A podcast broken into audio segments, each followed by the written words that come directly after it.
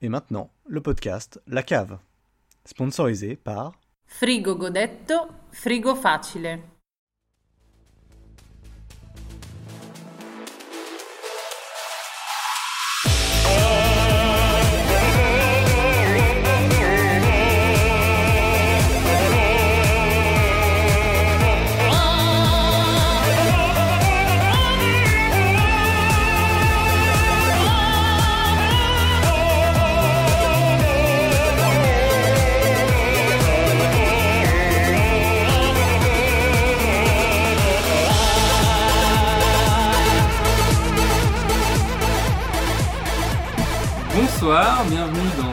Troisième épisode de La Cave. J'ai- Je suis Christophe et aujourd'hui, autour de la table avec moi, j'ai plusieurs personnes. J'ai Olivier, Bonsoir. Ellie, salut, Loïc, salut, et un invité, c'est la première fois, Lucas. Bonsoir. Bonsoir, bienvenue. Euh, donc un gros menu ce soir, euh, plein, de, plein de choses, on a, on a changé certaines rubriques, vous verrez bien, mais je vous propose de démarrer tout de suite, euh, si tout le monde est d'accord, avec la rubrique euh, qu'on a appelée un peu Quoi de neuf pour pas l'appeler Actu, parce qu'on n'est clairement pas assez journaliste pour faire des actus. Bien qu'on soit un peu meilleur que certains journalistes. Alors, Non, je dis ça sans, sans viser personne, d'accord on va dire, bien sûr. Donc juste un peu la rubrique sur quoi, quoi voilà. Hashtag Gamergate. Gamergate. Bien Pour bien. voir un petit peu qu'est-ce qui, qu'est-ce qui vous a marqué ces derniers temps, je pense qu'on va commencer par Olivier. Oui, alors ouais, bah voilà, moi, ben bon, bah, voilà, c'est la série Castlevania qui est sortie sur Netflix il y a pas très longtemps. Il y a 4 épisodes de 20 minutes, c'est très rapide pour cette première saison. J'en ai vu deux, hein, j'ai pas vu en entier. Donc voilà, c'est. En fait, c'est des recommandations avant. oui, mais ça une Non, mais non, c'est une actualité, c'est une actualité. Ah, ok, très Bah bien. oui. Mais c'est quoi comme ça Ça vient d'arriver. C'est une série en dessin animé, donc un peu anime, un peu manga comme ça. C'est un anime, un anime Castlevania, voilà. Un anime. On peut le dire. Et du coup, ça reprend en fait l'histoire de Castlevania au niveau du Drac- euh, Castlevania 3, Dracula's Curse, sur, euh, sur NES. Donc c'est Simon Belmont. Non, Trevor Belmont. Trevor Belmont, voilà, qu'on suit. Comme si, comme si on avait une quelconque idée de. C'est pas basé sur Symphony of the Night par hasard. Symphony of the Night. Bah oui, parce qu'il y a Lucar aussi. Voilà. Ah bah ouais, donc c'est une sorte de match. Mais non, mais non, parce que Alucard, tu l'as dans Dracula's Curse justement. Dans le troisième épisode de Castlevania qui était sur NES, tu pouvais jouer trois personnages en même temps. T'avais Trevor Belmont, Alucard, et puis un autre, c'était une sorte de personnage Grosse bizarre. ça, hein. Ouais, non, mais c'est- un- une, une série, voilà, qui est, qui est sur Netflix, qui est sympathique. Voilà, je viens de commencer et euh, il y a que quatre épisodes malheureusement. T'as réussi Euh, à commencer, mais à pas Ah, une finir. Alors c'est recommandation, 4 fois c'est 20 génial. minutes. C'est bah, quand même oui, incroyable. j'ai j'ai commencé tard, Ellie, en même temps. J'ai commencé, euh, c'était quoi, minuit, je voulais pas, tu vois. Ah ouais, Mais du coup, tu, voulais pas finir à quoi, 1h30, ça- tu préfères ça- la finir à minuit c'est- 40. C'est sérieux, c'est. Enfin, Il y a un peu d'humour. c'est adulte, c'est Mais c'est, oui, c'est plutôt adulte. C'est clairement adulte parce que t'as des, t'as des, empal- des empalements, des enfants qui crèvent un petit peu dans certaines scènes aussi. Tu, tu Des entrailles aussi qui Beaucoup servent à d'entrailles. attacher des têtes. Voilà, ils font des guirlandes avec des entrailles. Ah. Donc c'est voilà, ça reste assez euh, C'est un peu de la déco. pour un pour un pour un public euh, majeur, bien entendu. Donc voilà, hein, c'est Dracula en gros qui se fait euh, buter euh, sa nouvelle copine. Et puis il est pas content parce qu'on a buté sa nouvelle copine et c'est les mecs de l'église qui l'ont buté, tu vois. Ouais. Du coup il dit Ah, euh, bande de bâtards, dans un an je viens vous défoncer vos gueules. Et puis tout le monde fait Ah, bah, dans un an, bah ça va, on a le temps de voir venir. Puis alors les mecs, alors ils ont pas bougé un an après. Tu vois, genre, alors déjà t'as une flamme qui apparaît avec la tête de Dracula dedans. Je sais pas comment il fait ça, mais alors niveau c'est mieux que Mélenchon du coup. Et le mec. Alors là, c'est chaud là déjà. Ouais, pardon. Mais c'est- du coup, là, c'est chaud tu te dis, putain, le mec vient d'apparaître en flamme devant toi, quoi. Il vient de, il vient de faire une putain d'apparition de taré, donc il y a pas trop de trucs derrière, tu vois. Puis il dit, ouais, vous êtes tous crevés dans un an, je reviens, je fais apparaître les démons sur vous, genre en en mode légion. des- Je parle un peu trop fort, désolé. Et euh, du coup, bah, tu te dis, tu te dis, bon. Moi je me casse peut-être. J'ai un an, je peux faire mes bagages, prendre ma Switch, tout ce que tout, dont j'ai besoin, tu vois. Pas de souci. Les mecs ils restent, tu vois. Puis alors après, non, après t'as le pape qui fait ouais, euh, on va fêter cette, euh, ce un an, on, ça va trop, voilà. Et alors évidemment, alors après, bah, qu'est-ce qui se passe?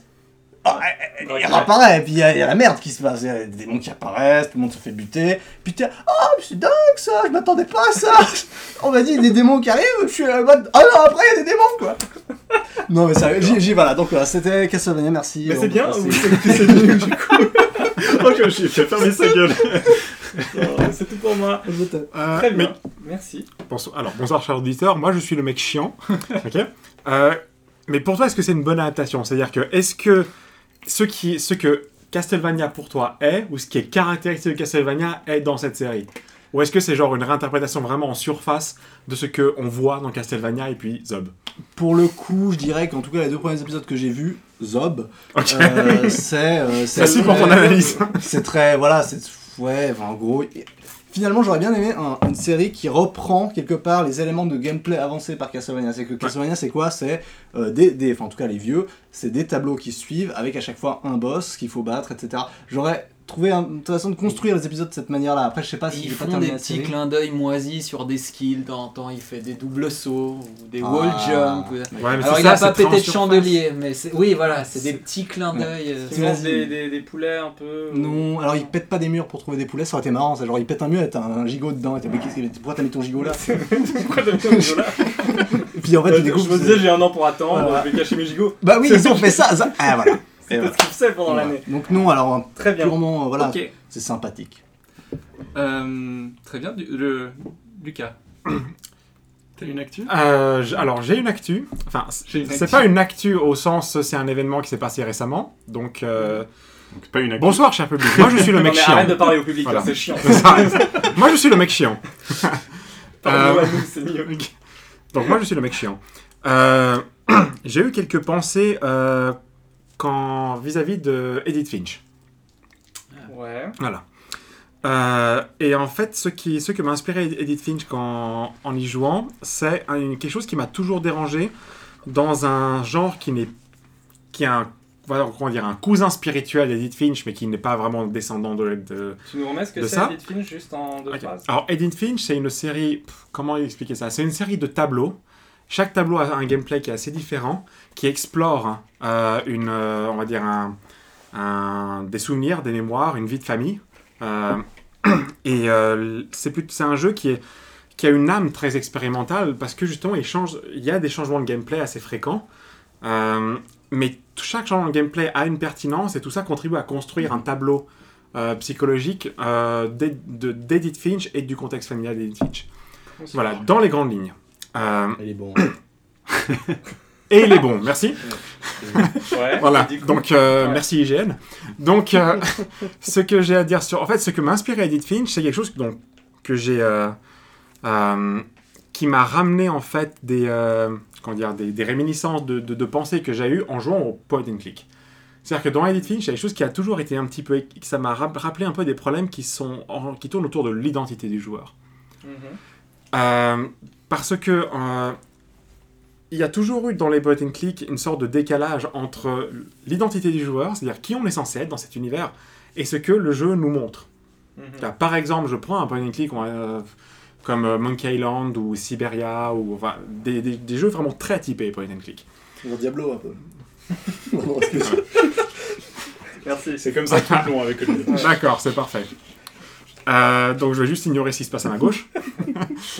Euh, C'est pas facile. c'est-à-dire que- Centre commercial. Ellie, il y arrive pas. Mais, euh, Mais continue, continue. Et donc, euh, ce qui se passe dans un point and click, c'est que le, le plus souvent, euh, l'histoire nous dit qu'on incarne un personnage. Ouais. Le problème, c'est que bah, la présentation de l'espace, c'est-à-dire ce qui, nous, ce qui nous est affiché à l'écran, n'est pas forcément cohérent avec ça. C'est-à-dire que ben, on peut voir dans un tableau des choses qui sont pas dans le champ de vision du personnage, peut-être qui sont masquées par des objets, etc. Dans ce cas, on se dit, ok, qui est le joueur? Euh, Est-ce que le jou- donc il y a plusieurs options, c'est-à-dire est-ce que le joueur est dans l'espace de jeu ou est-ce que le joueur n'est pas dans l'espace de jeu? Première option, le joueur est dans l'espace de jeu. Ça veut dire qu'on a une présence physique dans l'espace, mais dans ce cas-là, comment on contrôle le personnage? Donc. Est-ce qu'on est un fantôme qui a une emprise sur le personnage? Le- L'histoire du jeu ne nous présente pas ça. Deuxième option, est-ce qu'on n'est on n'est pas dans l'espace de jeu? Donc on est, on va dire, un peu en surimpression. Donc est-ce qu'on est la conscience du personnage? Est-ce qu'on est euh, quel- quel- quelqu'un qui, a, qui souffle des, des euh, actions euh, ou des conseils au personnage à travers une oreillette hein, et on voit tout ça à travers une vitre On ne sait pas.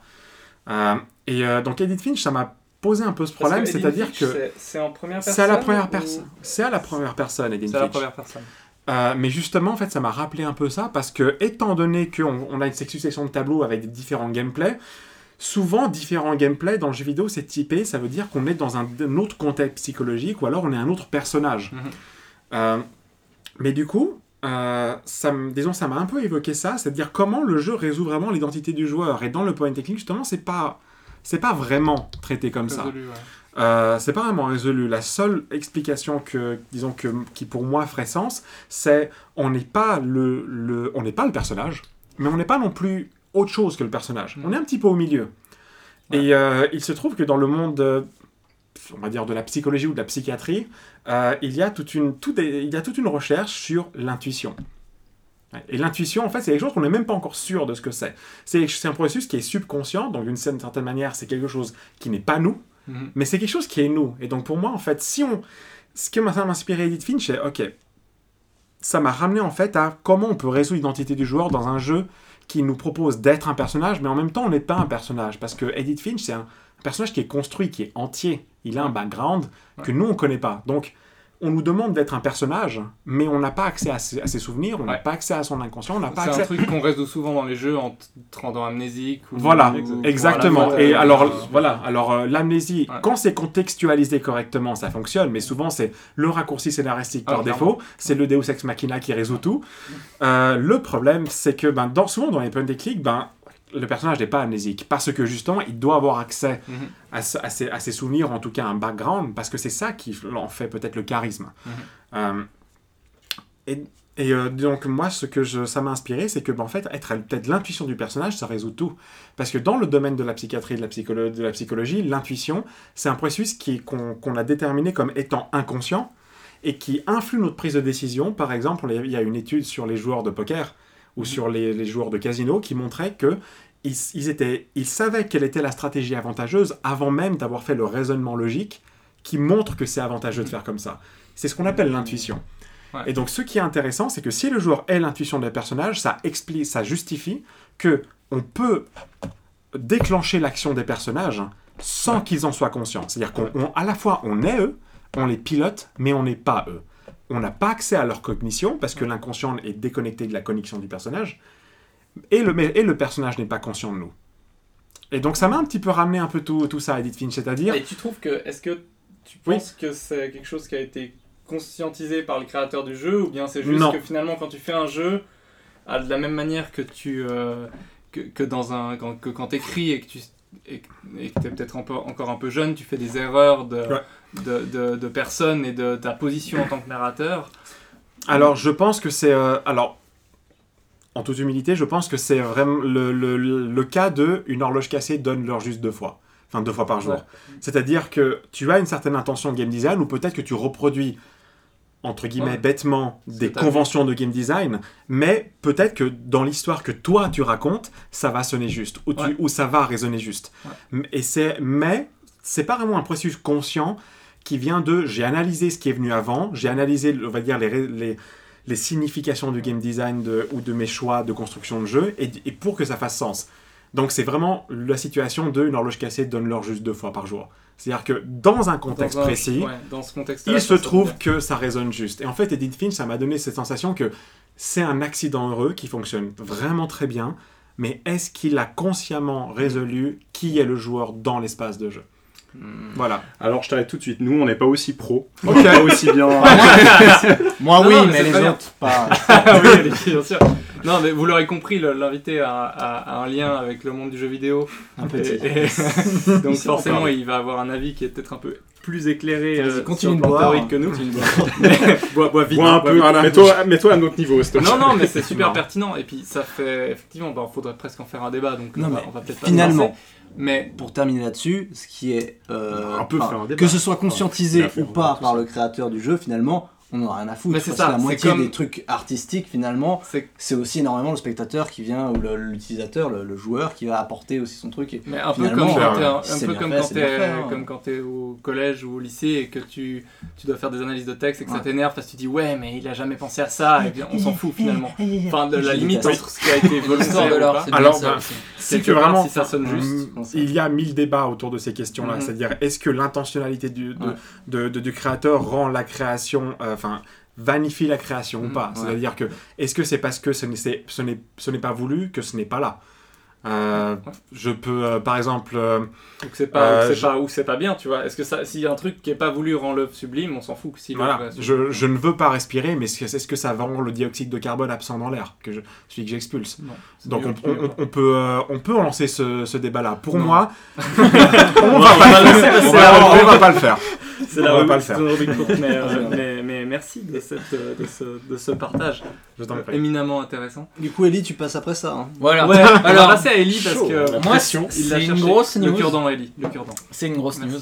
Mais ça allait très bien. Non, ça, Non. on n'entendait pas. Alors, Rien du tout. je vais parler du test de Crash Bandicoot sur GameSpot. Ouais. Voilà. Donc ce test de Ah Crash. Bandicoot a fait scandale pour la simple et bonne raison que la chroniqueuse a testé ce jeu et en a résulté que c'était un Souls-like parce qu'on mourait souvent dans Crash Bandicoot. Et moi je trouve ça fantastique. Ouais, c'est un Souls-like, Crash, quand ils l'ont fait à l'époque. Bah oui. Mais- Ils se sont dit, il faut qu'on fasse comme Dark Souls, c'est génial. Ouais, Il faut que, que la 15, 20 mort soit avant, ouais. difficile, Ouais, euh, puni- punitive, Mais, tout mais ça, ouais. à part ça, c'est assez, c'est super. C'est symptomatique déjà d'un truc. C'est c'est que c'est que c'est c'est un peu cette manière de, de classifier les jeux. C'est des trucs très virales, très viraux, Oui. qui, qui se transmettent en gens et puis au finalement tu, tu sais même plus trop ce que ça veut dire, mais tu le mets parce que tu l'as associé à une micro partie de ce que c'est en Dark Souls. Dans un Dark Souls, on meurt beaucoup, je meurs beaucoup, donc c'est un Souls-like. Allez, vas-y, passe. Non mais la meuf, elle a sûrement Mais- même pas joué à Dark Souls, elle a lu les campagnes de Oui, promotion de Dark Souls, tu vois, elle a fait besoin. Ah mais c'est dur Dark Souls, alors ouais, non, mais on s'en ce qui est fout. dur c'est Dark Souls. Oui, oui, mais, mais elle l'a fait. Mm. Après, ça, ça, on, on va, on va pas parler de Mac Brown parce qu'on est tous, euh, on l'a Oui, tous voilà, a et ça nous a tous intéressés. Mais que- qu'est-ce qui crée un genre et qu'est-ce qui fait que tu peux appeler un, un genre un genre? C'est quelque chose de plus complexe que juste un jeu qui a copié un jeu. Il faut que ça passe par, euh, par l'abstraction de ce que c'est ce jeu et de certaines mécaniques que tu retrouves dans d'autres jeux qui font par ailleurs autre chose et que tu te mets à appeler ça un genre et à faire rentrer ça dans un genre. Là, c'est un petit peu large, quoi. Si la mécanique, c'est qu'il faut mourir, Un poil. tu vois, donc tombe ouais, sur euh, fait Born pas mal de Arcade, jeux. c'est un Souls-like. On n'a pas attendu Dark Souls. de- Peut-être pas. Souls pour ça. hein. Après, faut peut-être pas la charger trop, ces tests, on les écrit, euh, enfin, les journalistes, ils en écrivent des tonnes, ils jouent... euh, Ouais mais bon, Ils si jouent- tu dis de non, la mais- merde, euh, voilà. Mais le non, mais problème, qu'elle a hein. pas dit de la merde, je dis simplement que... C'était peut-être un troll. hein. Ils... Ah. Alors si c'était Ah, un ça, troll, ça serait fort. très mal. Parlons de la conscientisation de sa critique finalement. Est-ce qu'elle était consciente qu'elle disait de la merde Bon. Alors oui, c'est génial. Non mais c'est assez drôle parce que ça... Je prends note, hein. Je prends note. c'est assez drôle parce que ça montre que... que... Que ouais, on se, met à, on se met à vraiment dire de la merde quoi parfois dans, dans le jeu vidéo et, et, et le- et la classification Souls-like, enfin, la- la- déjà la comparaison à Dark Souls, si tu trouves un test de ces dix derniers mois qui le mentionne pas, c'est déjà tendu. Ne serait-ce que pour dire c'est pas du tout comme Dark Souls, c'est marrant, hein, c'est un jeu de flipper. C'est Ça un anti-Dark Souls-like. C'est un Souls. anti-Souls-like. Quoi qu'au flipper, tu peux mourir Tu assez peux mourir régulièrement. souvent, donc euh, quelque part. euh, Au bout d'un moment, il y a des mécaniques d'endurance parce que quand il spam ta touche, Oh oui. moi je pense. c'est que- terrible de faire ça. Du coup, Du coup, voilà Ouais. pour mon actu, un peu Très plus en légèreté. plus en légèreté. Moi, pour moi, ça montre vraiment le manque de maturité, on va dire, de, de, de la, de la presse qui s'est auto-déclarée comme capable, on va dire, de, de, de compartimenter et de codifier Ouais. le médium, Mm. euh, alors qu'elle est le plus souvent totalement dénuée des outils méthodologiques pour faire ça. Ouais. Euh, si- il suffit de comparer le jeu vidéo à la peinture, par exemple. On a le... Ouais. Moi, j'ai... Enfin, n'importe quelle personne qui a fait un minimum d'histoire de l'art peut, peut parler d'un genre et de ce qui le codifie, Ouais. c'est-à-dire le fauvisme, le constructivisme, le, le, euh, le, cubi- le, Constructivisme, le c'est- cubisme. C'est peinture, constructivisme. C'est C'est peinture, c'est peinture, ça s'est fait en Russie. Ah ouais, oui, Euh, c'est vrai. Ouais, bah, voilà, les le- Russes, ils construisent. Ouais, ouais, non, mais je suis d'accord, ouais. Le brutalisme en architecture, et on est capable d'articuler ouais. un discours mais- et une analyse méthodologique qui permet de, de codifier ce, ce, ce genre afin de, de re- de reconnaître quand une œuvre nous est soumise, d'être capable de Mhm. la classifier d'une certaine manière. Alors, donc moi, ça m'inspire deux choses. Premièrement, pourquoi il y a vraiment ce besoin de, de, de, de classifier une chose de cette Mhm. manière-là? Ouais. Pour un art, c'est important parce que ça permet de le structurer. Mhm.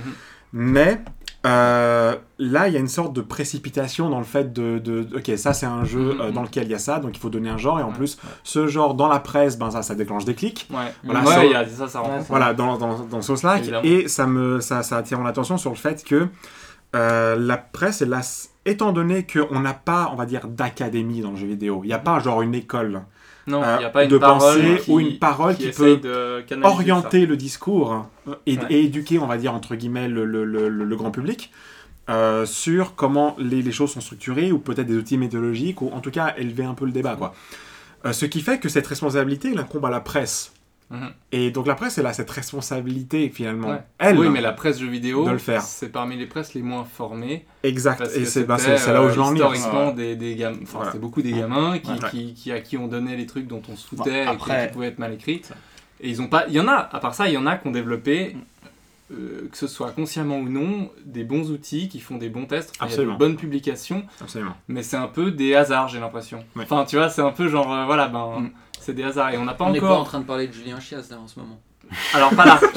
D'accord. Mais- non, je me- si on peut arrêter de Chaque épisode, Ellie cite Julien Chiez. Ouais, je crois qu'Ellie a, a- a un vieux fantasme Euh, un peu oh, sale oui. avec Julien Chiez. Et depuis que je sais que vous êtes allé manger et avec lui une fois, je c'est suis jaloux. jaloux. Arrête, arrête ça, Ça va faire un gate. euh. Bah, tu parlais de peinture justement, bah, Ouais. si je peux me permettre, le Souls-like le Souls-like de la peinture, c'est l'abstrait en fait.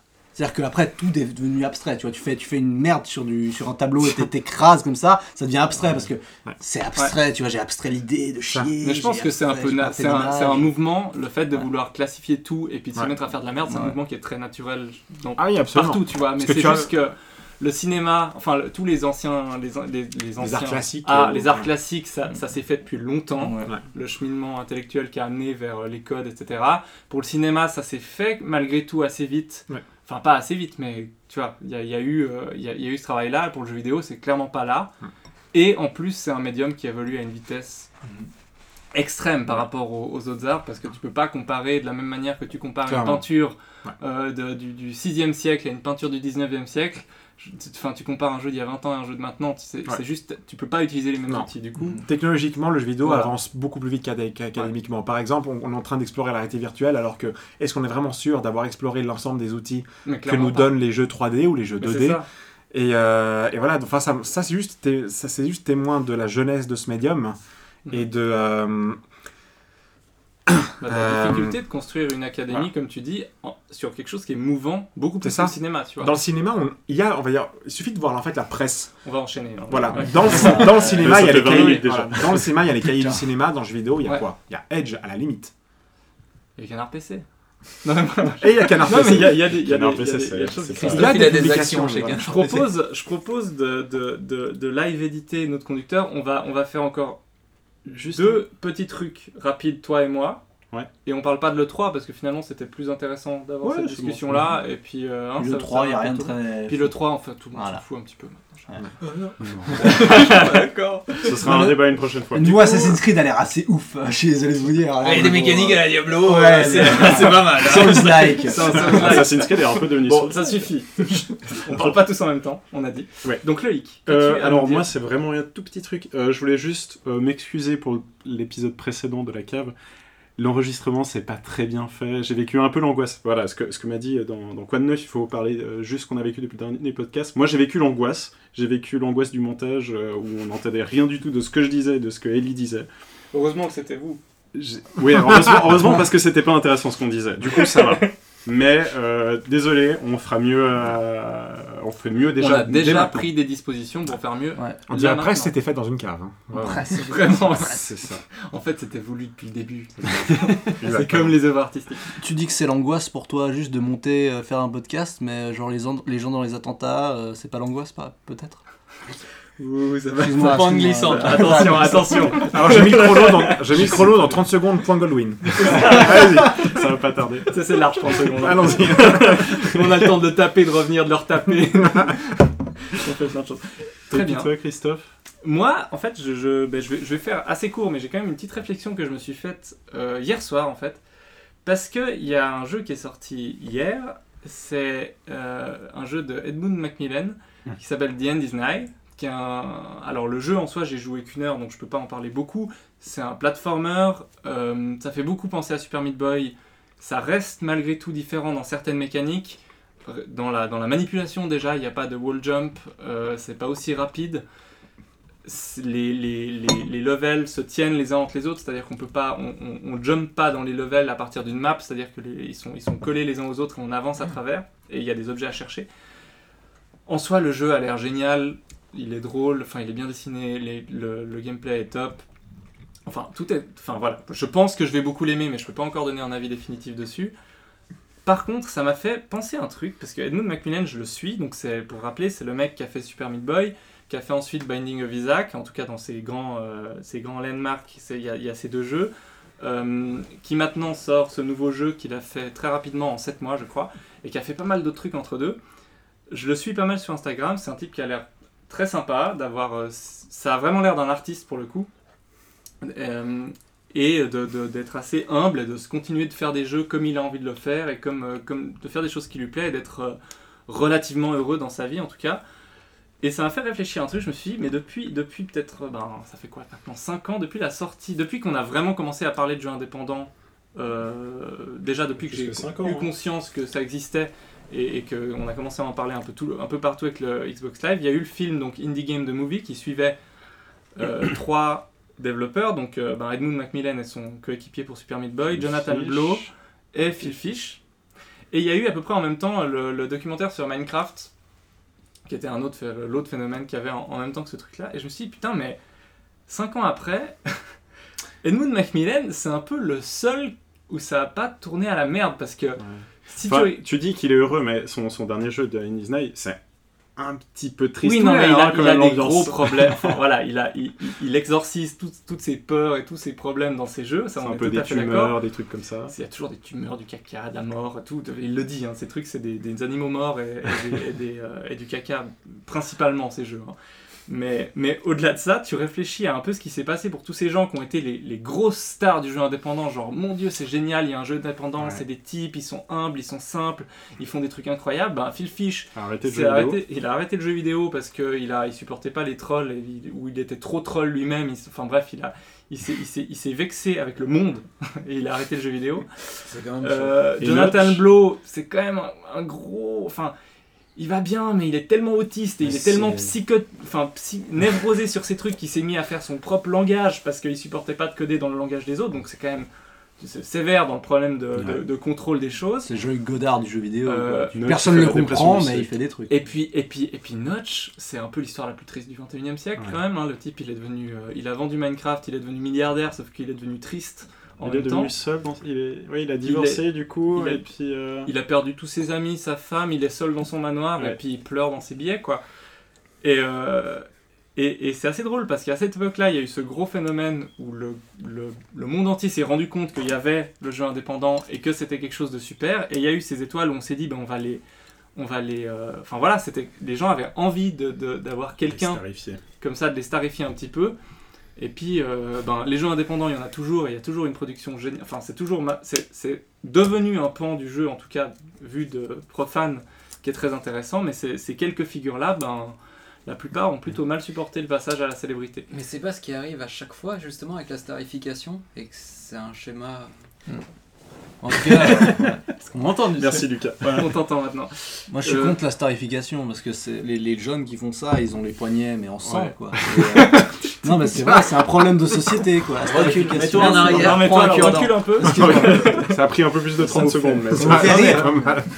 Non mais, non mais oui, ça arrive un peu tout le temps. Mais là, c'est vrai que je trouve que dans le jeu vidéo, il y a un truc qui manque un peu, c'est les figures. Enfin, c'est important et ça fait partie de la maturité du genre, je trouve, d'avoir des figures emblématiques. Tu vois, il faut des Godard, il faut Mhm. des Spiel- Spielberg, il faut il des. faut des Kojima, il faut faut, des- mais oui, des- il faut des Kojima, il faut des trucs. C'est trop long quand même. Mais, mais ce qu'on constate, c'est qu'en tout cas, pour ces quelques-uns-là qui ont été, euh, auxquels on avait tous, en- enfin, on compatissait tous avec eux dans les films, tu vois, on était là, c'est génial ce phénomène et tout, ben, le seul qui finalement est toujours heureux et toujours en train de créer de manière euh, efficace en ce moment, bah, c'est Edmund, donc je trouve que c'est assez euh, remarquable. Enfin, moi j'aime beaucoup ce type, je trouve assez remarquable ce qu'il fait, qu'on aime ou qu'on n'aime pas, et c'est un type qui est, qui est un vrai artiste pour le coup, qui a une créativité, qui Mm. le met à, à profit et qui a. qui a- Enfin voilà, j'aime bien ce type. Mais du coup, que- on a starifié des développeurs indépendants, mais finalement, il n'y a jamais vraiment eu de film sur, comme tu disais, Loïc Kojima, Sakaguchi, Miyazaki ou des choses comme ça. Alors que c'est Ouais, justement, eu- ils sont responsables de titres qui sont C'est vrai. au Mais moins peut-être parce aussi a- intéressants. Ouais, c'est vrai. Enfin, c'est très personnel. Part ça, un document sur Kojima, je le regarde demain. hein. Enfin, je- ça me passionnerait parce que, C'est-à-dire que ça mais je pense hein, que en, en japonais. je sais probablement. pas, ça passe tellement d'argent aussi que c'est plus dur d'avoir un truc intimiste comme Bah, ça. mais Kojima, il a pas besoin de film, il fait son film lui-même. tu Oui, tu vois. vois, Ouais, plus, c'est sur film. enfin, sur Twitter, euh, Instagram et tout. Il c'est- est pas cinéaste, Kojima Ouais, c'est ça. Non, mais c'est le problème, c'est que c'est c'est pas le débat de ce soir. Il aurait voulu faire du de cinéma, mais il a, il a foiré, quoi. C'est bon. Non, là, là, disons, le point commun entre dans Phil Fish, Macmillan, ces personnes-là, c'est que ils, ils nous, ils donnaient au public la sensation qu'ils pouvaient faire un jeu et que ça pouvait leur arriver à eux. Ouais, Kojima, euh, Miyazaki, enfin des, des figures déjà un petit peu imposées, euh, euh, Ueda par exemple, hein, Fumito Ueda, Aussi, ouais. ce sont des personnes que le grand public y voit. Disons, l'analogie que je fais souvent avec, euh, avec, avec mes étudiants, c'est que quand, quand ils, veulent, ils veulent faire du jeu vidéo, et donc ils entrent dans cette école, Mhm. et ce que je leur dis, c'est, moi, mon rôle, hein, c'est, vous avez toujours vu le jeu vidéo comme l'enfant à la vitrine d'un magasin de jouets, d'accord, à l'extérieur de ça. Mhm. Et tu as cette vitre au milieu. Et moi, mon rôle, c'est de, vous faire, de vous faire traverser cette vitre, c'est-à-dire de vous faire sentir une membre de ça. Mhm. Et euh, ce que, disons, ce que un documentaire sur Phil Fish, Macmillan, euh, Jonathan Blow peut inspirer au public, c'est moi je peux entrer là-dedans, Mhm. je peux entrer dans le magasin de jouets. Alors que peut-être un documentaire sur Kojima, Miyazaki, Ueda, ce, sont pas- des, ce sont un peu des monstres sacrés qui Ouais, sont un petit peu ça. inaccessibles qui sont un peu là dans les limbes, Ouais. dans les éthers du jeu vidéo, des dieux, enfin des, des dieux inaccessibles. Mhm. Et du coup, euh, c'est quelque chose qui, qui inspire moins le rêve, ou en tout cas c'est quelque chose avec lequel tu peux moins connecter. Donc je pense qu'il y a beaucoup de ça derrière le succès d'Indie Game Movie. Malgré, alors, je, suis- je suis tout à fait d'accord. Malgré tout, je pense que c'est important d'avoir des figures comme ça. Absolument. Enfin, tu vois, c'est important d'avoir un. Kojima parce que tu peux prendre son nom, tu peux regarder son œuvre Ouais. et essayer justement de, de- de comprendre un discours, une, une Oui, évolution, une obsession, enfin voilà quoi. Et, euh, et- et- et Mais je trouve que dans le jeu vidéo, c'est très compliqué d'avoir des personnages euh, aussi Bah. emblématiques parce que euh, bah, les, les équipes de développement, ils sont Ouais. euh, pour les Ouais. gros jeux, ils Bah, se retrouvent. Ça, contri- contribue au succès d'Indie Game Bah, Movie. c'est des trucs qui sont faits par une ou deux personnes où tu peux avoir une figure, Voilà. coller une figure dessus. Mais le problème, c'est que les, les jeux AAA ou euh, AA ou Ouais, peu importe, ils se retrouvent à, à des dizaines, voire des centaines de développeurs. Ouais. Et du coup, c'est difficile de, de, de, de parler d'une seule personne qui représente le jeu. C'est c'est- souvent une erreur qui est faite, c'est-à-dire aujourd'hui avec les méthodologies de développement agile, hein, ou en tout cas les, les manières dont les jeux sont développés aujourd'hui, ça me, disons, il y a cette manière peut-être très très biaisée de voir comment un développement, développement d'un jeu vidéo est organisé. Ça me rappelle un petit peu le, le- tout le, le scandale qu'il y a eu autour de Mass Effect Andromeda, où d'un coup on cherchait un, un Mhm. bouc émissaire, on cherchait un responsable d'animation. Qui a foiré l'animation. Et ce qu'on peut dire à ces personnes-là, ou aux personnes qui, on va dire, doivent mettre un nom sur un jeu, Ouais. ou un nom sur la partie d'un jeu, c'est si vous pensez qu'une personne dans un jeu est responsable d'une chose, vous ne comprenez rien Ouais, au développement du jeu vidéo. ouais. Si vous pensez que Dark Souls égale Miyazaki, vous ne comprenez rien au développement du jeu vidéo. Il y a, c'est une réalité que dans un jeu, il y a la vision d'une personne qui, Mhm. qui domine. Par exemple, euh, le Genova Chain pour Journey, ou des choses Mhm. comme ça. Mais si vous pensez que vous pouvez mettre un nom sur un sur une œuvre, vous n'avez rien compris au développement du jeu vidéo aujourd'hui.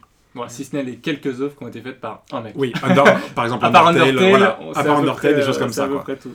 Stardew Ouais. Valley. Stardew Valley. Voilà, Ah oui, mais peut ça, Boy. Alors mais non. se compte sur, mais ça se compte sur les doigts d'une main, quoi. Ouais, ouais, non, mais c'est clair. Alors, par exemple, dans, pour, euh, Mais ça- pour Braid, tout le monde pense à Jonathan Blow, Ouais. et personne pense à l'artiste qui a travaillé Ouais, avec c'est lui. clair, C'est clair. Ouais, mais bon, on, a- on est déjà tellement fixé sur, sur Jonathan Blow et, son- et son, et son clavier bizarre là. Donc, euh, tu sais, ce mec a le clavier qui est en pente là de côté. Ouais. C'est le Bepo, non c'est- Non, c'est non, c'est- c'est- c'est c'est le, c'est le comfort de, Ouais, de- c'est ça. de- de Microsoft. hein. Ouais, mais C'est il, a Ah, il est aussi- incroyable. Ouais, il est Et puis il, tra- il travaille euh, Debout. debout assis, Debout, mais tu sais, un assis. peu. euh, Alors, ça, non, ça Non, je, je valide. Pour la productivité, c'est vraiment un bonus. Ouais, mais tu sais, il y a les, les chaises où, euh, Oui, semi-assis, ouais. ouais, où t'es semi-assis, où t'es comme Si ça. vas- Enfin, vas- très faire- Et le fait que je suis d'accord avec comment Jonathan Blow travaille, je pense que ça parle plus de mes propres problèmes que. Bref. Ouais, exactement. Et c'est une très bonne chose qu'on se mette à parler de toi parce qu'on va passer à la deuxième rubrique. J'imagine qu'il y aura un jingle. Mais on va faire des jingles, ouais. Très bien. pas Donc on va faire une petite pause là. Comme ça, tu sauras où monter. La rubrique de l'invité. Du coup, rubrique de l'invité. Euh, bonjour Lika. Bonjour. On va essayer un peu de comprendre qui tu es. On- les, les auditeurs ont déjà pu comprendre que t'étais pas le, le- le dernier des cons en, en ce qui concerne le jeu vidéo. Un jour le Clodo, quoi. Un jour Non, mais il a dit que c'était un connard par contre. Ouais, Genre, je suis un connard, et peut-être l'antépénultième des, des, cons. Mais Exactement. du coup, euh, Ah, du coup, qui es-tu? Est-ce que tu peux nous Alors, Euh, donc moi je suis euh, donc Lucas Giarezzo, je suis responsable du département Games à SAE Institut de Genève. C'est une école privée qui euh, est l'un des campus de la plus grande école de médias créatifs au monde, euh, qui a 48 campus dans 28 pays. Et donc moi je travaille à Genève, je coordonne pour le moment les départements Game Art et Games Programming. Et donc mon travail c'est de faire en sorte que ces sections soient planifiées et organisées correctement. Je suis aussi chargé de cours pour certaines choses. Euh, pour certains sujets, comme euh, notamment l'intégration dans les moteurs de jeu euh, ou le- le- la peinture digitale ou le texturing avancé. Enfin, certaines techniques de production 3D. Donc ça, c'est un petit peu mon... À la base, je suis game artiste. J'ai aussi 6 ans de tra- de- d'études en, en- à la Haute École d'Art et de Design de Genève en communication visuelle. Et en parallèle des cours que je donne, je donne aussi une série de conférences. Actuellement, j'en ai 6 à mon portefeuille. Enfin, c'est un nom très pédant, mais excusez-moi. mais voilà, j'ai six, conférences à mon actif. euh, sur, euh, on va dire, le, qui essaie de proposer un regard, en tout cas d'engager une discussion autour d'un aspect qui pour moi est important dans l'industrie du jeu vidéo, car ma manière de, de voir mon travail et mon rôle auprès de mes étudiants, c'est euh, clairement pas un- à donner la priorité à la, à la technique. C'est-à-dire que honnêtement, la technique, en 2017, euh, si vous mettez euh, plus de 50 francs par mois dans une école pour juste apprendre à modéliser en 3D, vous perdez votre argent. Parce qu'aujourd'hui, il y a Digital Tutors, il y a des milliers d'heures de tutos sur YouTube qui sont Mhm. extrêmement bien faits. Donc, ce serait vraiment suicidaire de, de- de mettre l'accent là-dessus dans notre école. Évidemment qu'on forme nos étudiants aux pipelines de production qui sont, mo- de- qui sont ceux des grands studios aujourd'hui. Mhm. Avec les mêmes softs, les mêmes techniques, vous serez préparé correctement. Mais mon, ma priorité, c'est de faire de mes étudiants des professionnels, d'une, ce qui n'est pas forcément Ouais. évident, Comme- ce qui n'est pas forcément évident, et- mais surtout des professionnels responsables. hein. Et ça, c'est ce que j'essaie justement, c'est à ça que servent les conférences que je donne en plus de mes Ces cours. conférences, tu les donnes euh, à la SAE ou c'est enregistré Alors, la plupart du temps, c'est à la SAE. Quand je donne des, euh, des quand on a, on assiste à des événements qu'on- ou que la SAE sponsorise des événements, Mhm. euh, je, nous, en général, moi et mon équipe, nous sommes présents pour donner des conférences sur des sujets qui nous viennent à cœur. Donc, par exemple, nous serons présents à la Geneva Gaming Convention avec toute une série de conférences et d'invités d'artistes d'Ubisoft, d'artistes d'Arkane, des choses comme ça. Euh, mais en ce qui me concerne, moi, la plupart de mes conférences sont données à la SAE à Carouge, à Genève. Et euh, parmi les conférences que je donne, il y a ben, celle où il y a littéralement des bouteilles qui ont volé. C'est la conférence sur la représentation des femmes dans le jeu vidéo. Oui. Oh J'y étais. Voilà. J'y étais. et Il y était. Je me suis euh, pris un tout son de bouteille d'ailleurs. hein. Ah non, mais il- tous, t'étais témoin, il y a des bouteilles qui ont volé. Euh, parce que j'ai parce que j'ai eu le malheur de enfin en tout cas l'imprudence de projeter euh, quelques épisodes de la série de la série Ouais. d'Anita Sarkeesian. Ouais. Euh, Et les bouteilles volent même à Genève. Oui, les bouteilles les bouteilles volent même à Genève. Voilà. Euh, Partir à Lausanne.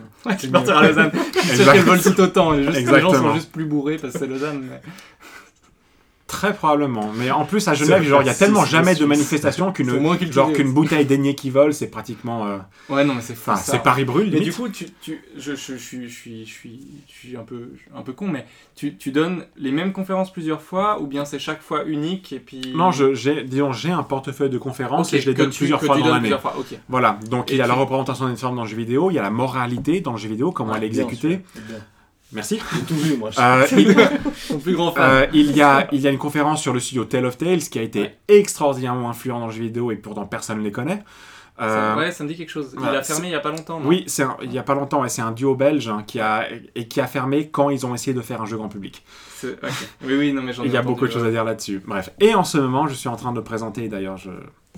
on en a, on a déjà, déjà vaguement approché le sujet euh, dans cette émission. Je suis en train de préparer une, une analyse assez conséquente de The Witness de Jonathan Blow. Oh, Parce qu'il y a, disons, si on aborde le jeu d'un point de vue philosophique, dans le game design, il y a énormément de choses à dire dessus. Mhm. Et donc, je suis en train de, de- de préparer ça. Donc, donc- voilà, moi, mon, mon rôle, c'est évidemment d'enseigner des techniques de production de jeux vidéo, mais j'essaie de faire de mes joueurs des joueurs responsables. Par exemple, si tu es concept artiste, tu dois être conscient, ou en tout cas être conscient de ce que tu es en train de faire, quand, par exemple, tu fais une armure très légère pour une femme, par exemple. Alors, là, là, évidemment, je- je- je- j'emploie l'exemple. Voilà, j'emploie l'exemple qui fait le plus de presse, évidemment, Ah qui va, qui va le, le plus Ouais. titiller, titiller le, le public. Mais il y a beaucoup d'autres angles d'analyse hein, euh, dont, dont j'essaie de parler euh, dans mes conférences. Par exemple, qu'est-ce que le game design dit?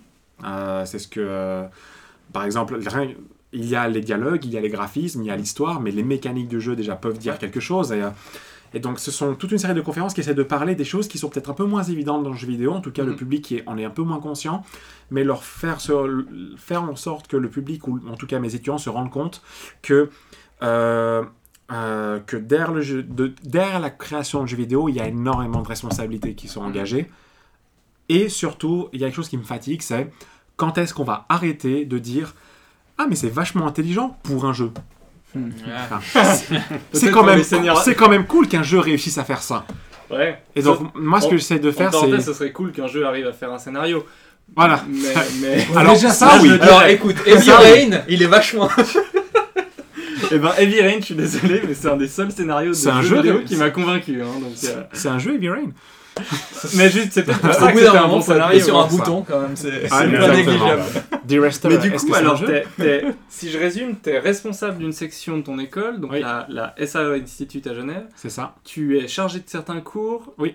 Tu fais des conférences. Oui. C'est magnifique. Et il a travaillé au McDo. Et il et a travaillé travaillé au McDo. Et t'es papa? Et je suis papa. Deux mots, Très bien. deux Voilà, mots. félicitations. C'est dur à vivre. Merci. Malheureusement, l'abortion à 21 ans, c'est. Ouais, Je sais pas si t'as 20 ans, ça rien. Maintenant, j'ai 25. T'as 25, ça fait donc 4 ans de retard sur ton abortion. Ouais, c'est enfin, c'est- c'est ton avortement, en Bref. plus, c'est dit abortion. On, bref. on dit, euh, non, mais c'est- on dirait. Voilà, Avec et, j'ai un et je, travaille- je développe un jeu de mon côté.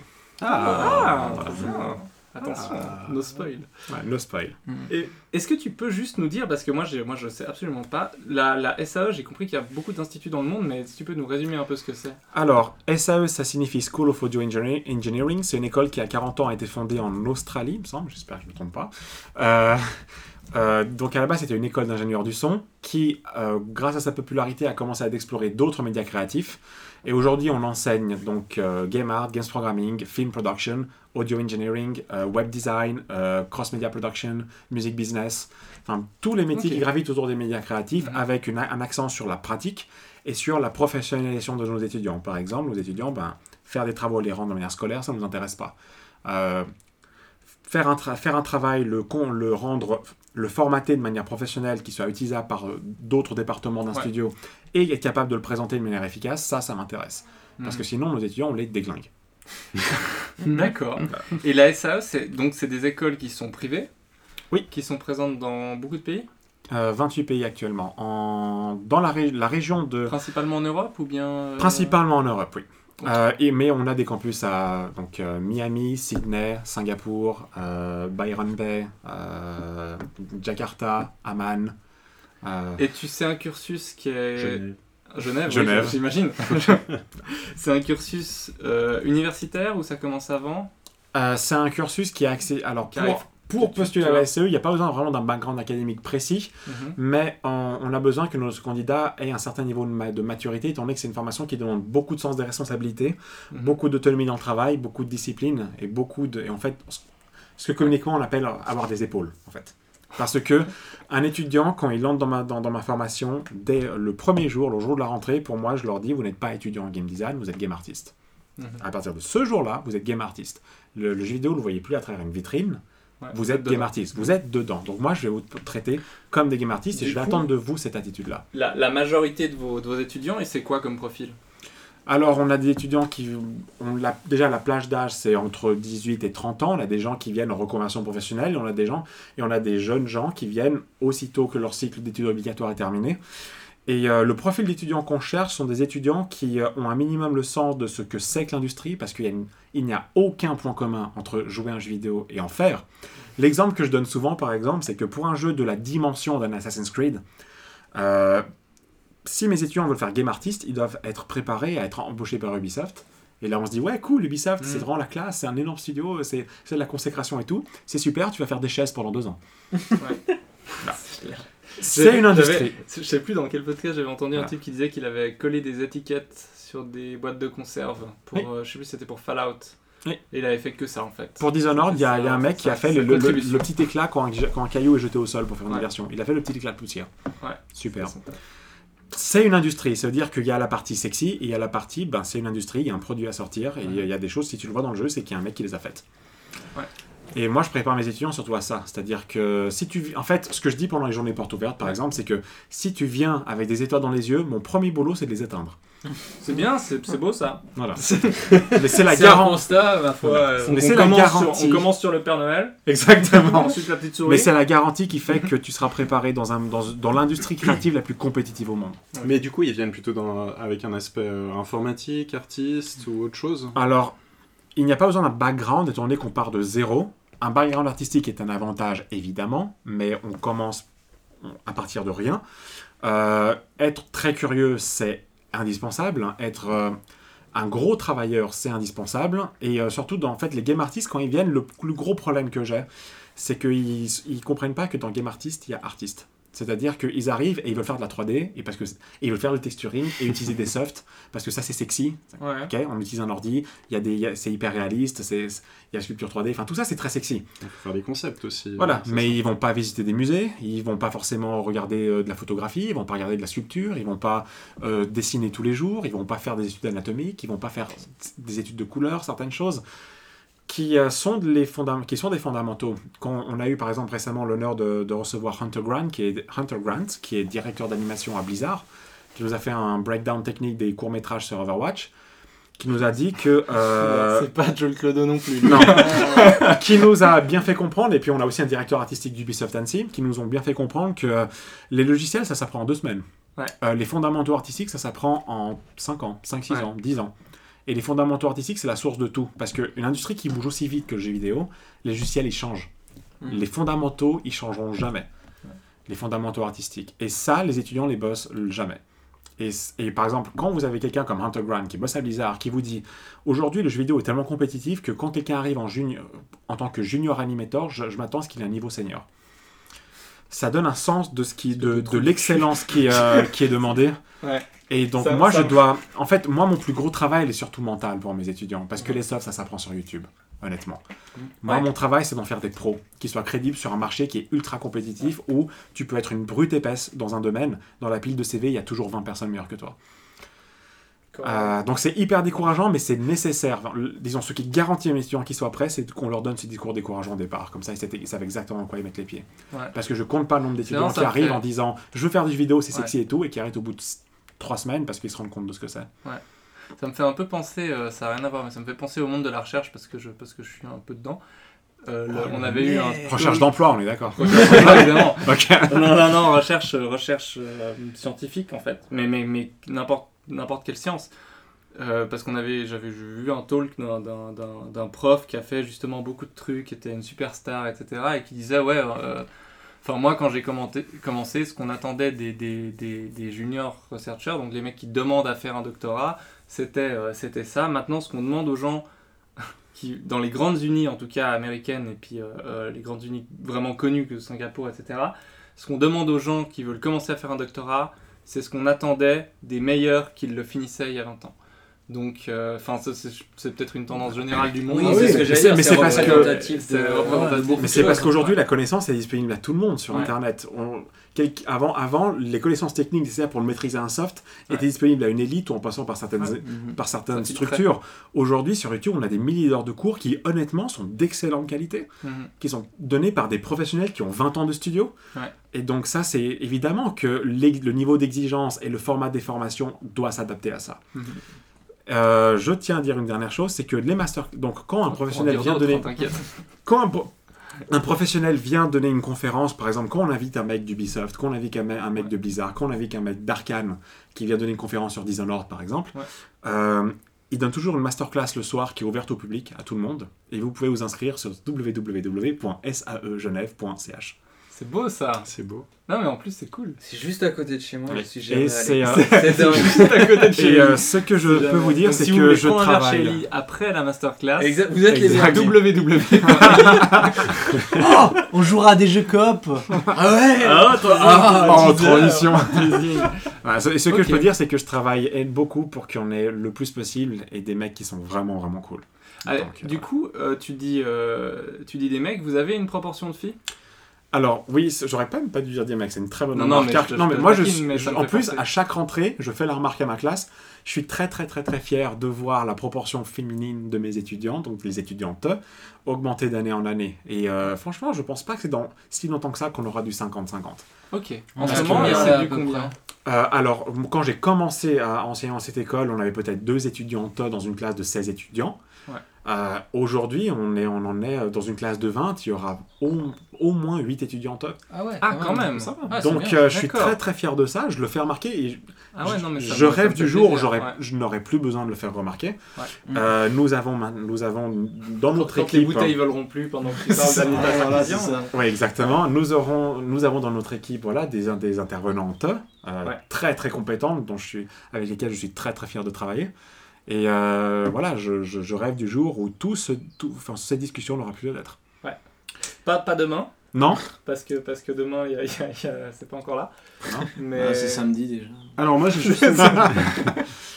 moi j'ai juste une Le question. samedi. La caution pertinente du podcast, Olivier. Je suis perspicace. J'ai juste une question parce que ici on est en Suisse. En Suisse, il y a assez peu de studios de jeux vidéo Oui. euh, qui fonctionnent. Il y en a quelques-uns, mais euh, il y en a peu. Euh, ceux qui sortent de, de, de la SAE, en général, ils s'expatrient. Ils font quoi? Alors, euh, premièrement, je, je dois te dire une chose, c'est que le jeu vidéo suisse est en pleine explosion. C'est-à-dire qu'il commence à gagner des prix à l'étranger. On commence par exemple à la Gamescom, il y a, une, il y a un stand entier Swiss Games. Euh, euh, dans, des grands, dans des grands salons en, aux États-Unis, on a des, des, des stands Swiss Games. Swiss Games. Oui, alors ça fait un peu bizarre, ça fait un genre stand fromage, etc. Mais Ça, j'avais un fromage dans la voilà, tête en ce moment. ve- venez, venez, venez manger des rochetis, mais venez avec votre caclon. Mais euh, le jeu vidéo suisse commence à, à- à être euh, à gentiment reconnu, à gagner, ses- à gagner du galon. Euh, mais Dans la sphère indé. Dans la sphère dans la indé. sphère indé. Ouais. Il n'y a, il n'y a pas de grosse structure dans le jeu vidéo en Voilà, c'est pour ça on n'en entend pas Voilà. spécialement parler. Et euh, c'est sûr, pour l'instant, c'est plutôt pour du jeu mobile que pour vraiment du jeu console Ouais. ou PC. Mhm. Euh, mais ce que j'ai à dire, c'est que en Suisse, on a des organismes étatiques ou privés qui, que d'autres pays nous envient au niveau de l'entrepreneuriat Mhm. et euh, le- le- l'aide à, la, à la création d'entreprises ou à la création de studios. Ah ouais, Ouais, mais sur c'est des petits studios. Mais des petits studios. moyens Pour studios. l'instant, parce on n'a aucune un grosse gros structure. studio ici en Suisse La Suisse, avec les pour- salaires à sortir. Ouais. La juste Suisse, a- impossible. la Suisse, dans les 10 ans, ne créera pas d'Ubisoft. Ça, On est d'accord. Mais à part ça, je, enfin, je- qui, qui- enfin, de nos jours, les grands studios, est-ce qu'on peut vraiment encore les lier à un pays? Enfin. Ils sont, ils sont simplement à l'endroit où Ouais. c'est le plus avantageux à un Exactement. partiellement, Ubisoft, ouais. euh, c'est peut-être l'union des Bretons indépendants. Mais... Ubisoft, c'est Et des partout, dizaines de studios dans le monde, c'est des studios au satellites, Canada, etc. c'est à- c'est par, c'est partout quoi. Enfin, Ubisoft, Donc, c'est comme euh, Electronic Arts, un studio qui, qui, qui, qui a du potentiel, il est acheté, il est raffilié. Ouais. et, euh, Mais je veux dire. Electronic Arts, euh, il y a dans les Rebars. À Genève, ouais. hein. Donc, Ouais. euh, exactement, le siège administratif. Un semblant de C'est plutôt un endroit de siège administratif. Clairement. mais nous, on a la chance à Genève dans une position assez enviable, c'est-à-dire qu'on a Arkane à Lyon, on a Ubisoft à Annecy, ce qui fait que ben, c'est assez facile de les faire venir pour des masterclass et c'est aussi euh, des, euh, justement, des contacts qui peuvent dont nos étudiants peuvent profiter pour montrer des portfolios, pour avoir une idée de- du niveau qui est Mhm. demandé pour entrer dans ce genre de structure. Et peut-être même, par exemple, pour le métier de gameplay programmeur que nous préparons dans les formations de Games Programming, euh, on- des gens d'Arcane m'ont déjà dit qu'ils prévoient de venir faire un peu leur shopping parce que gameplay programmeur est un métier qui est très demandé.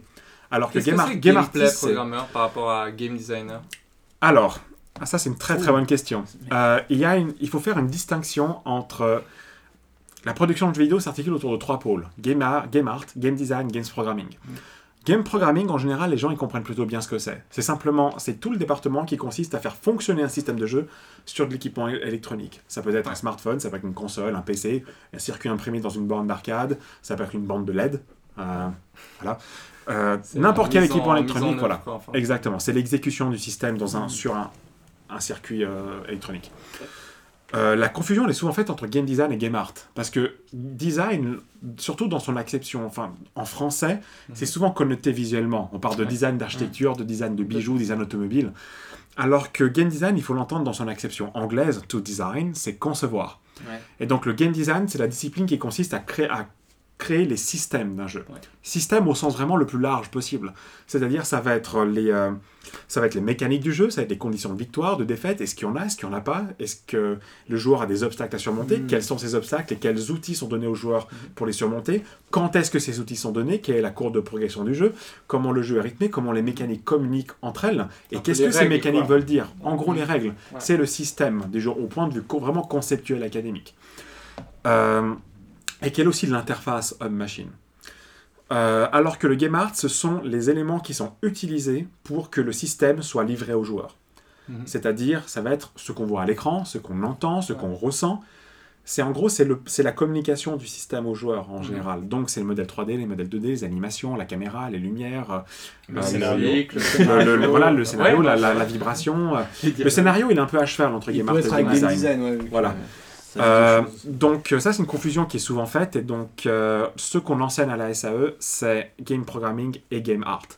On fait un peu de game design en game programming parce que pour coder des systèmes de jeu il faut avoir Faut un minimum l'idée de comment ouais. ils fonctionnent.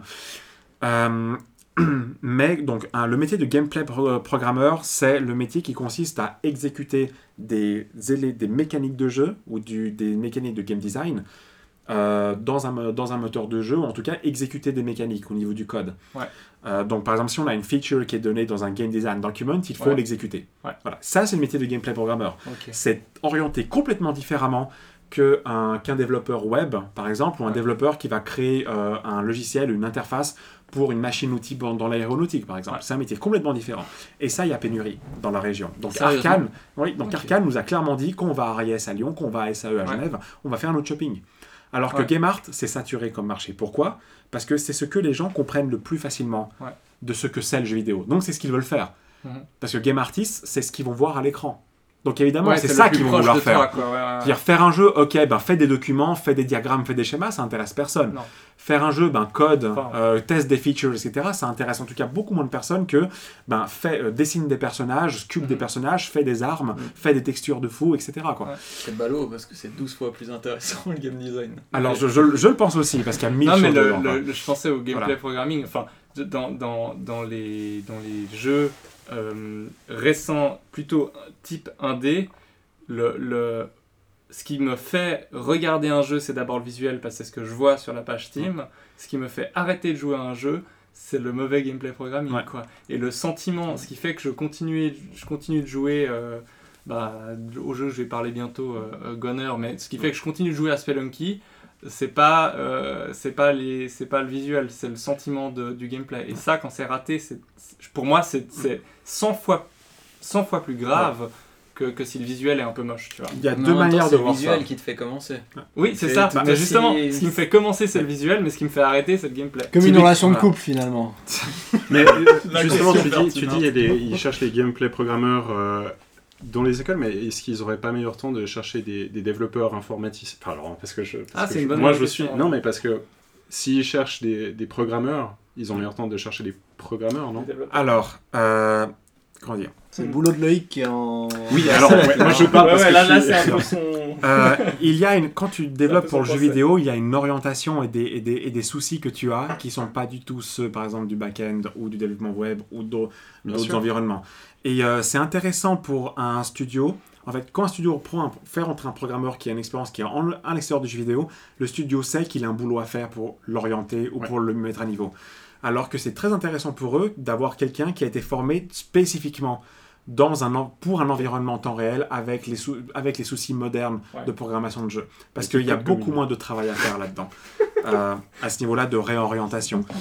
Il y a, et euh, pour le gameplay programming, il y a, disons, il y a, tu disais justement que le gameplay programming, ça peut te faire arrêter de jouer. Il y a deux manières de voir ça. Premièrement, euh, clairement, ça sert à. Tu peux avoir le game design le plus fou du monde et les graphismes incroyables. Si c'est mal programmé, que ça tourne à 2 FPS avec des, Ouais. du- des Ouais. IA qui font n'importe quoi, ça sert à rien. Donc, ça, c'est le, le- le nœud de tout. Mhm. Euh, on a vu d'ailleurs sur, sur, les, sur les jeux mobiles qu'un game design vraiment basique, avec des graphismes très basiques, mais exécuté correctement au Ouais. niveau du gameplay, fonctionne parfaitement. part de Flappy Bird là? J'allais dire Angry Birds, mais on n'est pas loin. Candy Ouais, ouais. Crush. je rigole mais- Bref, passons. ouais Euh, mais l'autre manière de voir la chose, c'est qu'une fois que tu comprends comment un jeu fonctionne, tu te dis qu'un jeu criblé de bugs, genre Skyrim, quand tu vois tout ce que je fais, tu te dis, mais c'est déjà un miracle, mais que ça se lance. Non, juste que ça tourne. Ouais, mais ça, je suis d'accord. C'est déjà un miracle. C'est un miracle. Quand tu vois la complexité et la. Et et la- l'ambition de ces jeux. Ouais. Et tu vois, quand tu vois tous les systèmes qui fonctionnent ensemble au niveau de la programmation et tout ça, c'est déjà un miracle que ça tourne. Mhm. Mais les Elder Scrolls, ça fait partie au final, le- leur moteur physique pourri, ça fait partie du fun en fait du jeu. Clairement, ça clairement, qui- ça, ça devient une ça signature. un peu. Là, ça devient une signature. Puis, euh, quand on a eu un lead programmeur d'Arkane qui a bossé sur Dishonored 2 qui est venu, qui est venu nous parler, euh, et il nous a dit, euh, disons, l'une de nos grandes joies, c'est de découvrir le potentiel de notre jeu à travers Ouais. les joueurs. Par exemple, ça, ils n'avaient pas du tout la- que- envisagé la possibilité que tu puisses planter une mine sur un rat, prendre- posséder le rat et, et en faire une bombe mobile. C'était pas du tout dans le game design. Ils l'avaient pas du tout considéré. Mais, ça, c'est euh, exactement, ouais, c'est du gameplay émergent, c'est la combinaison de deux mécaniques qui en créent une troisième. Ouais. Et euh, disons, Mais c'est- pour ça, faut que le, Voilà. faut que le jeu soit stable. Il faut, que, le jeu soit soit- bien en tout cas, il faut que les mécaniques soient, cor- que- soient co- programmées de manière Ouais. à ce qu'elles puissent fonctionner Exactement. ensemble. Un des, un des... Voilà, Plus donc beaux big up de- Arcane, quoi. Ouais, mais alors, big up Arkane, mais, mais big up euh, Nintendo. Clairement. Parce que pour le dernier Zelda, Ouais. c'est- juste ça à l'état pur.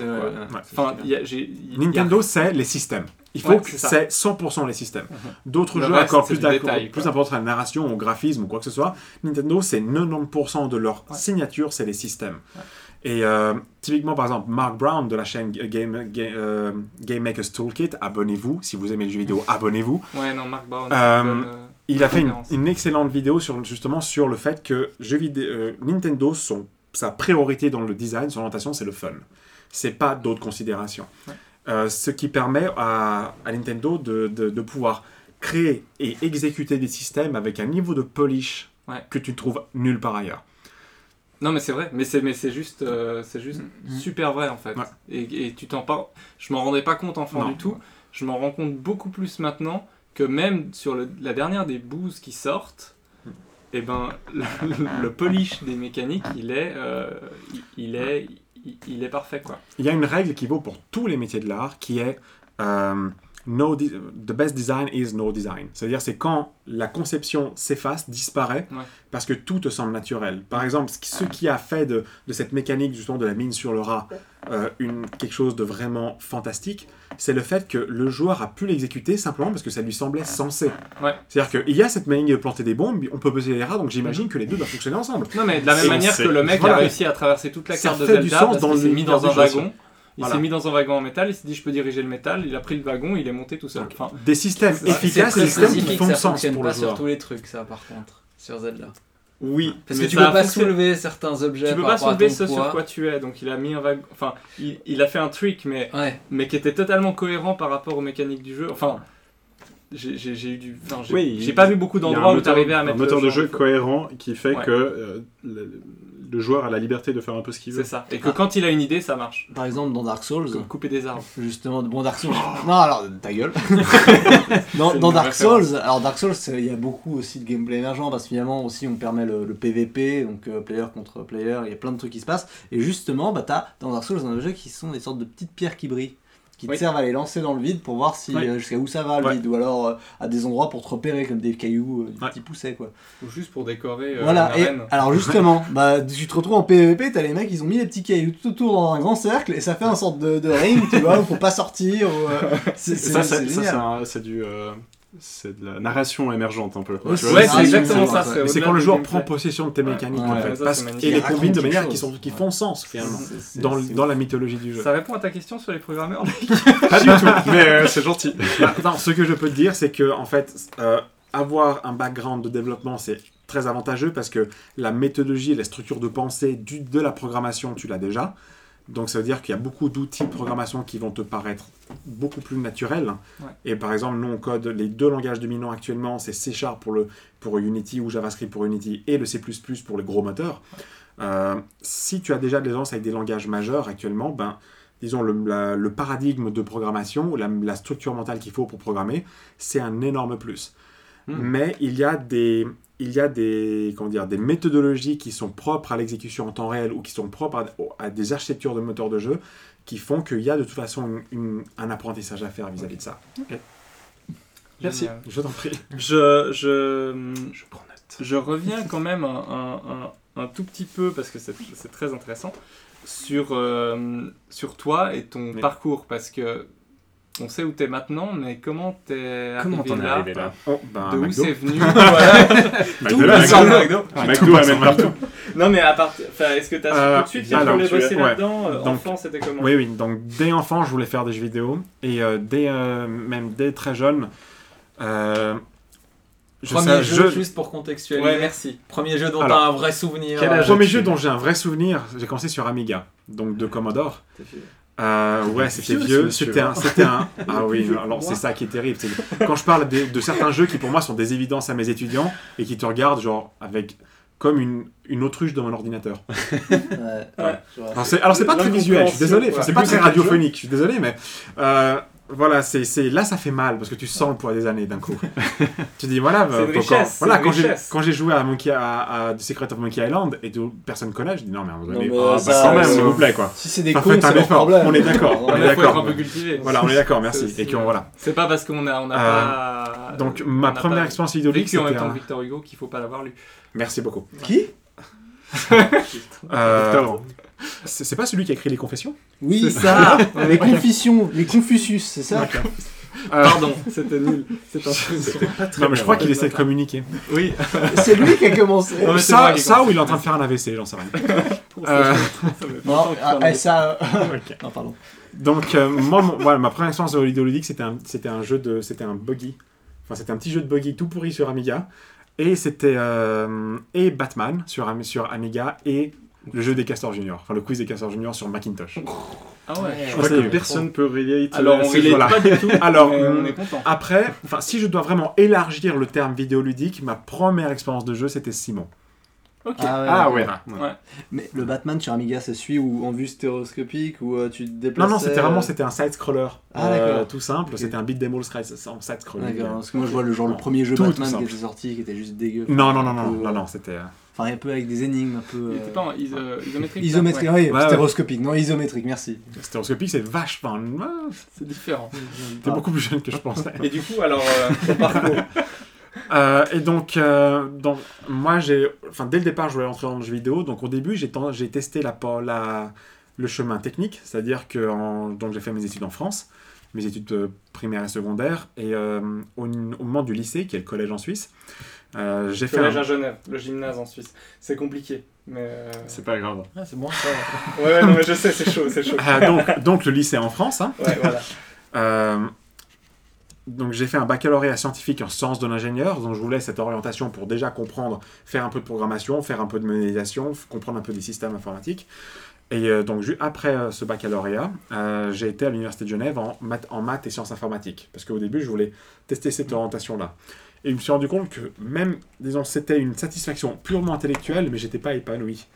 Euh, et je me suis rendu compte en fait que moi j'avais plutôt une sensibilité artistique, c'est ça qui me rendait heureux finalement. J'ai une curiosité intellectuelle de comprendre comment le code et tout ça ça fonctionne, mais je suis plus épanoui dans l'art. Et donc j'ai- fait une année propédeutique, donc de mise à niveau sur, euh, pour les, les écoles d'art, euh, qui m'ont donné accès à, euh, à la section communication visuelle de la Haute École d'Art et de Design de Genève, dans laquelle je suis resté 5 ans. Et en sortant de cette euh, formation, parce que... 5 ans C'est pas 3 ans les formations là Euh, alors c'est compliqué. c'est compliqué. En fait, c'est... euh, Coucher avec le. Ouais, Ouais, non, on non, non, c'est euh, c'est compliqué. C'est une année de propédeutique, Ouais. donc Ouais. que moi j'inclus dans le lot. Après, et euh, les trois, des 3 ans, en fait, c'était 4 ans parce qu'avec Ouais. cette école-là, tu peux faire 4 ans, donc 2 ans à 50% si tu veux travailler à côté. Si tu veux Ah, d'accord, ok, information et donc, je, voilà, et comme je voulais absolument rentrer à McDo, évidemment, parce que c'est le moyen d'entrer le jeu C'est vidéo. la meilleure boîte. Voilà, exactement. Euh, non, simplement, il fallait que je, je Ouais. voulais euh, Vivre. subvenir à mes propres besoins. Euh, donc voilà, je suis resté en, en école d'art au final 5 ans. Et au terme de cette expérience, parce que j'étais conscient que si je voulais faire game artiste avant tout, il fallait que je sois un artiste. Je voulais pas prendre de raccourcis et faire direct d'un 3D ou quoi que ce soit. Il me fallait des fondations saines, donc Mhm. dessin d'académie, communication, composition, couleur, graphisme, etc. Et après cette formation, j'ai, je suis entré à SA Institute pour la filière Game Art et 3D animation pour mettre cette fois-ci euh, ses, euh, ses connaissances et ses compétences en art euh, et euh, au service du vidéo et, apprendre des techniques qui sont vraiment orientées pipeline de production en jeu vidéo. Euh, la formation que j'ai suivie euh, était euh, à ce moment-là euh, incomplète Et donc, moi, j'ai proposé euh, certaines choses à la structure. Et euh, ils m'ont confié un, un, euh, un poste de superviseur. Bon, au début, mon rôle, c'était simplement d'aider les étudiants. Mhm. Et euh, disons, étant donné que je suis quelqu'un qui, euh, qui, qui ne peut pas ne pas travailler, en tout, et en tout, surtout qui est très proactif, c'est-à-dire qui pr- propose des choses, en Mhm. tout cas, Oui, essaie de penser d'autres manières de faire les choses. Mon boss voudrait que je sois comme ça. Ok. Et, et, du coup, ça fait que il- euh, on m'a on m'a confié des responsabilités pour le programme Games Ouais. Programming, Game Art et 3D animation en général. Et euh, par le, le hasard des événements et certaines reconfigurations du personnel, ben, je me suis retrouvé à la tête de la formation. Et euh, j'ai, euh, avec, euh, avec une nouvelle équipe, et donc tous ensemble, on a essayé de mettre en place des certains changements pour aligner exactement la formation sur les pipelines actuels. Et on en est arrivé à un stade où justement, quand Ubisoft, quand un artiste d'Ubisoft vient et on leur explique ce qu'on apprend aux étudiants, Ouais. ils nous disent c'est vraiment exactement la même logiciel, c'est la même ouais, technique, ouais, ouais. c'est exactement ce pipeline-là. Euh, donc voilà, on en, on en est arrivé à un stade où on forme nos étudiants à ce qui se passe dans l'industrie. Euh. Donc ça, c'est un peu le, le- le parcours en général. Et euh, ma, mes capacités, on va dire, euh, une, quelque chose qui a une grande importance sur comment j'approche les choses actuellement en tant que prof, c'est mon expérience à McDonald's. J'étais... euh, ça t'apprend beaucoup ce genre humain. je vais dire juste ouais, ça. ouais, ouais. Et en plus, j'étais instructeur, hein, et euh, ça t'apprend aussi une certaine euh, manière de voir le monde du travail, hein, qui est très précieuse quand il s'agit de former des jeunes gens qui ont des étoiles dans les yeux, et de les préparer à une réalité qui est très compliquée. Pas au Ouais. McDo, les étoiles. On a bien compris que tu Non. crevais les ballons. Au que McDo, tu- les étoiles les. Ça- Non, mais voilà. c'est- super intéressant. Concrètement, si mes étudiants m'aiment, je fais mal mon boulot. Et du Mais- coup, euh, Pardon, oui, vas-y, vas-y, vas-y. Moi, je me demandais juste par rapport à tes rêves initiaux, est-ce que le fait. Alors, je sais pas si c'est une question qui fâche, mais est-ce que maintenant de te retrouver prof, est-ce que c'est pas un peu un dérivé de ce que tu souhaitais faire initialement Ou un aveu d'échec. Est-ce que les profs. ok, allons-y Grosse pute. Ah non, mais on peut le dire. non, mais c'est à part ça, c'est une question. qui Bon, j'ai j'ai un, intéressante. j'ai un frère qui est médecin, j'en ai, autre qui a- Le j'en ai un autre qui a été accepté dans un programme de recherche en psychologie. Je suis le mec qui a raté dans la famille, évidemment. Bon, alors faire médecine, c'est pas avoir réussi. hein. Euh, non. J'habite dans une cave. Hein. T'inquiète. Chez mes Ouais, non, mais ça, c'est. enfin, Qu'est-ce que tu veux que je réponde à, à- à quel- à un mec Non, qui fait une émission qui s'appelle La Cave? Euh, tout ce Est-ce non. que ça te va Alors. là où t'es? Ou Alors, est-ce euh, que c'est une- un tremplin vers euh, Je suis d'autres très très fier et heureux de ce que je suis en train de faire en ce moment. Parce que euh, la moi, quand je voulais entrer dans l'industrie du jeu vidéo, et c'est aussi quelque chose que je, une ambition, je suis sûr que partagent énormément de personnes quand ils rentrent dans cette industrie, c'est de la permettre de mûrir et de la faire évoluer et de la faire avancer et de, et de la développer et de l'enrichir, etc. Euh, en tant que professeur, professeur, c'est une responsabilité qui est énorme. C'est-à-dire que moi, je suis pas là pour dispenser ma science, faire le malin, faire le chef et euh, donner du boulot et merci, au revoir. J'ai une responsabilité qui est énorme. C'est-à-dire que je suis l'un des milliers d'agents dans le monde qui font les développeurs de demain. Ou en tout cas qui ont une influence sur comment ces développeurs vont voir leur métier et vont voir euh, l'industrie. Et donc j'ai un rôle à jouer. Et donc, pour l'instant, j'ai un projet de jeu de mon côté. Mhm. Donc je, je- je suis en train de développer mon, mon jeu. Ouais. Donc d'une certaine manière, je fais de toute manière ce que je, je voulais Ouais, faire à la base. Mais d'une autre manière, d'une manière comme tu l'as dit, un peu déviée, je suis en train, à mon échelle très humble et insignifiante, d'avoir un rôle dans ce- comment l'industrie va, va évoluer et va être façonnée.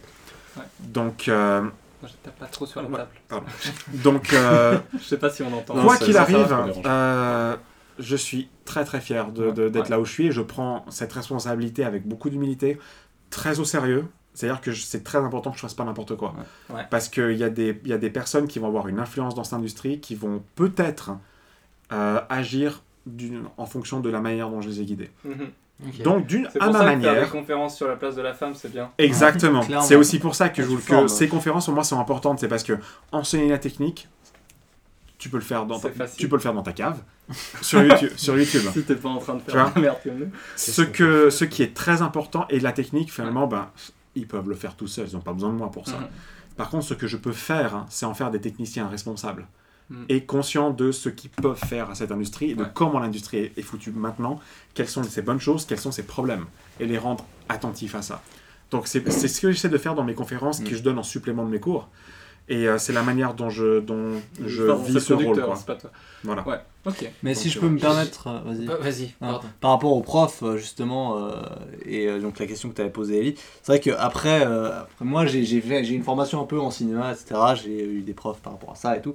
Et euh, au fur et à mesure, je me suis rendu compte finalement que les mecs qui font prof, Mhm. et qui le font vraiment bien, du coup, puis je pense que du coup, toi, t'es un bon parce que je t'ai vu en masterclass, je peux dire que, enfin, en tout cas, je, je suis, je suis euh, conscient de ton ta capacité à enseigner et je trouve ça vraiment euh, non je te trouve cool Ah, du coup alors euh, C'est c'est pas pour passer la pommade mais mariage, là, je, je me permets de prendre. euh, donc voilà. En fait, Qu'est-ce qui nous arrive j'avais l'impression que sur quelque chose en moi. là. Recule un peu. Et du coup, pardon, excuse. Alors, je me mets là. Mais du coup, c'est vrai à finalement- parle fort et pas dans le bon sens. que dans. dans alors, dans le jardin ça va hein? Dans, dans- J'ai vu dans, dans, dans- Alors, je prends un film un peu pourri, mais Rock Academy, qui était un peu passable avec Jack Black, mais qui était drôle parce qu'il fait un prof remplaçant de prof de rock, un remplaçant sur de- du rock et tout. Il fait de, en musique du coup. Il va essayer de monter un groupe de rock avec ses élèves. Et ce qu'on voit dans ce film justement, c'est qu'il dit Ah, mais de toute façon, les profs, c'est ceux qu'on. Enfin, genre, il parle aux profs de gym ou alors aux profs de français, genre, ah, mais vous faites ça parce que vous avez foiré ce que vous vouliez faire à la base. Mais ce que dit ce film, et ce que j'ai envie de te dire là tout de suite, c'est finalement les profs, les bons profs, que ce soit dans le- surtout dans le domaine artistique, j'ai l'impression, c'est ceux qui sont passionnés avant tout, en fait. Limite, les profs bons, c'est les mecs qui sont plus passionnés que même les créateurs finalement, parce que t'as cette envie de transmettre un savoir, transmettre une passion, et je trouve ça que finalement l'éducation pour moi, que Lucas est bon, du coup la pédagogie, tout ça, ça passe justement par cette sorte de- d'envie de trans- transmettre euh, un savoir, quel qu'il soit. Et finalement, les profs sont les plus passionnés pour moi. Voilà. Donc c'était la déclaration d'amour Merci. d'Olivier. Oh. Mais je t'aime bien, Ali, euh, Loïc, euh, je vous aime bien aussi, vous savez. je- je- voilà. Moi j'ai juste une autre question avant qu'on passe à autre chose, si on passe à autre chose.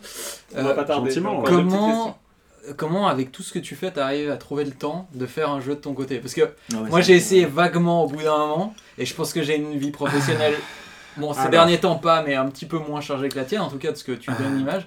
Comment tu trouves le temps de mettre en place une structure pour développer un jeu Je me débrouille pas. Ok d'accord, C'est- juste un concept qui Je me traîne dans ta tête depuis quelques Non, non, je, je- Comment dire À un moment donné, si tu veux faire un jeu, il faut juste le faire. Et il y a pas. Et euh, tu peux te dire, j'ai pas le temps, tu peux dire, je suis fatigué, tu peux dire ça. Mais à un moment donné, il faut juste le faire. Ouais. Euh, et j'essaie de. Comment dire Euh, J'essaie de pas tomber dans le piège. Déjà, alors, première chose, je suis pas seul à faire ce jeu-là. C'est-à-dire que je, suis, je me suis entouré de personnes en qui j'ai une confiance aveugle et qui sont très compétents et euh, avec lesquels je suis vraiment très fier de travailler. Et j'essaie de pas tomber dans le piège de le jeu que j'ai envie de faire, c'est mon truc. C'est mon jeu. C'est-à-dire que moi, j'ai une vision de la création artistique euh, qui fait que le créateur est au service de son œuvre. C'est-à-dire que toi, tu as une vision et tu essaies de la mettre en place, mais en donné, le projet, il sort de toi. Et il, et il a sa vie propre. Et, il- et s'il reste à l'intérieur de toi, euh, enfin, ce que j'essaie- là, pas- je vais te donner, je vais te t'expliquer ça de manière dont j'explique ça à mes étudiants. Ton projet, c'est quelque chose, ça peut être quelque chose de grand ou de beau ou de qui peut avoir une belle dimension sublime, etc. En tout cas, tu as une ambition pour ce projet. Toi, tu es une petite créature de chair et d'eau. Si le projet il est à l'intérieur de toi et il reste en toi, tu es trop petit pour le contenir. Donc il faut que tu le fasses sortir de toi pour qu'il puisse se développer. Mais à ce moment-là, ça veut dire que c'est quelque chose de plus grand que toi. Et toi, tu es au service de ça. Olivier Non, mais j'assume, il n'y a pas de problème. À côté, Non, non, Comme une gastro en fait. J'ai pas pu résister, voilà. Surtout qu'il a rigolé avant, pendant longtemps. non mais t'as raison. Mais du coup ça veut dire que tu dois... je- je- J'enchaîne Voilà. parce que dans ces cas-là. Mais ça veut dire qu'à un moment tu dois... On peut lancer un sondage pour, que les, pour savoir ce que le public pense de qu'est-ce que je suis en train de foutre là On peut savoir. Non non mais t'as ah, jamais mais été en fait- à ta place. Non, voilà, t'es très bien. Ça veut dire que tu dois à un moment t'en détacher un petit peu. C'est c'est ça, c'est-à-dire Et en que faire tu le es, deuil, trop- tu es d'une trop... certaine manière. Exactement. Ça, pour moi, c'est vital, parce que tu es trop petit pour contenir ton projet. Si tu, si tu aimes ton projet, tu es... enfin, c'est comme, c'est comme un fils. hein. Mais c'est- évidemment, c'est très mielleux dit comme ça, mais si tu aimes vraiment quelque chose, tu dois le laisser partir. Euh, et en- bon, je sais que la, la, la forme complète de ce dicton, c'est si tu aimes quelque chose, tu dois le laisser partir et il reviendra tout seul, s'il t'aime vraiment.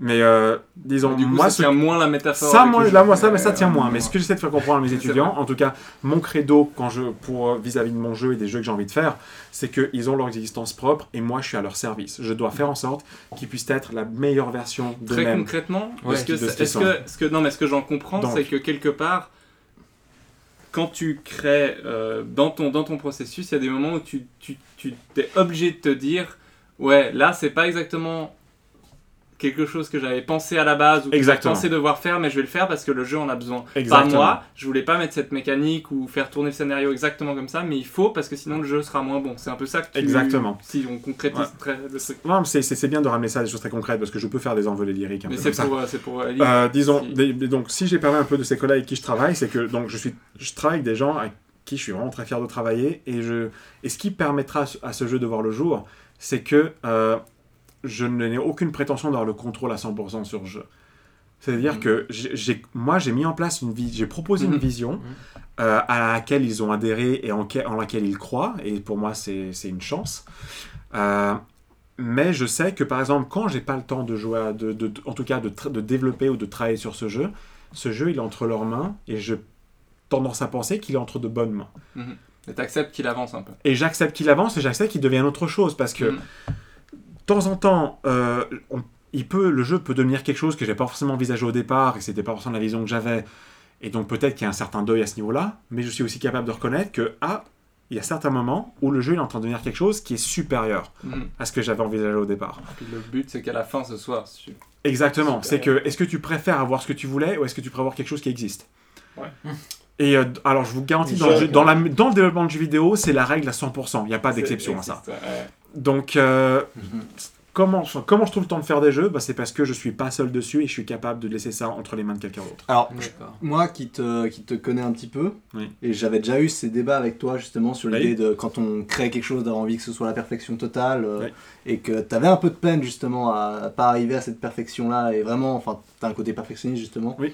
Et euh, bah, je trouve justement que tu as évolué dans ce sens-là, parce que Oui, il y a 5 Maintenant- ans, j'étais pas comme ça. voilà, tu es en train de dire justement finalement, euh, oui, euh, vaut mieux que la chose sorte et qu'elle Oui. soit pas ce que j'avais prévu à la base et qu'elle soit pas forcément parfaite. C'est jamais parfait finalement. Et donc voilà. On veut pas que tu sois plus près, on veut que tu sois dans la direction du micro, Olivier. Euh, Arrête de te rapprocher. Je regarde les gens quand je leur parle même, merde. Eh ben, il faut pas. Enfin, bon. Il faut pas. Donc oui, voilà, donc je voulais dire ça, euh, c'est non, c'est- c'est un, truc important. Dès, dès qu'on parle de passion, important. justement, c'est l'idée que, euh, voilà, la passion, c'est de, de créer quelque chose, pas que ce soit parfait, c'est jamais parfait, et qu'il y a des gens qui, qui, qui ont un talent et qui s'empêchent de sortir quelque chose sous Bah, prétexte que c'est pas encore on parfait. J'en connais certains ici. Je, Je, on je va- t'emmerde, mais alors fortement. On va conclure cette section, mais j'ai j'ai une remarque et deux questions, mais au- auxquelles tu vas répondre par une, Une réponse de trois mots. Euh, C'est très difficile pour moi. Ça me fait penser, non mais ça me fait penser à Jonathan Blow quoi, parce que The Witness, s'il a passé alors, aussi longtemps dans son ventre. Ouais. c'est euh, c'est parce qu'il arrivait juste pas à lâcher son truc. Et, et quand tu le vois réagir aux commentaires de Braid, et que Ouais. finalement les gens l'ont acheté, les gens s'amusent avec, mais disent Ah, c'est trop marrant, ça veut rien dire, le, le temps il remonte et tout, lui ça lui brise le cœur. mais c'est juste ça lui brise le cœur parce que il Quand j'ai vu ce personne- passage d'Indie Game de Movie, j'ai ressenti énormément d'empathie. Parce que c'est terrible, parce que finalement le, le public est pas assez grand pour sa vision. Et, et le, enfin, le, le fait de voir que son truc ne passe pas exactement comme lui le voit, ça, ça, lui, ça le détruit. Et, et je pense que s'il a mis autant de temps à sortir The Witness, c'est parce qu'il a tous ces problèmes de, de laisser les choses un peu s'envoler. Oui, vas-y. Je, euh, je, je coupe un peu parce qu'il faut quand même qu'on ait le temps de faire tout le podcast, Oui, à vrai, moins que tu aies une dernière remarque là-dessus. Mais bref. Non. Brad Oui, tu Lucas t'écoutes Euh, donc du coup, j'ai deux dernières questions parce que Olivier les a mis sur le conducteur, Euh, mais- mais tu as, euh, tu as le droit juste de répondre très brièvement. Ton souvenir le plus marquant en jeu vidéo? Ah. Brother, tu vas dire brother. Ah Alors, non, un caleçon. Ouais, tu c'est me pour dois un ça que j'ai caleçon. parié un caleçon. Tu me dois un caleçon. Merde, putain. Bon, attends. Parce que j'ai lu le conducteur juste avant le jeu et, et il avait marqué dans le conducteur que s'il disait Brothers, C'est il me devait ça un je- caleçon. Exactement, c'est Donc pour là, ça il je- en train d'aller chercher le caleçon. Si vous l'entendez pas, ben, profitez de ces 30 secondes. Je comprends rien du tout de ce qui se Sur le passe. conducteur, il avait marqué la question son souvenir le plus marquant, en parenthèse, son jeu préféré, il va dire Brothers, je vous parie un caleçon. Voilà. Malheureusement, je vais pas dire Brothers. Donc il va pas dire Brothers, donc Olivier lui Alors, un et- enfin, caleçon. est-ce que tu me demandes le, le souvenir que je, qui va marquant Un truc ou marquant, donc ou quelque chose- vraiment, un, un truc marquant Euh, Alors, qui t'a fait un peu comprendre que le jeu vidéo c'était C'était plus grand. que. Ouais, c'était grand. C'était grand, c'était beau. Ouais. Alors, là, pour la première fois Ou Un n'importe truc quand dont t'as- Ok. Celui qui te marque Quelque chose qui t'a Alors. marqué. Un truc qui... pff. Un jeu, un, le jeu qui m'a fait comprendre, enfin, qui m'a fait comprendre à quel point j'avais sous-estimé ce que le jeu pouvait faire, euh, c'est ré- c'est récent, c'est The Talos Principle. Ouais. Parce que euh, le- les de- la, jeu- la- la complexité des sujets qu'il traite et la maturité, la justesse avec laquelle il les traite, c'est vachement impressionnant. Et le jeu qui pour moi a concrétisé ça, le jeu que- qui pour moi est le meilleur jeu auquel j'ai joué de ma vie, c'est The Witness de Jonathan Ouais. Blow. Donc deux jeux d'énigmes plutôt. Oui. Mais ça, on ça, ça en très, dit long très, sur, ma, euh, ma- sur mes ouais. goûts, en fait. Mm, Très bien. Ça en dit long sur mes goûts. Après, le jeu que, qui, qui, qui est le plus cher à mon cœur, c'est Siberia. Le nouveau là? Non, Le Siberia 3, il a l'air génial. le premier. Très bien. Euh, je vous propose de passer à la, à la, à la suite, parce que c'était passionnant. Ouais, ton Mais, caleçon. euh, Ben, très bien, tu, merci. tu as gagné un au milieu. Oh, mais. Mais, c'est- mais mec, c'est- mais d'où tu sors ça? sympa ça Non, c'est- on me l'a offert. Ah non, on te l'a fait, pardon. Alors attends, il faut qu'on le prenne en photo. On va prendre en photo pour Twitter, comme ça vous verrez, euh, vous C'est verrez ce que important. ça. Comme ça, on voit ma tête en plus. Du coup, je, je, c'est- non mais c'était réellement passionnant et je suis Merci. très content Ah ouais, qu'on ait on fait une va bien. rubrique euh, un peu longue sur l'invité parce que ça valait le coup. Voilà, c'est Magnifique. très très bien, ce sera le tweet de, de, de, de Je peux l'épisode. passer le reste de l'émission avec l'application sur la tête, si vous voulez. Non, c'est ça, ça, ça permettra de T'es pas vraiment pas obligé. Pas obligé du tout. ça permettra de pas se sentir con quand tu dis des trucs très intelligents. si tu as le caleçon sur la tête. Euh, du coup, du coup, euh, personne n'a d'autres. euh, Tout le monde Je est pense qu'on pourrait en parler pendant un long Ouais. moment. Oui, oui, une dernière chose. hein. Bien sûr. Euh, quand j'ai conçu ce jeu au départ, j'aimais. En fait, j'ai passé tellement de temps sur les personnages que, en fait, j'avais envie de faire le jeu simplement parce que j'ai envie de rencontrer mes personnages. C'est juste pour, illustrer, juste pour illustrer le concept que le jeu il sort de toi à un moment donné. Mhm. J'avais juste envie de les rencontrer. Ouais. Parce que, en fait, je, je les aimais tellement, mais pas dans le sens c'est les miens. J'ai juste Mhm. envie de les connaître Ouais. un peu plus. T'as réussi à C'est t'intéresser. c'est la même raison pour laquelle j'avais envie d'avoir un enfant à la base. C'est que j'avais j'ai envie d'avoir un enfant pas pour être papa, c'est parce que j'ai envie, de la- j'avais envie de le rencontrer. J'ai envie de savoir qui c'était. Oh putain, C'est beau, ça. là tu es en train de me détruire le cœur là. je- Je suis désolé. c'est joli, c'est très joli. Non, mais c'est magnifique. C'est magnifique. Euh, Est-ce que euh, de- je- on va passer donc à la, à la, à la rubrique suivante, je le promets. J'ai juste une question. On, on t'a pas demandé parce qu'on était. Non, mais on t'a pas demandé par pudeur, mais, mais est-ce que, est que tu, enfin, est-ce que tu communiques déjà autour de ce jeu ou c'est encore Non. un truc très ent- euh, non, voilà, c'est parfait. 100% confidentiel, secret, etc. C'est très bien. ça, Ça, nous permet d'en de parler dans ce podcast finalement. Non, mais ça nous parce que nous, on a tous pas posé de questions parce que justement, on se disait que c'était pas. J'apprécie touchy, beaucoup votre Mais je préfère demander si on peut avoir des infos, donc non. Voilà. Donc, Non, on passe à la rubrique suivante, jingle. Le Jeu que. d'Olivier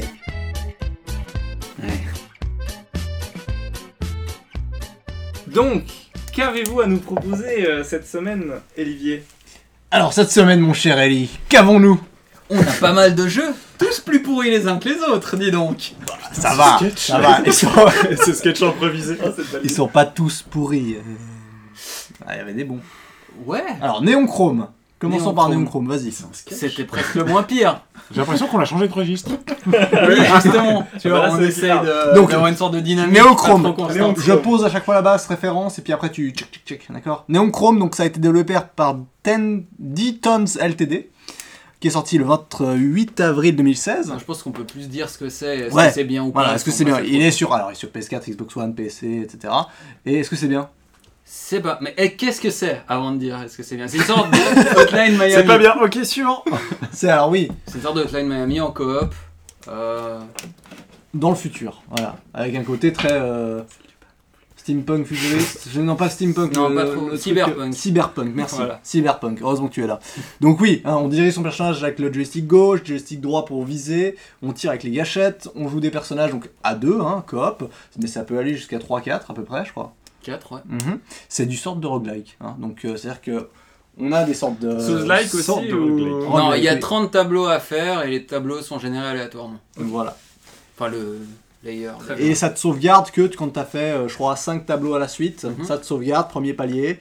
Tu peux mourir autant de sur- tu recommences à ce palier-là. Ensuite, tu en fais 5 autres, ça sauvegarde, etc. Donc, tu recommences pas mal quand même, parce que c'est un jeu assez difficile quand même. Surtout sur la fin. Voilà. C'est un euh, quoi. voilà, Exactement, voilà, on meurt, il paraît. J'aime bien, j'aime bien ton côté comme ça. là. Ok. Et du coup, alors Alors, Alors c'est très sympa à deux, voilà. Alors c'est très classique dans le genre, c'est que tu as des évolutions à te mettre euh, que tu trouves dans les niveaux de manière euh, procédurale, euh, des ennemis bien différents euh, dont tu apprends les patterns pour bien les vaincre, et des boss, des boss qui sont, qui sont. Moi je trouve que la partie des boss c'est ce qui m'a plus plu dans ce jeu, je crois. Parce que c'était c'était très marrant, genre il y en a un qui meurt et puis après c'est genre euh, la merde parce qu'on peut pas se raise en plus, on peut pas se, On peut se pas se réanimer. raise, en effet. Donc euh, toi tu. C'était assez inégal les boss en fait. Finalement, il y en avait qui étaient super intéressants et d'autres qui étaient très Voilà. très classiques. Ouais, genre le, le sort, une sorte de chenille à un moment donné, comme dans Zelda ou comme dans n'importe quel jeu, c'est une sorte de serpent avec des segments, une sorte de, Ouais. de ver solitaire en fait. Et du coup, Mais faut comme tuer. euh, euh, Jerry dans Binding of Isaac, non? Oui, voilà, exactement. exactement. Donc voilà, alors Néochrome, on co- conseille plutôt. Néochrome, on sympa. conseille genre euh, 7 sur 10. Histoire de rester dans les notes par rapport au On a eu un gros débat sur les notes et puis on s'est. on 16 s'est- sur 10 IGN. 7 sur les CGN ou 98% console plus. Allez. Ah, moi je dirais note game culte, c'est-à-dire euh, 1 sur 10, parce que c'est bien. D'accord. Du coup, Pit People. Alors, Pit People, ça c'est le nouveau de Behemoth qui est en accès anticipé. Donc, oui, on va faire plusieurs jeux vite fait, hein, très rapidement, parce que c'est une C'est sorte de l'été, ouais. de hein, finalement. Est d'accord. Pit People, c'est un jeu par Behemoth, ceux qui ont fait euh, Castle Crashers, Alien Hominid et puis euh, euh, Battle Block Theater. Donc c'est vraiment des très bons dans ce qui est des, des jeux indépendants. Ils ont justement un game art assez sympa, assez, euh, donc que tu reconnais, c'est très cartoon. Et là, Pit People, ça se passe plutôt au côté. Euh, toi, t'aimes pas les graphismes? Non, ça chie. Ah, d'accord. C'est très Euh, jeu flash en fait. Ouais, C'est- exactement. oui, voilà. Voilà, faut, faut, faut aimer. Après, Pit People, c'est plutôt dans le genre Fire Emblem, tactical, tu vois. C'est du tactical RPG à deux, ce qui Mm. est assez. Ce qui est euh, novateur finalement. novateur. S'il y a un point positif dans ce jeu, c'est ça. Voilà. C'est- Parce que. Il y en a pas deux. Après, c'est l'accès anticipé, je pense, il n'y a pas beaucoup, mais en gros, euh, ouais, tu as des combats, tu as une map sur laquelle tu te diriges, et puis tu rencontres des ennemis. Le gars qui est, qui est ton pote, il peut tirer sur les ennemis pour les empêcher qu'il y ait des rencontres, justement. Tu les vrai. assommes. Et puis, euh, il y a des armes complètement loufoques, tu peux te battre avec un C'est chacun son tour du coup. Enfin oui, si c'est tactique. Alors, pendant la phase de tactique, justement, il y en a un qui place son personnage. Enfin, chacun place son personnage en même temps, en fait. Donc, il n'y a pas besoin d'attendre que l'autre joue. C'est-à-dire Ouais. que euh, vous placez chacun. C'est d'abord les alliés, ensuite les ennemis, Ouais. mais les alliés peuvent jouer en parallèle. Ce qui donne une dynamique pas trop mal dans les combats. Et franchement, le côté coop, tactical est sympa. Mais ça s'arrête là, c'est hyper chiant comme truc. Enfin, il y a beaucoup de niveaux, c'est très très Mais lourd. t'aimes les, les jeux coop, Ellie, en fait J'aime beaucoup les jeux coop. Je sais pas. Quand ils sont bien. Non, Neochrome par exemple, c'était très bien, même si j'ai pas été le plus positif du monde dessus. Non, mais ça, Il était c'est sympa.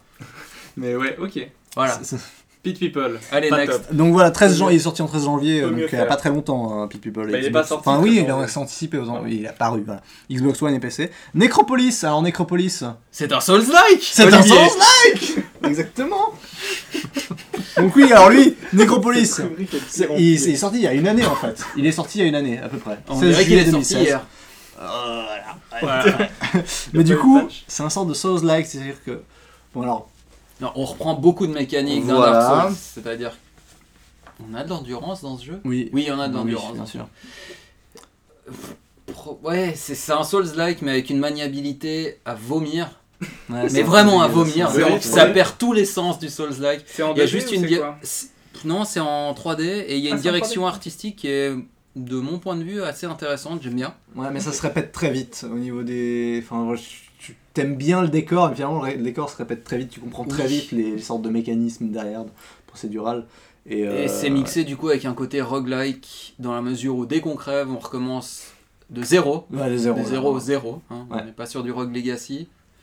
Ok, zéro, euh, pas d'évolution quoi. Ouais. Et, et même les évolutions que tu peux te faire, parce qu'en fait, tu vas dans plusieurs stages, et quand tu fais plusieurs stages à la suite, tu gagnes des pièces spéciales. Ces pièces spéciales te permettent d'avoir des items que tu vas garder tout au long de l'histoire. Et ces items te font des évolutions, mais qui sont extrêmement minimes. Tu peux en avoir qu'une seule, en fait, par personnage. Et ces évolutions, genre, je sais pas, ton bouclier se met plus vite devant toi, ou je sais pas... euh, Ouais, ou genre euh, régénérer 5% de PV de plus quand vous prenez une bouffe. Qui voilà. vous donne genre 20%. Ouais. Et c'est super rare.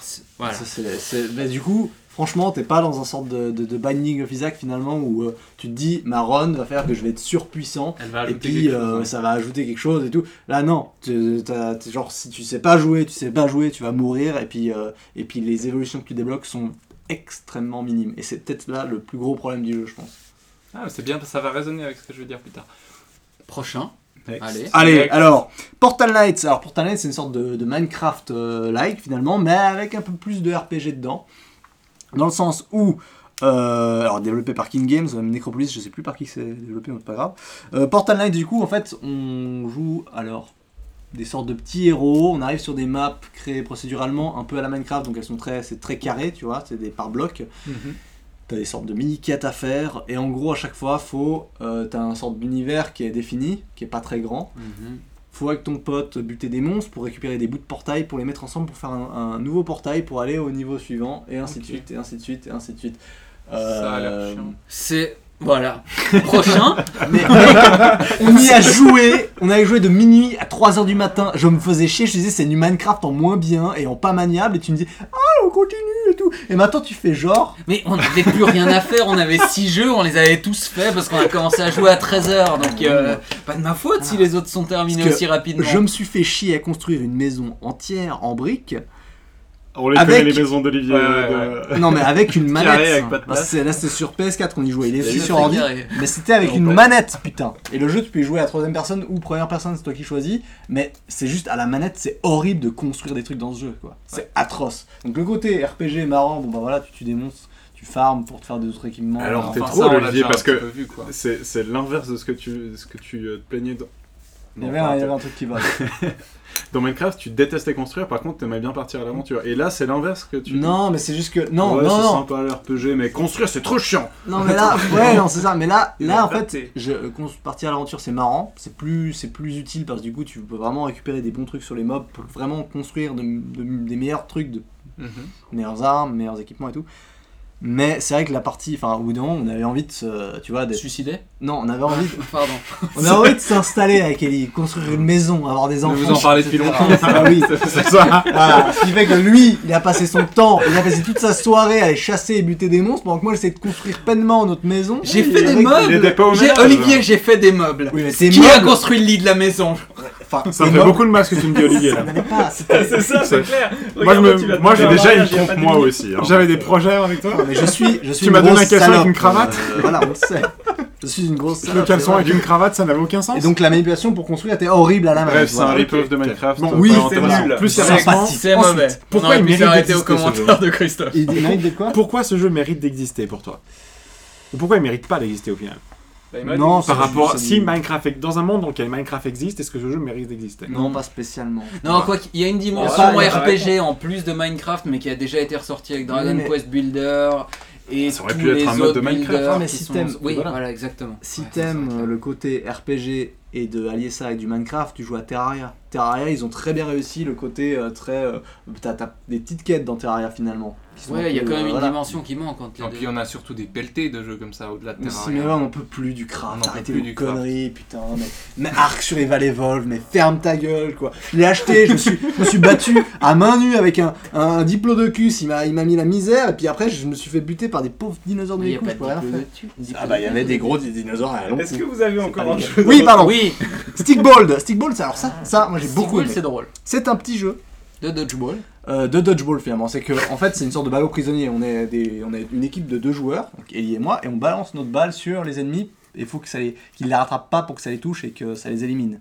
Simplement, il faut les toucher deux fois pour les éliminer. Une fois, et puis après ils sont étourdis. Et si on les retouche une fois, bim, ils disparaissent. Et tu te bats. euh, donc on est en équipe. On est euh, Bjorn et Jérôme. hein, c'est ça. Bjorn et Jérôme. On ouais. sait toujours pas qui est qui, Voilà. mais Bjorn et Jérôme. Bjorn et Jérôme. Un Norvégien et un En français Français, exactement. Voilà. J'imagine.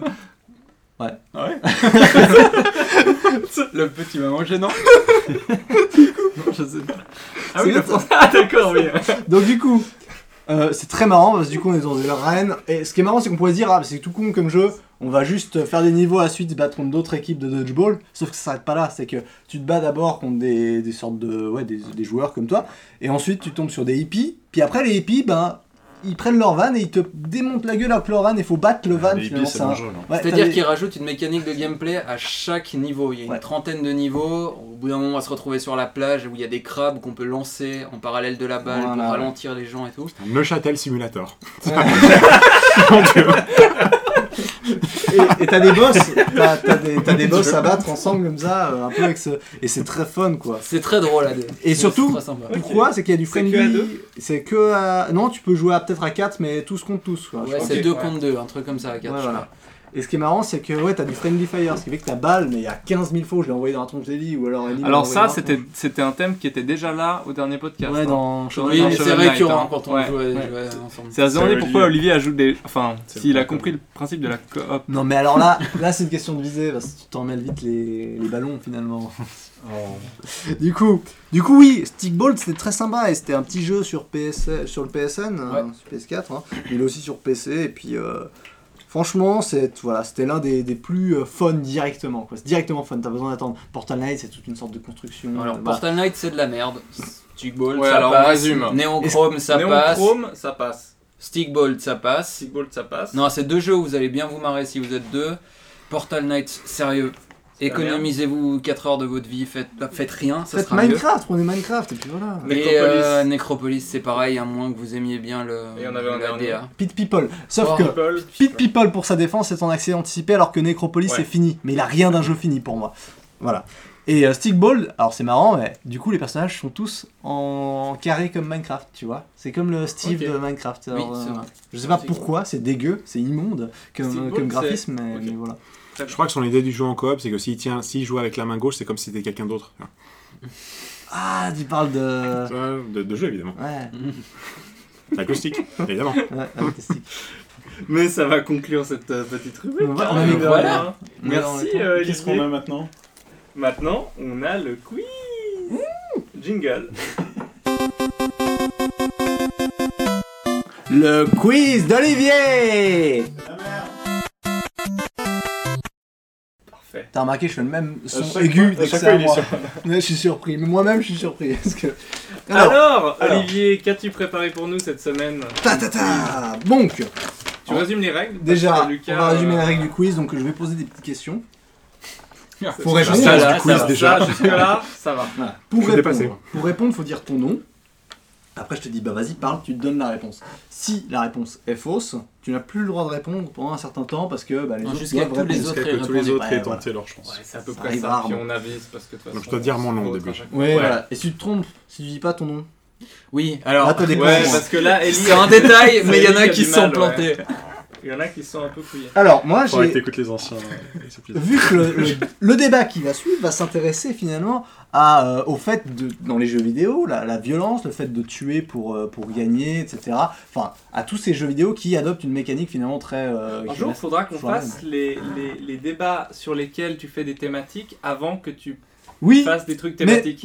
exactement. On a déjà fait ça la dernière fois, c'est Pourquoi- con, hein. Pourquoi tu vrai. posé là du coup? Parce que c'est le conducteur finalement, on l'a enfin, on l'a depuis longtemps, il me semble. bah, ah, oui, mais t'avais qu'à choisir Voilà. le thème du quiz. euh, Bref. donc t'aurais pu choisir J'annonce- euh, de faire un quiz sur le J'annonce le prochain débat qui va s'intéresser justement au fait de pourquoi. Est-ce que tu peux lire le truc qui est marqué dans le conducteur? Je ne l'ai plus en tête. Pourquoi les mécaniques de jeu se cantonnent majoritairement autour du fait de chasser, tuer, conquérir, etc. Voilà, merci. Donc, c'est le débat qui va suivre. Pour le quiz, je me suis intéressé à cette question. Là, je l'ai un peu euh, élagué, hein, donc c'est plutôt la violence dans les jeux. Et j'ai pris pas mal de jeux, donc violents, etc. Je me suis intéressé à ce genre de trucs qui sont connus pour être violents. C'est des jeux très connus. Heureusement, vous allez vous en sortir l'espère, ouais. Donc, première, j'ai fait trois sortes de parties à mon quiz, donc elles sont très rapides. Euh, je vais marquer les scores moi-même, tiens, voilà, tiens, merci. Euh, du coup, Merci à lui-même. Tu Ouais, tu viens de te dire. que je me suis demandé T'étais en train de prendre une olive, j'ai cru que tu, tu apportais quelque chose. Alors, première thématique s'appelle. Quelle misère. Je suis pas convaincu de mes titres de thématiques, mais là la thématique, enfin la première partie de mon quiz, plutôt une titre de partie, On ne s'attend à rien. C'est- un mot pour tous les tuer. Donc en gros, je dis un mot qui, euh, qui en gros euh, est une partie du titre d'un jeu que je sais qu'on cherche. Il faut me dire le titre du jeu en entier, voilà, tout simplement. Quoi D'accord. J'ai rien compris. J'ai le- dit d'accord, mais le j'ai jeu rien qui compris. correspond à ce qui. à ce Donc qui il va Ouais, dire. dit je dis genre, un mot, euh, par exemple. Call, il faut dire Non. of Duty. Si je dis kill, voilà, La il kill. faut trouver le jeu où il y a, où il y a kill dedans. Un jeu Kill- connu. Kill of the. Hill. Kill quoi? Mais ça, Kill tu- Bill? On peut rajouter des suffixes genre Killer Instinct ou- euh, Oui, voilà, exactement. Ah, donc c'est pas un mot, c'est une partie d'un Ouais, mot. une partie d'un mot ou un mot, oui, mais. Ouais, il dit un truc, faut qu'on trouve le jeu. quoi. Voilà, Je crois qu'on va hein, faire ça parce que. Alors, j'y vais. Je commence avec le premier. Attends, et donc on est parti là. Ouais. On est chacun pour soi. C'est un. Voilà. On peut pas faire des équipes Jusqu'à pour la- une fois. On peut. Ah, bah tiens, une équipe invitée, une équipe. euh, Je lance un peu de piment. Vas-y, ouais, démerde-toi. Il y a vraiment une fixation sur la coop. hein, c'est vraiment- Ouais, c'est ça. ouais.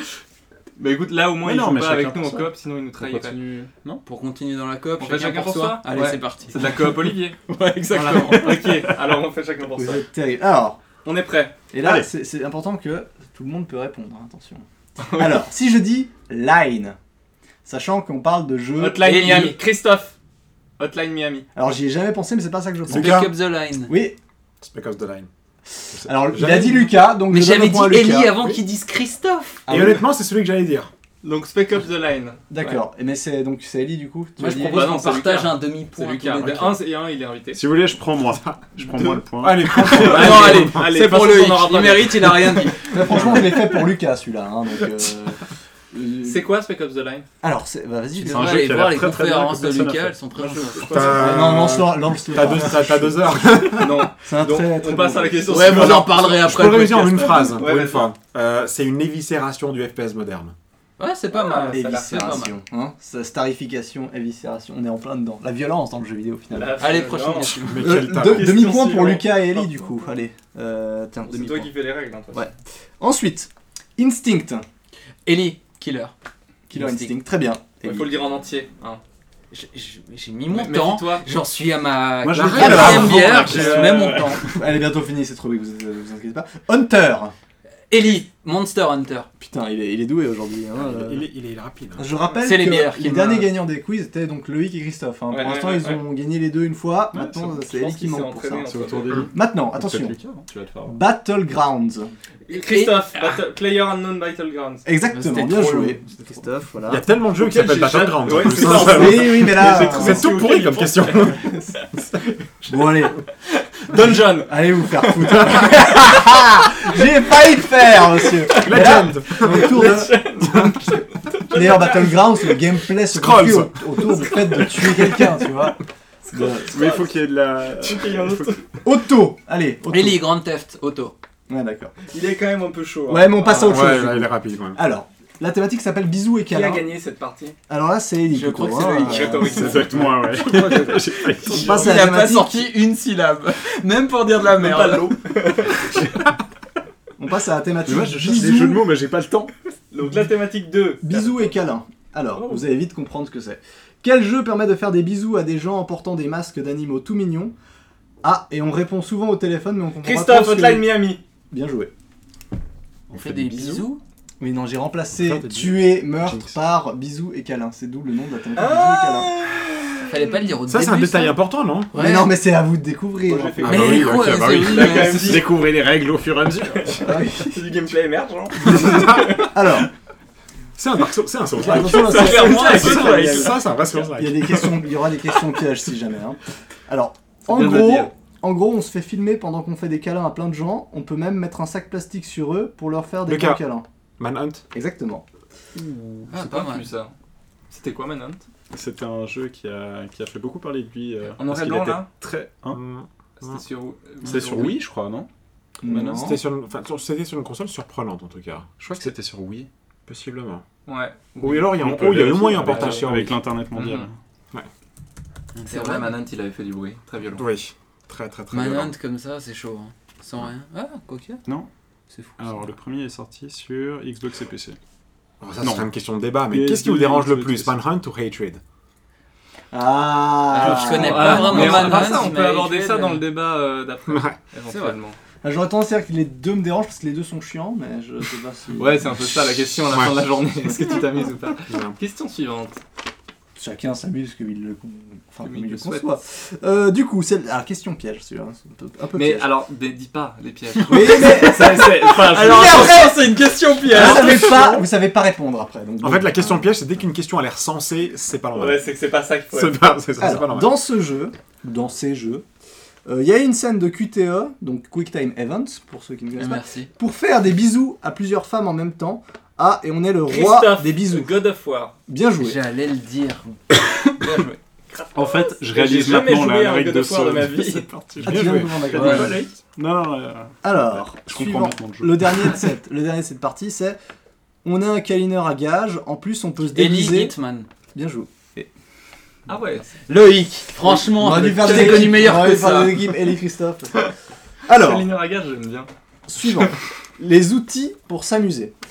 Euh, Dans Gears of War, qu'est-ce qui est attaché à notre arme Le Ellie, cas. Oui. Une tronçonneuse. Bien joué. Il est bon ce garçon. Non, juste plus rapide que lui parce qu'il l'avait aussi. C'est pas une question difficile. Je l'avais aussi. Ensuite, Ouais. dans ce jeu, C'est très long, mais. dans ce jeu, les chats ont une vie de chien. On les utilise pour les mettre au bout d'un flingue, par exemple. Euh, Christophe. Postman. Non. Je sais Euh, pas ce que je voulais dire. Lucas, postal. Ouais, voilà. Ah putain Ouais, ouais, je disais désolé. Postman, Je suis ça faisait un désolé. peu bizarre. À force de répondre des trucs auxquels j'ai pas joué, c'est Désolé. tu peux rien. Alors, Post- Le pauvre petit postal. facteur. Bon, postal, ça veut dire quoi? Quel Enfin, rapport j'ai jamais compris pourquoi ça s'appelait comme ça. je- Alors, ça vient d'une expression anglaise qui dit euh, going postal, qui veut dire euh, genre péter les plombs. Ah, donc voilà. Ah, ça fait plus de sens que ça Postman. fait- Ouais. ça fait- ça fait- ça fait Quoique sens. Going Postman, apparemment, en Irlande, c'est plus chaud que ce qu'il n'y paraît. Mesdames et messieurs, vous venez d'assister à la minute culturelle de la radio suisse romande. Post, ouais, ouais. Il y a la- l'adaptation du V-Ball, justement. Oui, oui, oui, Grand très grand film. Grand film. hein. Donc, Grand. dans ce jeu, les gods, ça tabasse. Lucas, Saints Row. Bien joué. Saints Row the Ah. Third, mais je te donne le Ah ouais, là, là t'as bien déchiffré Olivier quand même. Je suis, je suis impressionné. C'est même inquiétant. C'est pas normal. C'est pas pour rien Ah. reçu un caleçon. C'est ça. C'est le caleçon. Alors, dernier. Il y avait des phéromones dedans. Là, là alors j'ai- oublié un mot dans cette phrase. C'est pas Pas grave, dans c'est une celle-là, mais c'est pas piège. grave. C'est une question piège, ça va.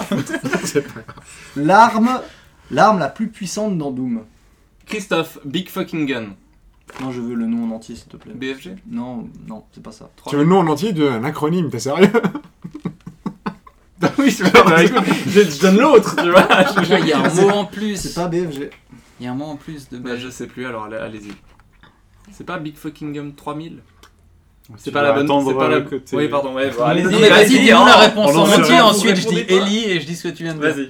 Non mais finis, finis ta réflexion mais dis je, sais plus, j'allais faire 4000. Est-ce que vous 5000, voulez 6000, un indice Oui. Alors, un indice spécial, euh, spécial manga, spécial animé. Dans Dragon Ball Z, on dit souvent It's Ellie, over Big fucking gun 9000. Ouais, voilà, BFG 9000. Très bien. Merci J'étais à- beaucoup Christophe. J'étais à 8000 de la bonne réponse. Purée, tu sais que ça a failli se terminer Ouais, sur une égalité Ellie-Lucas, mais ça se termine sur la victoire d'Ellie. Mais Lucas, je Oh, bravo. Bien joué. coup, euh, Merci Bien beaucoup. joué, joué. Franchement pour une première tu te défends super bien. Merci T'as beaucoup. niqué Loïc. euh. Dis Ellie qui a perdu les deux derniers zéro lamentablement. Oui, alors Loïc. euh, Mais c'est le casque, je crois. Loïc, pas tellement là aujourd'hui. Mais il y a un décalage. Il y a un lag, c'est ça. euh, je peux pas. Il y a un petit lag pas avec le casque. Merci Olivier. Y'a pas de quoi Merci, Olivier. un Très beau quiz. J'essaie de travailler un peu la On fait une chose. petite pause On fait une petite pause musicale Ouais, puis on va bouffer surtout. et on va bouffer. À tout à l'heure. Oh, ta gueule. C'est. C'était. Ouais. On se demande dans quel pays on est.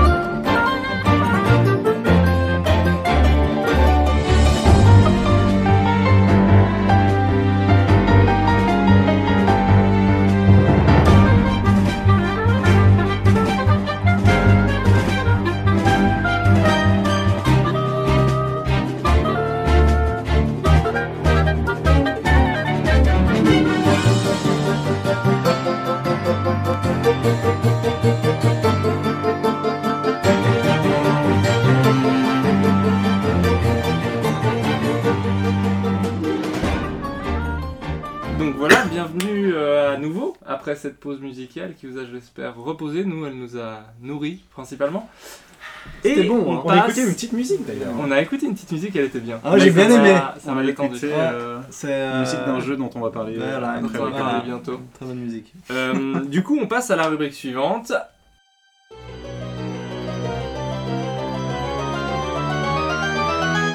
Nos jeux du moment Alors, les jeux du moment, on, va, on va, comme on a un invité, on va le laisser euh, parler de, de ces jeux du moment, quand même, et on va commencer par lui. Dis-le Ah. tout. Alors, euh, le jeu du moment, c'est un jeu qui est sorti très récemment en version boîte sur euh, PS4 et Xbox One, qui s'appelle The, The Town of Light. Et du coup, je vais- ça me donne l'occasion de parler de deux, de deux, d'un autre jeu, parce que thématiquement, il est beaucoup plus vieux, mais il est lié, qui s'appelle Ether One, Ether One. Alors, The Town of Light, c'est un jeu qui traite donc de la maladie mentale et plus particulièrement de l'expérience euh, des, euh, de- du traitement des malades mentaux euh, dans les asiles psychiatriques dans les années 40, donc évidemment des conditions de traitement qui sont très difficiles. Le grand mérite de The Town of Light, c'est que, alors premièrement, l'équipe, c'est une équipe italienne, donc voilà, je suis italien, big up, je représente. Salut. C'est le studio LK, LKA.it qui, qui, a, qui a développé ce jeu. Euh, ils ont recréé One to One, un asile psychiatrique en, dans, en Italie méridionale, qui est euh, l'os- l'ospedale psychiatrico di Volterra, Oh. avec l'accent. Ah, Ciao. c'est beau là, le N'est-ce mot. pas Ah, je, suis, je suis excité. Et euh, vive il duce. Et donc ils ont recréé one to one le, le- l'asile et les, et les terrains euh, aux alentours. Et on incarne donc une, une, une internée de cette de ce psychiatrie, de cet hôpital qui s'appelle René. Et ce qui est intéressant, c'est que l'état actuel de, de, de l'asile, il est en délabrement. Et euh, on visite donc l'état actuel de l'asile. Et euh, le jeu, a- alors attention, moi je spoil les choses. D'accord, je Ouais, le dire. ce Voilà. sera le débat du prochain Direct. podcast le soir. Parfait. Donc vas-y. On emmerde parfait. les Je spoil parce que je pars du principe quand une chose est bien faite, elle fonctionne tout le temps. Donc, euh, euh, donc il- mon interprétation du jeu, c'est qu'en fait, l'état de délabrement de l'asile, c'est la- le, le- le carcan ou la cage psychologique dans laquelle René est, parce qu'en fait, on passe à la fin du jeu, on découvre qu'on a passé tout le jeu dans, coincé dans son esprit. Alors, et en fait, pendant tout le long du jeu, on est censé incarner René qui visite l'asile, alors qu'on découvre à la fin qu'elle était juste sur un banc, en train de, en train de végéter en- comme un légume. Et tout le jeu s'est passé en fait dans sa tête, et elle essaie de reconstituer pourquoi elle en est arrivée là, pourquoi on l'a traitée comme ça, pourquoi elle est dans cet asile, essaie de comprendre cette situation. Est-ce qu'elle a fait quelque chose de mal? Est-ce qu'elle est traquée? Est-ce que c'est les gens qui sont mauvais? Est-ce que c'est elle qui est, qui est pas bien? C'est un peu le cabinet du docteur. Caligari en fait. Ouais, il y a, non, il y a, y a beaucoup de points communs exactement Shutter avec Island, ça. Ah, Shutter aussi. Island. Ouais, il y a beaucoup de points Ouais, communs avec ça. C'est de la merde par Et euh, donc, je reviens à ce, dont je, à ce dont je parlais en début d'émission sur l'identité du joueur. Ouais. Là, c'est très intéressant comme ça est traité parce qu'on incarne René. Donc, on se dit, ok, on est René, mais d'un coup, qui je suis en tant que joueur dans cette, cette présence dans l'espace? Et en fait, pendant le jeu, on découvre que on est l'une des voix dans la tête de René. Donc, ça justifie qu'on puisse la contrôler, mais ça justifie que René elle a sa vie propre, sa conscience propre. C'est en 3D, c'est C'est en 3D, contrôlé à euh, c'est première hyper, personne c'est ou- première personne, c'est en 3D, c'est hyper réaliste, on est censé incarner René. Et là où l'identité du joueur, elle est, pas, elle est résolue très intelligemment, c'est par exemple, quand René elle découvre son dossier médical, elle pose des questions du genre, mais j'ai vraiment fait ces choses-là, mais c'est pas, est-ce que vraiment il y a un problème chez moi? Et donc elle se parle à elle-même. Et vous, vous êtes la voix dans sa tête qui lui répond. En Ah fait, ouais. vous êtes l'acteur Ouais. de sa recherche de réponse dans sa tête. Et à la fin de la, de- de- du, du, du jeu, vous, vous comprenez que tout le jeu, vous étiez dans son esprit, et elle a juste passé tout le jeu sur un banc comme un légume au soleil à ne pas bouger. Et la séquence finale du jeu, les 15 dernières minutes qui finit par une lobotomie, c'est d'une intensité dramatique parce qu'on a une vraie empathie vers René. Envers René parce que thématiquement, le jeu est une justesse qui fait que c'est pas que les clichés des fous. On comprend ce qui se passe dans la tête de René. On la comprend, on sait comment elle résonne. Et on se sent triste pour elle, vraiment. Et, euh, et donc, on voit comment elle a été traitée à la fin. C'est d'une intensité dramatique, mais bouleversante. Je conseille The Town of Light à tout le monde. Et donc, je fais juste très rapidement, je parle d'Ether Mmh. One. C'est un jeu. Donc Ah, attends, deux secondes. Parce oui. que je- je- avant que tu passes sur Ether One, Je t'écoute. euh, c'est sorti il y a longtemps, c'est sur PC Euh, c'est sûr, c'était sur PC à la base, c'est sur Steam. C'est, je crois, 20 francs sur Steam. Euh, Et est-ce 15 que euros sur Donc c'est une sorte, 15 si j'ai euros bien, sur Steam. si j'ai bien compris, mais c'est affreux de dire ça, mais une, une sorte de walking simulator. oui, on est d'accord que ce terme est immonde. Oui, Euh, ce terme est Mais immonde, oui, mais c'est- c'est on va dire, c'est de- c'est une expérience narrative immersive. Voilà, Voilà. parfait. On va Ok. dire, voilà, c'est c'est- c'est de ça qu'il s'agit. c'est- Ça a l'air assez. Voilà. ouais, ok. Euh, ça, je le recommande vraiment parce que Ouais. c'est vraiment d'une très mature, on va dire, Ouais. comme traitement de Ouais, la chose. On va mettre qu'on. Ouais. On va prévenir Euh, qu'on spoil un peu. Oui, non, un, on un spoil complètement. vegetable simulator. quoi, Ex- finalement. Exactement, je te remercie. C'est comme Stardew Valley génial. en fait. Non, mais c'est- Situation de légumes. Qu'est-ce qu'il y a Non, non, Euh, c'est- on t'a pas. C'est pas grave. Mais euh, ouais, Et donc, euh, du coup, ça, ça m'a, ça m'a permis un peu d'explorer un autre jeu qui traite aussi des maladies mentales, mais complètement différemment, qui est beaucoup plus vieux, qui a eu une version aujourd'hui, enfin un terme que je comprends pas, qui s'appelle Redux. C'est une version mise à jour sur un autre moteur de jeu plus récent, qui s'appelle Ether One. Ça, c'est un jeu qui traite de la démence. Euh, et la manière dont ça traite de la démence, c'est à travers le game design, à travers les, mécaniques de jeu, le joueur, sans s'en rendre compte, va reproduire des comportements typiques d'une personne démente. Ah ouais. Euh, pareil, et donc je vais vous donner un exemple de ça. Euh, au début du jeu, donc le, étant donné le style de jeu, le joueur il sait un minimum à quoi s'attendre, d'accord? Parce qu'il y a une sorte d'herméneutique autour de ça. Mhm. C'est-à-dire que il sait, le, au vu du, de comment le jeu est foutu, que c'est un jeu où il y aura des énigmes, il faut utiliser des objets pour avancer dans le décor, etc. Ça, la première personne aussi. Euh, le jeu, il utilise ces conventions pour justement mettre le joueur dans une certaine situation et le faire avoir certains comportements pour donner un- émettre un commentaire sur la, la, la, la, démence, comment dire, ce que ressentent les personnes démentes et permettre au joueur de comprendre cette situation et ressentir de l'empathie pour ça. C'est très intelligemment fait. Donc, l'exemple, c'est quoi? Euh, Dans le jeu, le joueur sait que les objets sont importants pour résoudre les énigmes. Mais le joueur ne sait pas quel objet est important. Potentiellement, tout est important. Mhm. Ou peut-être rien n'est important. Il ne sait pas. Et, il y a et les développeurs ont volontairement fait en sorte que quand un joueur ramasse un objet, il ne peut pas le poser ou le drop comme ça, sauf dans des endroits très précis. Il y a des endroits dans le jeu, dans des surfaces noires au sol, qui permettent de poser un objet. Ou alors, on peut le remplacer par un autre objet. Mais quoi qu'il arrive, quand tu as un objet dans la main, il est dans ta main. Et c'est compliqué de s'en débarrasser. Mais à un moment donné, le joueur, il peut se téléporter dans ce, qu'on a, ce qui dans le jeu s'appelle The Case. C'est une sorte d'espace mental dans lequel le joueur peut se réfugier. Et, c'est une- et ça fonctionne comme un hub. Fon- Ouais. En fait, systémiquement, structurellement, c'est un hub. Et euh, dans, ce, dans, ce, dans ce hub, il y a des, euh, des étagères sur lesquelles le joueur peut poser tout ce qu'il a en main. Mais qu'est-ce qui va se passer naturellement, organiquement dans le cours de jeu? C'est que le joueur, il, ne, il se retrouve avec des objets, plein d'objets dans l'environnement, il ne sait pas ce qui est important, ce qui n'est pas important. Donc typiquement, il va ramasser des choses. Et il ne peut pas les lâcher. Mhm. Donc qu'est-ce qu'il va faire? Il va vite se téléporter dans son hub, le poser sur un étagère, et voilà. Ouais. Qu'est-ce qu'il fait sans s'en rendre compte? Il, fait, il reproduit un comportement typique de personnes démentes, en tout cas d'un symptôme Ouais. de personnes démentes, c'est-à-dire l'accumulation compulsive. Ouais. Parce qu'il va se retrouver avec des étagères avec plein d'objets qui le potentiellement ne ouais, servent à rien. Il y a des objets qui sont critiques pour Mm. la quête. Et en fait, à la fin du jeu, on se rend compte que les objets critiques pour la quête, c'est genre une dizaine. C'est rien. Mais le joueur va se retrouver avec des étagères remplies de choses qui n'ont aucun sens. Et moi, je fais ça dans la vraie vie. Ça. Voilà. Et ce qui est, trucs. ce Merci d'ailleurs, parce que ce micro, on est la meilleure. euh, il faisait partie des 10 objets utiles de ma vie, c'est ce micro. C'est celui-là. Par contre, ton Apple critiques. Watch, pas trop. hein, on est Ah, un peu moins. Ah, t'as un Apple Watch. Ah, Ouais, je m'en suis servi trois fois. C'est Je me suis rendu compte que. c'est ça l'odeur. Euh, et donc, ce qui est là où le jeu est virtuose, hein, c'est que uniquement à travers le game design, les mécaniques de jeu, il met le joueur dans cette situ- situation-là. Et, et en plus, dans le même, dans le même état mental, qu'est-ce qu'elle se dit? Qu'est-ce qu'il se dit un accumulateur compulsif? Ça pourrait me servir Ça un jour. pourrait me servir. Et donc, et là, c'est uniquement à travers les mécaniques. C'est pas, c'est écrit nulle part, c'est dit nulle part. Il n'y a pas une voix, dans ta- une voix qui te dit ramasse les choses parce qu'on sait jamais. C'est naturel. À- uniquement à travers les mécaniques. Mhm.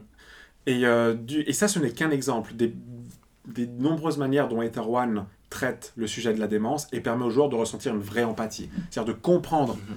comment réfléchit une personne démente et même, encore mieux, de faire sentir comme logique ce qu'une personne démente comprend, euh, raisonne. Ouais. Et donc, euh, voilà, ça, ce sont deux jeux, donc The Town of Light et Ether One, qui traitent un sujet très compliqué à traiter Mhm. mais de manière très juste, très mature et la plupart du temps uniquement dans le game design. Ouais. c'est bien. Et donc ça, C'est un bon exemple J'étais, euh, valable. j'étais, euh, ouais. Enfin, j'étais... Quand j'ai vu ça, je me dis, ouais, on critique le médium du vidéo, et des fois à juste titre, mais on a quand même fait certaines avancées, quoi. Ouais. Il, est, il a quand même, il y a est des quand trucs même qui de ne mûrir. pourraient quoi. pas exister Exactement. autrement. Tout comme il y a des choses qui pourraient pas exister autrement qu'en film. Exactement. Ouais. Et il y a 5 ans, ce jeu n'aurait jamais existé, parce que Mhm. le jeu a quand même mûri d'une certaine manière. Et donc c'est quand même... Tu ressens des choses très mauvaises et très lourdes quand tu joues à ces jeux, mais en filigrane de tout ça, en fond, en background, t'as une certaine quand même fierté. C'est quand même réjouissant de voir Ouais. le jeu vidéo réussir à faire Ouais. ça. Ouais, c'est clair. ça, ce sont mes, deux recommandations. Après, déjà- Tu parles de Hater One justement, euh, le hub qui est en Ouais. fait ton, ton, ton espace mental. Donc le hub, c'est pour. Le hub, oui, c'est- c'est. Un peu une zone de lien entre toutes les autres. Tous les zones. niveaux, voilà. Voilà. Comme dans Dark Souls, le sanctuaire de lich-feu finalement. Oui, mais si les gens. en fait, Mais est-ce que Etherone est un Souls-like C'est ça la vraie question. Mais quand tu parles de Hater One, ça m'a fait penser à un vieux jeu auquel j'ai beaucoup joué, qui est pas un bon jeu du tout. Oui. Mais alors vraiment qui a, qui a été gros Mais intéressant. dire. Mais qui me fait penser à ça, et que du coup je me rends compte du concept intéressant derrière. Earthworm Jim 3D. Le premier jeu de Chris Blazinski. C'est Earthworm Jim 3D qu'il a Non, fait, pas hein 3D. Ah non, pas 3D. 3D, Non, ouais. 3D, pas c'est une bouse. 3D, Juste. ouais. 3D. C'était justement ce passage à la 3D un peu compliqué pour certains jeux, et Earthworm Jim qui arrive sur 64. Oui. Et là, en fait, tu jouais Earthworm Jim, mais en fait, Earthworm Jim se faisait écraser par une vache dans le générique de, ton, de ta console. Donc c'est la Nintendo 64, tu vois. Et, euh, Je suis vraiment très curieux de euh, savoir comment tu vas connecter ça à Non, alors, et en fait, Attends de voir, tu vois, tu vois justement ton, ton symbole 64 qui apparaît, là, le N là, puis t'as Earthworm Jim qui joue du violon, enfin non, du, du, de l'accordéon, puis il se fait écraser par une vache. Puis tu dis, bon, bah c'est juste le truc qui t'explique, enfin, juste le, le, le- ouais, le truc de sa présentation, comme t'avais pour. euh, ouais. voilà. Puis en fait, non, en fait, Earthworm Jim s'est pris une vache sur la tronche. Les vaches et Earthworm Jim, c'est très lié hein, depuis le début. Euh, et du coup, il se prend c'est un verre de terre. Oui, c'est un verre de terre Qui a une combinaison de qui est l'espace. une combinaison. Et il se fait écraser par une vache. Mais en fait, tu découvres qu'il a eu un accident du coup. Parce que comme il s'est fait écraser par une vache, tu vas jouer Earthworm Jim dans son esprit à lui en fait. Et quand tu regardes, D'accord, t'es dans un hub, le hub c'est son cerveau en fait. Et t'as différentes zones qui correspondent à des émotions, la peur, euh, la joie, le machin. Donc c'est Psychonauts en fait. Ouais, exactement, avant l'heure. hein. Et du coup, tu regardes, genre, euh, par, une, euh, par une fenêtre de ce, ce, ce sorte de, de cerveau, puis tu vois justement que euh, t'as les, les docteurs qui se penchent au-dessus de toi, et puis en fait, tu vois vraiment que t'es dans ta tête. C'est drôle parce qu'après, les niveaux sont un peu par rapport à des émotions. Évidemment, t'as les niveaux avec des vaches qui sont très méchantes et qui sont des vaches un peu militaires qui veulent te buter et tout ça. C'est pire. Voilà, alors ça c'était vraiment la, partie cool du jeu parce que sinon c'était très chiant parce que tu devais collecter un nombre de. de... C'est ces jeux typiquement de cette époque où euh, tu devais collecter euh, un nombre euh, défini d'objets dans chaque monde. Ouais. Et puis, Kong 64. Ouais, voilà, et t'avais d'autres trucs. Mais enfin, ouais, il était un peu foireux. Et puis t'avais des boss, tu te battais contre ton boss, enfin, contre le méchant avec un, sur un cochon. Enfin, tu surfais sur un cochon dans la boue. Mais du coup, ça me fait penser à Eternal parce que ce côté euh, vraiment, ils essaient de traiter le fait de, de traumatisme crânien, de, de, de genre il est dans le coma et puis du coup il revisite ses Ouais. émotions, mais de manière très différente. Oui. Et bonsoir. Oui. Je pense que c'est pas nécessaire comme précision parce on voilà. parle d'un verre de terre qui s'est pris une vache. Oui. c'est pas grave. sympa, mais c'est c'est Ça c'est très, très, très longtemps. Merci Olivier. D'autres remarques sur, euh, ces... sur Ether One C'est ta contribution de et Non mais c'est beau, c'est beau parce que euh, ramener Earthworm Jim 3D, Earthworm- Jim vraiment. 3D dans un podcast à ce moment-là, c'était pertinent. Mais c'était. Peu de monde aurait osé faire Ouais, ça. Mais c'est ça qui fait de cette émission genre un bijou. Ouais, c'est la Ah, le bijou de l'émotion. de l'émission. Et de l'émotion aussi. Du coup, euh, On va baisser d'un level et puis on va essayer de parler d'un jeu. on, va, revenir un peu. Non mais je même parler de bonheur 5 minutes. Ah, reste... alors reste au haut Hein niveau alors Christophe, vas-y, on t'écoute. non, euh, moi j'ai j'ai pas joué à grand chose dernièrement, si ce n'est Hearthstone, mais j'en ai déjà beaucoup parlé. Donc je- il y a une nouvelle extension, je ne le répéterai pas. Euh, Chaque épisode. je, passerai, je passerai la légende cette l'ai C'est pas, pas très radiophonique, mais nous sommes tous en train de le juger. Je- non, ils ont, ça fait longtemps. si tu le savais, moi je regarde Talk. Olivier il dit rien, mais il est. Olivier dit rien, mais il est pas là. Je suis un Christophe, mais en mauvais, moi. Lui, il, est- lui, il gagne pas, c'est ça le. Et Christophe est un toit, mais en rationnel. Voilà. C'est pas loin de ça. hein. Bref, j'ai pas joué à grand chose d'autre que des jeux dont je vais pas parler ici, mais j'ai trouvé un petit jeu sur la, sur la Wii U, Non, sur, la, Switch. Putain, j'ai du mal avec cette console. Euh, Aussi, elle sert à qui en fait est console sorti il y a, il y a environ un an et qui sort sur la Switch et je l'avais complètement zappé ailleurs, donc je l'ai je l'ai pris. C'est un jeu indé, enfin indépendant qui s'appelle Gunner, G-O-2-N-E-R, qui est euh, créé par euh, Art in Hurt et publié par Raw Fury. Je, je connais pas du tout ces, ces- ces gens-là, j'ai aucune idée de ce qu'était ce jeu, j'ai juste trouvé que c'était un peu joli visuellement, parce que c'est ça qui t'attire en premier. Euh, et du coup, j'y ai, joué un petit peu, j'y ai pas joué des masses. Gunner, c'est quoi? C'est un roguelike, mais alors, on, a- on a beaucoup parlé de, de roguelike dans la dernière émission, mais pur jus, c'est-à-dire que pur jus dans ce qu'on appelle roguelike aujourd'hui, donc c'est c'est un jeu, c'est vu de côté en 2D et euh, tu cours, tu sautes et tu tires grosso modo. Il me semble que tu l'as défini par un jeu que moi je pourrais pas jouer. C'est clairement un jeu qui va. Non, pas que tu pourrais pas, tu pourrais, mais tu, tu vas détester parce qu'il y a tout ce que t'aimes pas dans le roguelike. D'accord. Tu sais l'aspect un peu vain de j'ai fait un run, mais non, pas. Alors, attends. Ah, ah Je m'énerve. C'est quand même l'essence du podcast, ce genre de réflexion. C'est ça, c'est ça à la base. D'accord. C'est c'est un jeu. Donc, c'est un. Ce qu'on appelle un roguelike. C'est vu de côté, on court, on tire, on a des ennemis et on passe de niveau en niveau. Euh, Il y a 5. Grosso modo, 5 niveaux séparés en chacun 3. à la fin de chaque euh, groupe de 3 niveaux, il y a un boss. Et quand on meurt, on recommence au tout début. D'accord. Euh, et les niveaux sont générés procéduralement. Ça a l'air amusant. Ouais, bah, c'est un peu le pitch, euh, le pitch de tous les jeux du monde. Euh, Il y a un truc qui est chouette, et c'est pour ça que je l'ai je l'ai pris à la base, c'est qu'il a une DA qui est assez originale. Je- sais pas si ça va parler, enfin je sais que ça va vous parler, mais je sais pas si vous allez comprendre ce que je veux dire, mais c'est une DA un peu entre Nidog et Genital Justing. Ouais, Euh, alors Nidog, je vois, mais. Genital Justing, c'est compliqué. Mais comme le titre est bien. hein. hein, Non mais on y bien, a joué, ouais. tu te rappelles, c'est Oui, celui je me avec les- rappelle, voilà. la DA. Eh ben, euh, Il y a un truc qui est entre Nidog et Genital Justing. C'est du, c'est gros pixel, euh, c'est du gros, des gros aplats de Ouais, couleurs. Nidog, je le voyais, mais alors Genital Justing, je le voyais pas trop. Là. Ah Non mais t- ouais, regarde à la fin, il y a des sortes de gros tubes, enfin bref. C'est du gros pixel, c'est des aplats de couleurs, il n'y a pas de texture. Ah, Nous sommes en train de découvrir le visuel du jeu sur un Ouais, ouais, c'est pour ça que c'est pas très radiophonique. Oui, pardon. Donc c'est un, jeu qui notre invité, c'est gentil. jeu qui a- c'est un jeu qui a un très beau visuel, vraiment. Un sound design un peu, justement, avec des bruits un peu bizarres, un peu comme ça, un peu comme Genital Justing. Ah, c'est pour ça C'est pour ça. Ah, voilà. Et, euh, et puis, il a un feeling qui est très sympa. Donc, en gros, il y a, dix- ah, il y a une dizaine d'armes que tu peux débloquer. Il y a une dizaine de têtes, parce que tu peux changer ta tête, en fait. Et c'est un peu ta tête représente combien de cœurs tu as et euh, te donne d'autres habilités, comme des doubles sauts ou des choses comme ça. Et puis, tu peux aussi changer ton backpack, enfin ton sac à dos, qui peut contenir euh, un chargeur supplémentaire ou alors euh, te faire euh, être une sorte de jetpack ou, ou des choses comme ça. Et ces objets, au début, t'en as que un, et puis plus tu fais des runs, plus tu vas en découvrir Mhm. dans les niveaux et puis les débloquer.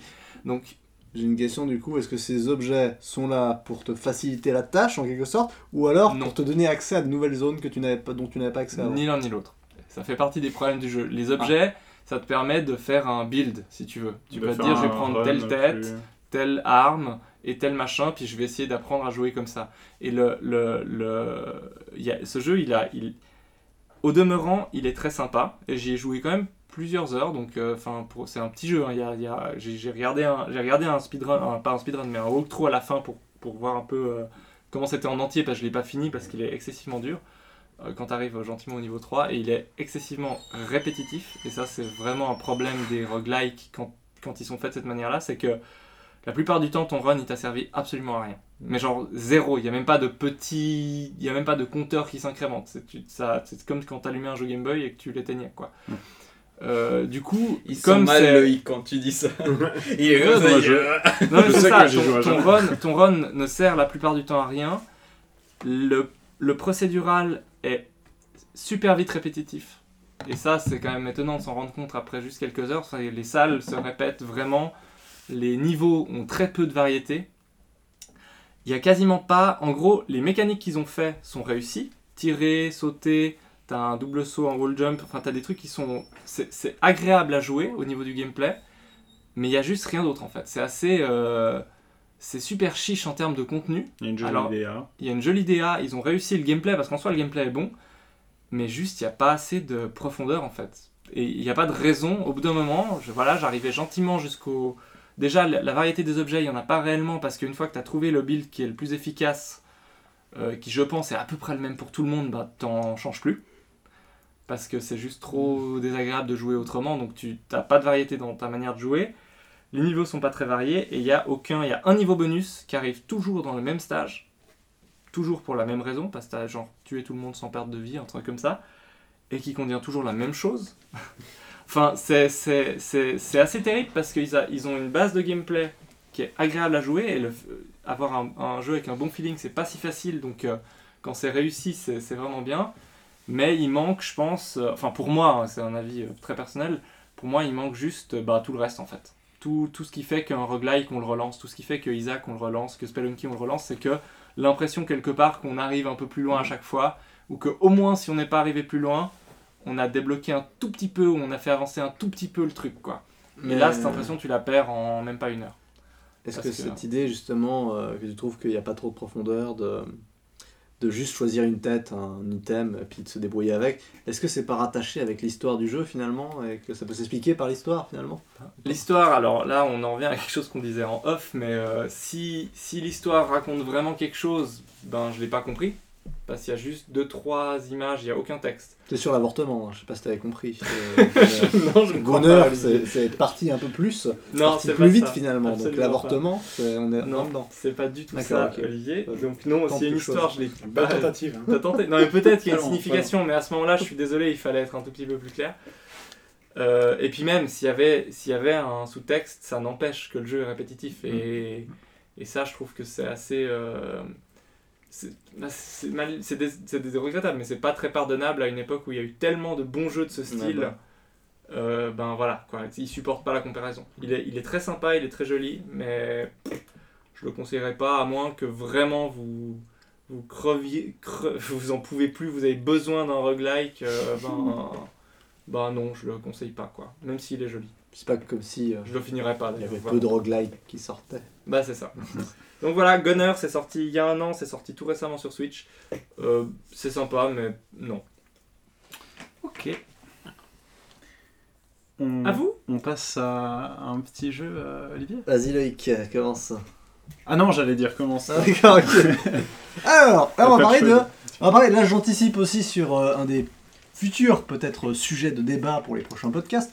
C'est l'idée du remake, finalement. Qu'est-ce qu'un bon remake? Comment on fait un bon remake? On en, on, en, on en parlait dans les actualités à propos de Crash Bandicoot, qui a été euh, remasterisé, hein, les trois premiers épisodes sur PS1. Donc là, on va parler. Un soutien. Vas-y, continue. Un sauce like, oh putain. Et là, on va parler d'un remake sorti sur Switch il n'y a pas très longtemps et sur euh, toutes les autres consoles. Surtout, en fait. Voilà. Nous, on y a joué sur Switch. pour Alors, le jeu s'appelle Wonder Boy Dragon's Trap, mais c'est le remake de Wonder Boy 3, qui était euh, disponible Wonder sur... Boy 3 euh, de Dragon's Trap, parce qu'il y a eu Ah, deux voilà, Wonder ouais. Boy 3. Ah non, d'accord, donc c'est le Wonder Boy, voilà. C'est pas, euh, Voilà. c'est pas Troll 2 qui n'est pas la suite de Troll 1, en fait. euh, pour ceux qui... Les, des amis cinéphiles euh, nanars. Donc non, du coup, ouais, Karim Debache voilà, exactement. Exactement. Donc Wonder Boy Dragon's Trap est un remake disponible donc sur plein de supports. Et alors c'est pour moi, je trouve que c'est un, un très très bon. Pour moi c'est vraiment euh, qu'est-ce que devrait être un remake finalement. Parce que c'est un bon remake. Pourquoi? Je vais, tu pourras en venir plus toi par rapport à la profondeur de, de comment se passe le jeu, etc. Mais pour moi c'est un bon remake parce que ils ont réussi à reprendre euh, la base et le, le sel du jeu de base, qui est un aventure, euh, jeu de plateforme aventure. Euh, et ils ont réussi à implémenter des, des trucs plus faciles, plus accessibles du coup de nos jours, moins rêches comme à l'époque. Le jeu original est sorti en euh, 89, je crois, quelque chose comme ça. Euh, Ok, donc ouais, non mais. à peu près à la même Sur époque quoi que. Alors, Sur à Master System, ouais, il non était sur euh, Master System, Ouais. Game Gear, PC Engine. Mega Drive Non. Peut-être pas. Ok, très bien. Et donc du coup, le jeu bah, commence très simplement. En fait, on donc c'est un jeu déjà. Le, le- on sait c'est de la- la- de l'action euh, plateforme, euh, enfin un peu d'aventure parce que c'est de l'exploration. Mais finalement, c'est un peu comme du Metroid. Voilà. C'est-à-dire que on n'a pas accès à toutes les zones de jeu au début. Et au fur et à mesure, en fait, on va, on va se faire transformer par, euh, par un rituel pour euh, en fait avoir accès à d'autres Voilà, zones il y a un méchant qui va nous transformer en, en une autre, en un Ouais. animal en fait. Au tout début du, du jeu, on commence en chevalier. en- alors on peut jouer Wonder Boy, Wonder Girl. Ça c'est un ajout de, Un ajout, ouais. De ce remas- de ce remake. Voilà, on parlait de la, la femme dans le jeu vidéo, bah voilà. là- là, Euh, c'est- voilà, donc on bat le premier boss très vite. Euh, on se retrouve contre Mecha Dragon, je crois qu'il s'appelle. Ouais, c'est un dragon Et mécanique. puis après l'avoir battu, il y a un petit fantôme. ça, avec Mecha Hitler, non pas- pas- Alors ça, non, c'est pas la suite de Wolfenstein qui avait Mecha Hitler C'est justement. ça, d'accord, ça, c'est- voilà, voilà. Et et il y a un petit fantôme qui apparaît après le, le combat de, de boss euh, et qui nous transforme en un dragon. Euh, et puis bah, on va devoir se, se- avancer dans, dans l'aventure en étant un petit dragon euh, qui, a, qui a plus d'épée, qui a plus de, de trucs comme ça. Alors, Ellie va me couper peut-être si je me trompe, mais c'est un peu comme le début de Symphony of the Night. Parce qu'on jouait, je crois, un des, un des Belmonts, et on allait buter Dracula. Et une fois qu'on l'avait battu, il se passait un truc, on se faisait euh, capturer. Finalement, dans le jeu, on n'allait pas jouer euh, Simon Belmont, on jouait. Alors, euh, dans Assassin's Creed, il y a aussi la même chose, le premier. Ouais, mais c'est de la merde, Assassin's Creed. Oui, je sais, mais c'est la même On chose. n'a pas C'est- trop le droit de citer ce genre de jeu. Je que ça se passait avant. Même euh, dans Metroid, euh, si tu Mais je- mais commençais ça s'est fait dans plein de pouvoirs et trucs. tu les perdais. Alors, dans Metroid, euh, Metroid, Metroid euh, Super Metroid, je crois. Ah ouais. Olivier, Symphony of the Night est sorti après euh, Wonder Boy. euh. Ouais, sûrement. Mais moi, je prends la combinaison de Castlevania parce que j'y jouais. D'accord. Continuez. Donc, vas-y, euh, Loïc, continue. Euh... ouais, la, la, la patate chaude, La patate chaude que C'est ça de faire, de faire un test à deux. Euh, c'est un jeu euh, qui était à l'origine très bon et qui l'est toujours autant et il a essayé de de- d'enlever ce qui pouvait être un peu chiant dans le jeu d'origine. Alors moi j'ai pas fait de jeu d'origine hein, parce que je suis pas je suis pas si vieux que ça. Euh, par exemple, il a enlevé le, le système des Charmstones. Euh, en gros, dans ce jeu, euh, il y a plein de, de magasins où tu peux acheter des, des- des items, donc de l'armure et puis des, des armes. Et euh, à l'époque, dans le jeu d'origine, euh, pour acheter certaines armes, tu devais euh, posséder un certain nombre de Charmstones, donc avoir du charme, tout simplement. Et ils ont enlevé cette mécanique parce que à l'époque, il fallait juste faire du farming répétitif, c'était pas intéressant du tout.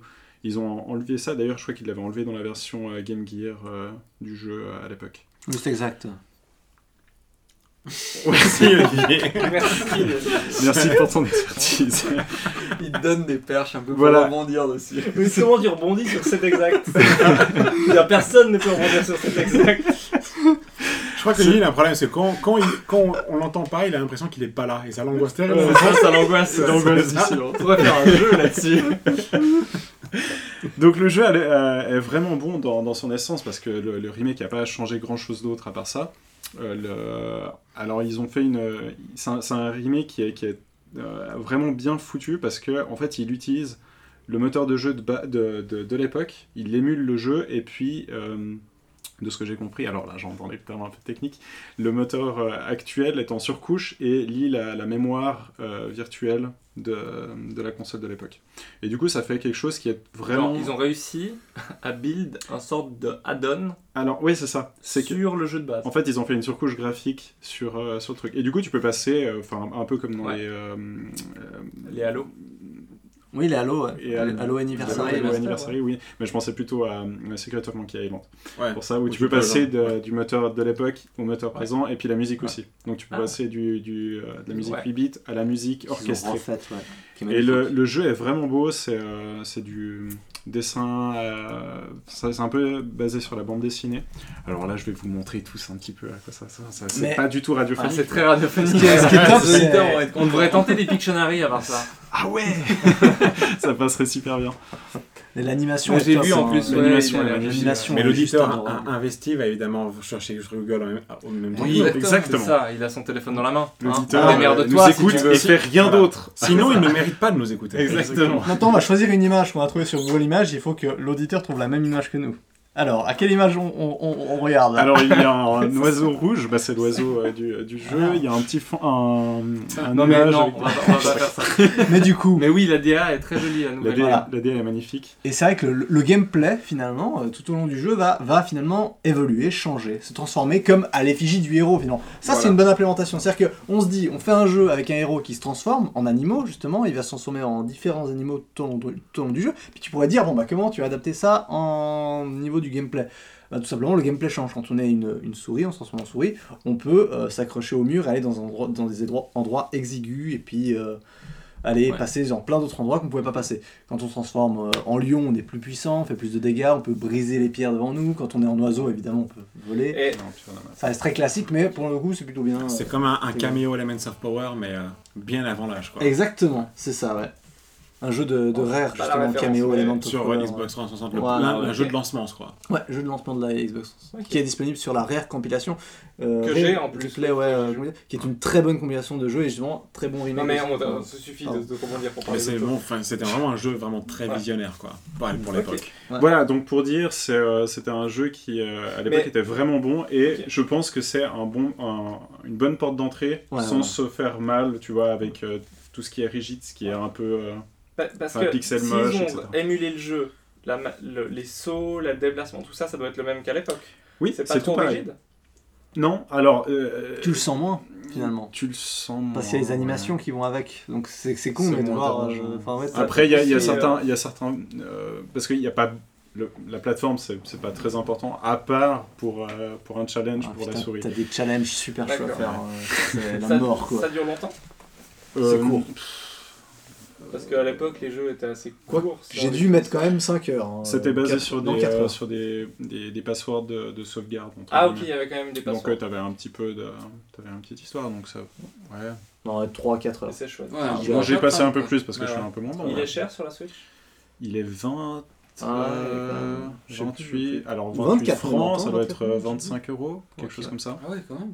Ouais, c'est un peu cher, mais, Mais c'est mais bien. c'est un bon jeu. Mais c'est du bon, ouais. C'est fou ça, parce que ça, avoir un jeu que t'as sorti il y a ben, bien gentiment euh, 20 ans, euh, voire bientôt 30, de le reprendre tel quel, enfin de refaire un remaster sans re- remasteriser ce qui à l'époque était peut-être le pire, c'était la maniabilité, parce Mhm. que franchement, c'est ce qui nous empêche aujourd'hui de jouer à la. à- Non, ont fait Quand ça nous empêche, c'est que ça devait être un bon jeu à part ça à l'époque. C'est beau ça. Ok. C'est beau. Et euh, sur, du coup, sur Switch, comment ça se passe au niveau de la maniabilité du gameplay c'est- Enfin, étant donné l'ergonomie de la Switch, Sur Switch, ça passe très bien parce que la Switch est une très bonne console. je n'étais pas du tout le point de ma discussion. Je parlais vraiment en termes d'ergonomie. Mhm. comment ça se passe? Euh, Le passage au joystick, ça. Non, en fait, tu peux jouer au joystick ou Moi, pas au joystick parce que comme t'as Ok. les. Moi, j'ai joué au bouton. Ouais. T'as les boutons aussi joué au jamais joystick. plus, euh, Donc, euh, Mais pour le coup. euh, après, à l'époque, euh, du coup, c'était sur. euh, Ah bah non, Master c'était System. sur, euh, sur une Master manette. System. Oui. Donc ouais, c'était une manette euh, bouton. C'est vrai que pour la manipulation, finalement, les joysticks, euh, ça te sert uniquement pour Tu peux, mais- avancer droite-gauche et puis te baisser. C'est les Tu jeux. peux, mais t'as meilleur temps d'y jouer au bouton euh, comme à l'époque en fait. Mais sinon, Ok. euh, ça se. ouais, ça joue bien. Ça passe bien. Après, c'est un jeu qui est assez, je trouvais, assez simple au début, mais alors vers la fin, euh, tu dois commencer justement à farmer. Alors moi, peu. je le trouve assez Farmer difficile des comme jeu. Mais, euh, Ouais, il est dur, hein, mais euh, enfin, ça va encore au début. C'est surtout. euh, enfin, Ouais, j'ai entendu qu'Olivier avait eu du mal sur la fin. ouais, moi, j'ai ragé pas mal. hein, mais... Ah ouais Tu l'as pas dit Non. Ah. Est-ce que ta copine, elle t'a entendu rager Oui. Elle s'est moquée un peu Non. Ok. Très important cette discussion. Ouais, non, Ouais, c'est important de- pour les gens. une tranche de vie, ça. c'est ça, c'est ça, mais c'est ça la carte. voilà, voilà. Ok, magnifique. Merci. Merci beaucoup. Euh, Je dis merci quand il dit magnifique, parce que je sais qu'il parle de moi. bah oui, je, je- je- je le vois quoi. Il est magnifique. C'est exact. Alors, mais du coup, si on n'a pas te d'autres, faire euh, foutre. Ça, je t'invite plus. Terminé. Je m'en fous, j'ai ma- j'ai mon, j'ai Ellie, mon t'as caleçon à joué à rien cravate. dernièrement là, c'est Euh. J'en parlerai après parce que. Non, on a dit que Ellie, il avait pas de jeu du moment parce qu'il est puni. Mais il parle pas ce soir. Il parle pas beaucoup. Mais. Il est Mais- fâché. Il est boucon. Il a beaucoup. Il a tout donné au quiz. Il a non, tout donné au quiz, il a plus rien. Il est bon, il a fini. Vous voulez que je parle de Monument Valley maintenant? Mais non, mais tu parleras après. Voilà, j'en ai, j'ai pas grand chose à dire. Mais du coup, D'accord. il va peut-être participer au Ouais. prochain Lance le débat, s'il te plaît, d'accord Tu lances le débat. Non, bah il y a un jingle. hein.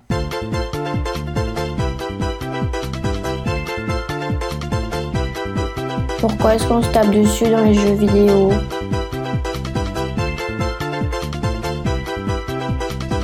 Alors, deuxième et dernier, euh, dernier gros gros morceau, un débat. Donc le premier c'était pas un débat parce que c'était la rubrique invitée. Cette fois-ci c'est un débat, un débat qui va être introduit par Olivier. Ah, d'accord. Alors, oui La panique. Donc, on cherchait avec. euh, avec euh, Vous, avez, avec vous mes êtes très entre les chers. mains, mesdames et messieurs, d'une équipe de professionnels. Hashtag On professionnel. t'avait prévenu. hein. On s'est mis à l'effigie de la SAE. Alors, Ça, on coupe, on est d'accord. Ça, on bip, on bipera. Euh, oui, oui, je couperai, ouais. Alors, on, on cherchait avec mes chers collègues euh, un sujet de, de débat où, où justement notre cher invité pourrait euh, facilement s'intégrer et puis avoir des choses intelligentes à dire parce que Déjà des choses à dire. du coup là on va vraiment s'intéresser à, à- à, finalement le, les mécaniques de jeu finalement. C'est-à-dire que on pensait donc le titre du débat s'appelle Jouer n'est pas tuer. Alors, le débat c'est pourquoi les mécaniques de jeu se cantonnent majoritairement autour du fait de chasser, tuer, conquérir, etc.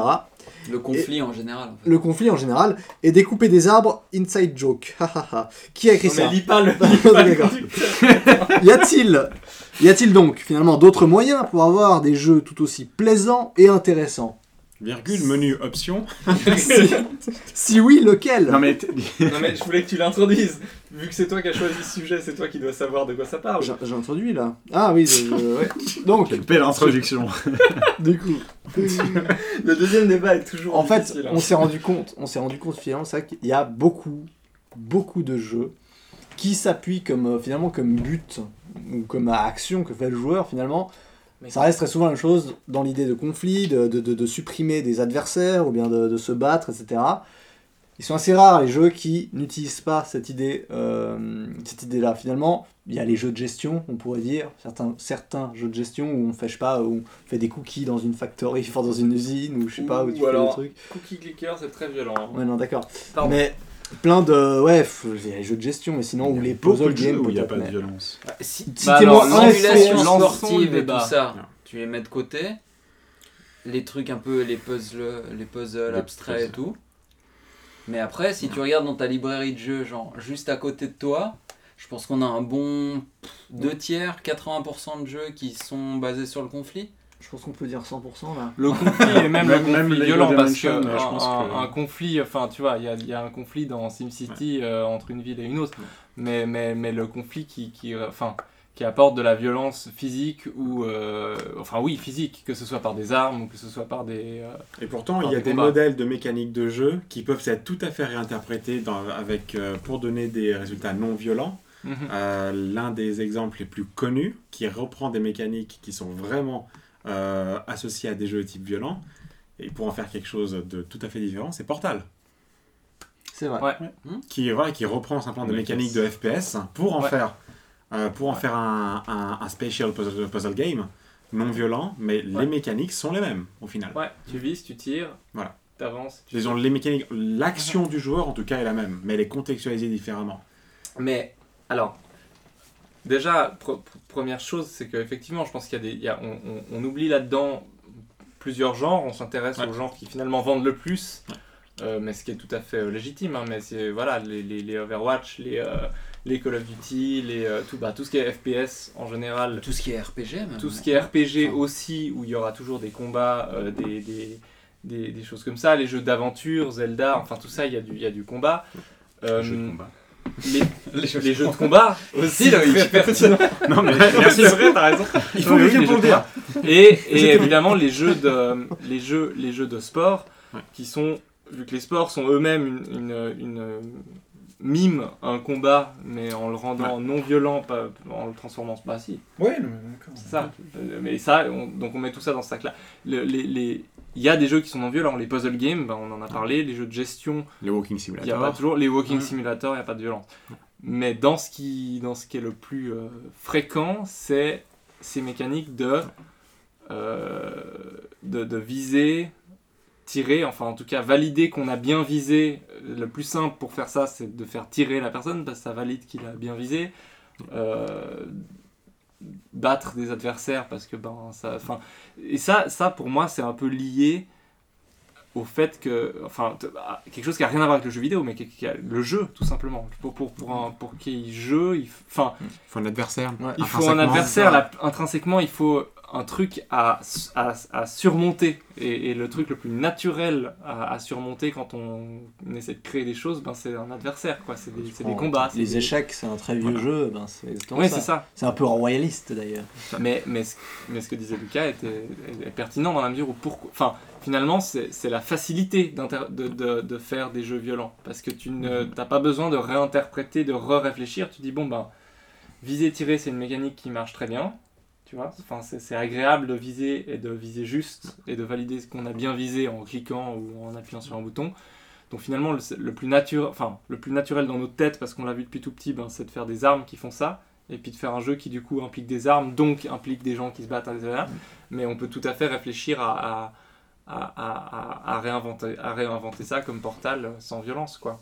Alors moi j'ai un truc, disons une petite mise au, comment dire, une mise au point, peut-être un apport Ouais. théorique à, à donner à ça. C'est un truc que je que j'explore dans, d'ailleurs dans la conférence à laquelle vous aviez assisté. Avec euh, Call of Duty. euh. Ouais, exactement. Ah, bah, Euh, C'est-à-dire que, euh, enfin, je voudrais juste apporter quelques éléments théoriques sur quelque chose qui est rarement mentionné quand on parle justement du succès, de la popularité des jeux typés, on va dire, violents.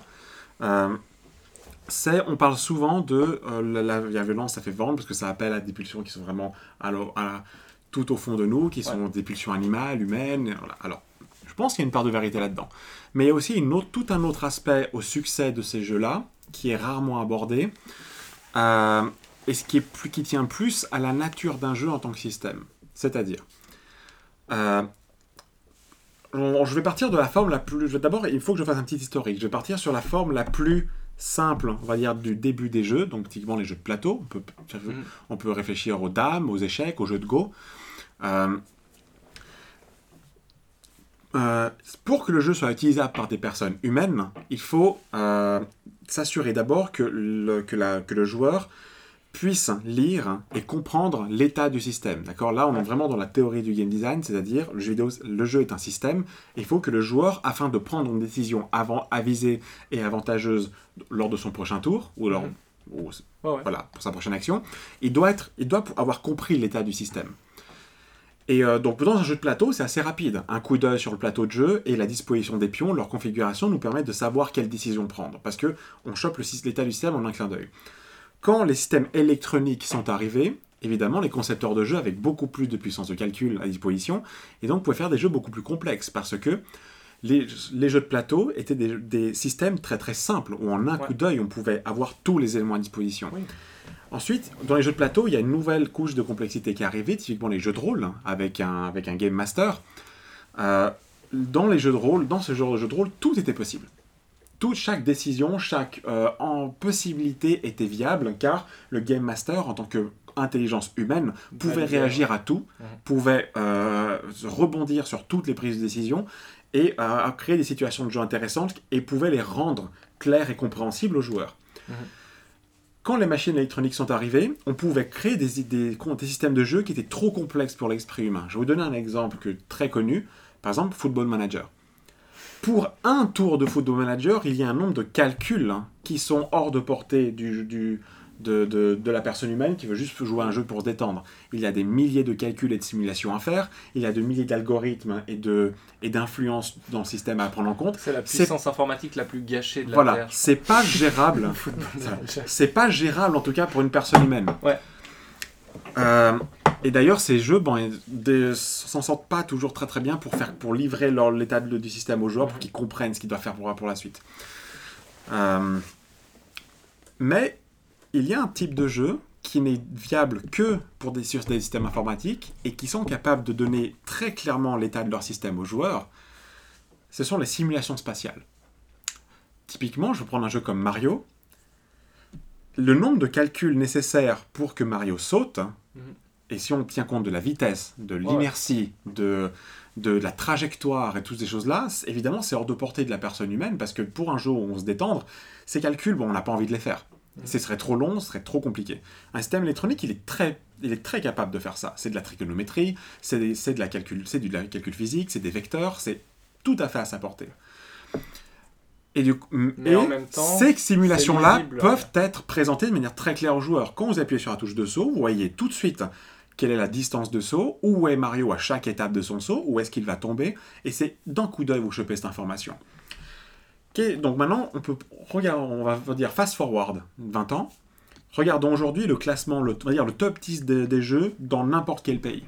Je te garantis qu'au au moins deux tiers de ce classement sont des simulations spatiales. Jeux de sport, FPS, jeux de plateforme, euh, RPG, RPG d'un 3D. environnement 3D dans Voilà. lequel on est Je parle vraiment d'une simulation spatiale au Ouais, sens le plus large du terme. C'est-à-dire, moi, Oui, justement, c'était pour. voilà, euh, simulation spatiale, oui, ça je- comprend c'est vrai. tout ce qui est jeu de plateforme. Voilà, ce c'est euh, tous les jeux qui doivent simuler un espace pour Ouais. qu'ils puissent être joués. Ouais. Au terme, au sens le plus large du terme.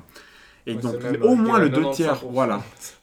Et dans, cette, dans cette catégorie des, des, des- des simulations spatiales, il y a plusieurs sous-catégories qui, euh, ont, qui présentent certaines caractéristiques assez intéressantes pour des développeurs de jeux. En tout cas, pour des gens qui veulent vendre des jeux. Ils, ils font appel à des pulsions qui sont que nous avons à l'intérieur de nous. Et donc, par exemple, il y a certains- puits émotionnels ou d'agressivité qu'on a besoin d'extérioriser. Ils sont très screenshotables. Parce que Mhm. voilà, pour vendre un jeu, il faut pouvoir un peu le montrer. Et il y a des, un type de jeu qui se screenshot très facilement, Mhm. qui livre très facilement l'état de, le- le- l'état de leur système aux joueurs, parce que c'est limite, c'est pratiquement à l'écran, quand tu cliques, tu sais exactement ce qui s'est passé tout de Ouais. suite, qui euh, s- offre des simulations sensorielles très intenses, c'est-à-dire des jeux qui sont rapides, qui demandent beaucoup de coordination, où le- le- l'état du système est mis à jour chaque frame, ou qui bougent beaucoup, c'est-à-dire qui offrent, qui offrent des simulations sensorielles importantes, et donc qui peuvent plaire à un public qui cherche des stimulations sensorielles importantes, parce que ça les fait sentir engagés, ou ça donne un jeu plus nerveux. Euh, Et ça, ce sont la plupart du temps les FPS. Mhm. Ou, en- ou les jeux de combat, ou les jeux en tout cas euh, dans, dans, dans lesquels il y a euh, confrontation, dans- parce que ça veut dire que tu, il- tu dois... Le jeu peut présenter des, euh, des éléments comme des impacts, des trajectoires, euh, et donc faire appel à la coordination, donner une réponse très claire à l'action du joueur. Et donc ça, c'est rarement abordé dans le succès de ces jeux-là, c'est-à-dire cette approche vraiment intrinsèque système, au système. C'est pourquoi de- ce système fonctionne plutôt qu'un autre. Oui, il y a le côté les jeux vidéo violents fonctionnent plus que d'autres. Je pense que c'est une partie de la réponse, mais c'est pas entièrement la réponse. C'est pas la réponse entière.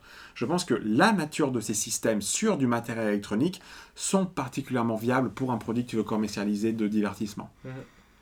Mais, ouais, vas-y. Alors, moi j'ai une question parce que là, tu parles vraiment de Call of Duty ou des choses qui sont très Ouais. axées violence. Ouais. Mais je vais essayer de transposer. C'est une question, hein, c'est vraiment Ouais. pour le débat. Est-ce que Minecraft ou Mario seraient les succès qui sont si on enlève les creepers et les Goombas Si on enlève les ennemis On garde un platformer, on garde un jeu de construction et d'exploration, mais il n'y a plus d'ennemis. Est-ce que. Est-ce que les- le jeu garde quand même son essence ou est-ce que c'est à travers ces ennemis même s'ils sont pas au premier niveau? Alors, euh, moi, ce qui m'intéresse, disons, dans la, dans la question, surtout sur Minecraft et les creepers notamment, Mhm. c'est à quel moment, narrativement, il est établi qu'un creeper est un ennemi. Ça, ah, ah. C'est établi quand il Étant donné ce que fait pendant deux heures. Alors oui, Ah bon, parce, que, squelette, parce que qui va venir il présente une résistance à l'action du joueur ou il Ouais. défait l'action du joueur. Mais narrativement, la contextualisation comme quoi c'est un ennemi, parce que on n'est pas en train de... Tu pourrais, aurais pu utiliser un mot comme résistance ou comme élément qui vient perturber ou défaire l'action du joueur, mais tu as choisi le mot ennemi. Mhm. C'est pas anodin, Donc ça veut dire, c'est pas anodin, ça veut dire que tu, tu penses, tu supposes déjà que le creeper est dans une situation d'antagonisme vis-à-vis du joueur. Est-ce que, mais peut-être que narrativement, étant donné que c'est pas établi, c'est expliqué à aucun moment, est-ce peut-être que le creeper a besoin d'aide? Et il est en fait un peu victime de, de- du fait que dès qu'il est en présence d'une d'une autre forme de vie organique, il explose parce que peut-être qu'il y a quelque chose chez lui qui déclenche ça. T'en sais rien. Quoi. Là, tu fais Voilà. l'exemple que du creeper. Parce que Je prends, là, je prends Oui. le creeper comme exemple, vraiment. pour- Connaisseur là. Voilà, tu, tu make a point. Oui, mais après, il y a les zombies les les zombies squelettes et les squelettes Dans, dans Minecraft, dans Minecraft, Les zombies le creeper est un ennemi qui s'approche du joueur et dès Ouais. qu'il est suffisamment proche du joueur, il explose et il détruit ce qu'il y a autour. Alors, j'espère que ceux qui écoutent le podcast ont déjà entendu parler du creeper et de Minecraft. Écoute, euh, on va, moi, je, moi je veux être euh, le Pour le plus phénomène que ça a été. large possible. Euh, Tu veux mais dire donc- que t'emmerdes les gens qui savent pas ce que c'est? Oui. Ah oui, Tu deviens comme moi. clairement. Rien à foutre. Euh, Mais du coup, moi, voilà, j'ai pas envie on a d'entrer dans des débats, anta- des débats philosophiques sur qu'est-ce que c'est l'antagonisme. Est-ce que, est-ce mais- que, est-ce que la volonté de faire mal, est-ce que ça veut dire que c'est ça qui te rend mauvais ou est-ce que c'est simplement là ce que tu es en train de faire? J'ai pas envie qu'on entre dans Ouais. tout ça. Euh, je peux faire une corrélation avec, les, par exemple, les, jeux- avec les jeux de sport. Les jeux de sport, ben, on est, on est sur- la question principale des jeux de sport, c'est la notion de territoire et d'invasion. Euh, par exemple, le rugby, c'est ça. Le football, c'est ça. C'est-à-dire dominer l'espace de l'adversaire, conquérir l'espace de l'adversaire. Euh, L'adversaire dans, dans le jeu de sport a pour objectif d'envahir ton territoire. C'est-à-dire que euh, il y a deux intérêts qui sont identiques hein, et qui sont en con- et qui sont en- et qui se télescopent, qui sont con- qui sont en conflit avec l'un avec l'autre.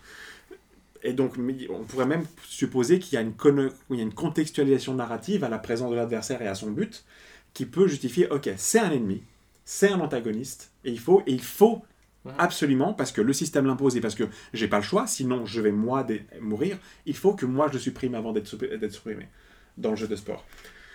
Euh, je ne suis pas sûr que ça s'applique à tous les types de- de- d'éléments dans les jeux qui sont traditionnellement dont on dit ok ça c'est un ennemi par exemple.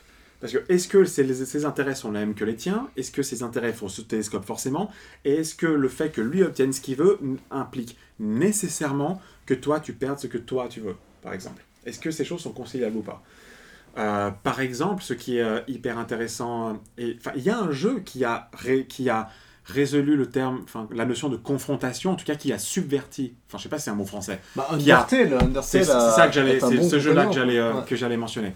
Undertale a clairement montré, enfin, a utilisé les conventions autour de la confrontation et de l'affrontement pour émettre un commentaire dessus et, affron- et apporter d'autres couches et d'autres niveaux de sens Mhm. et même réinventer un peu ce genre de jeu-là, quoi.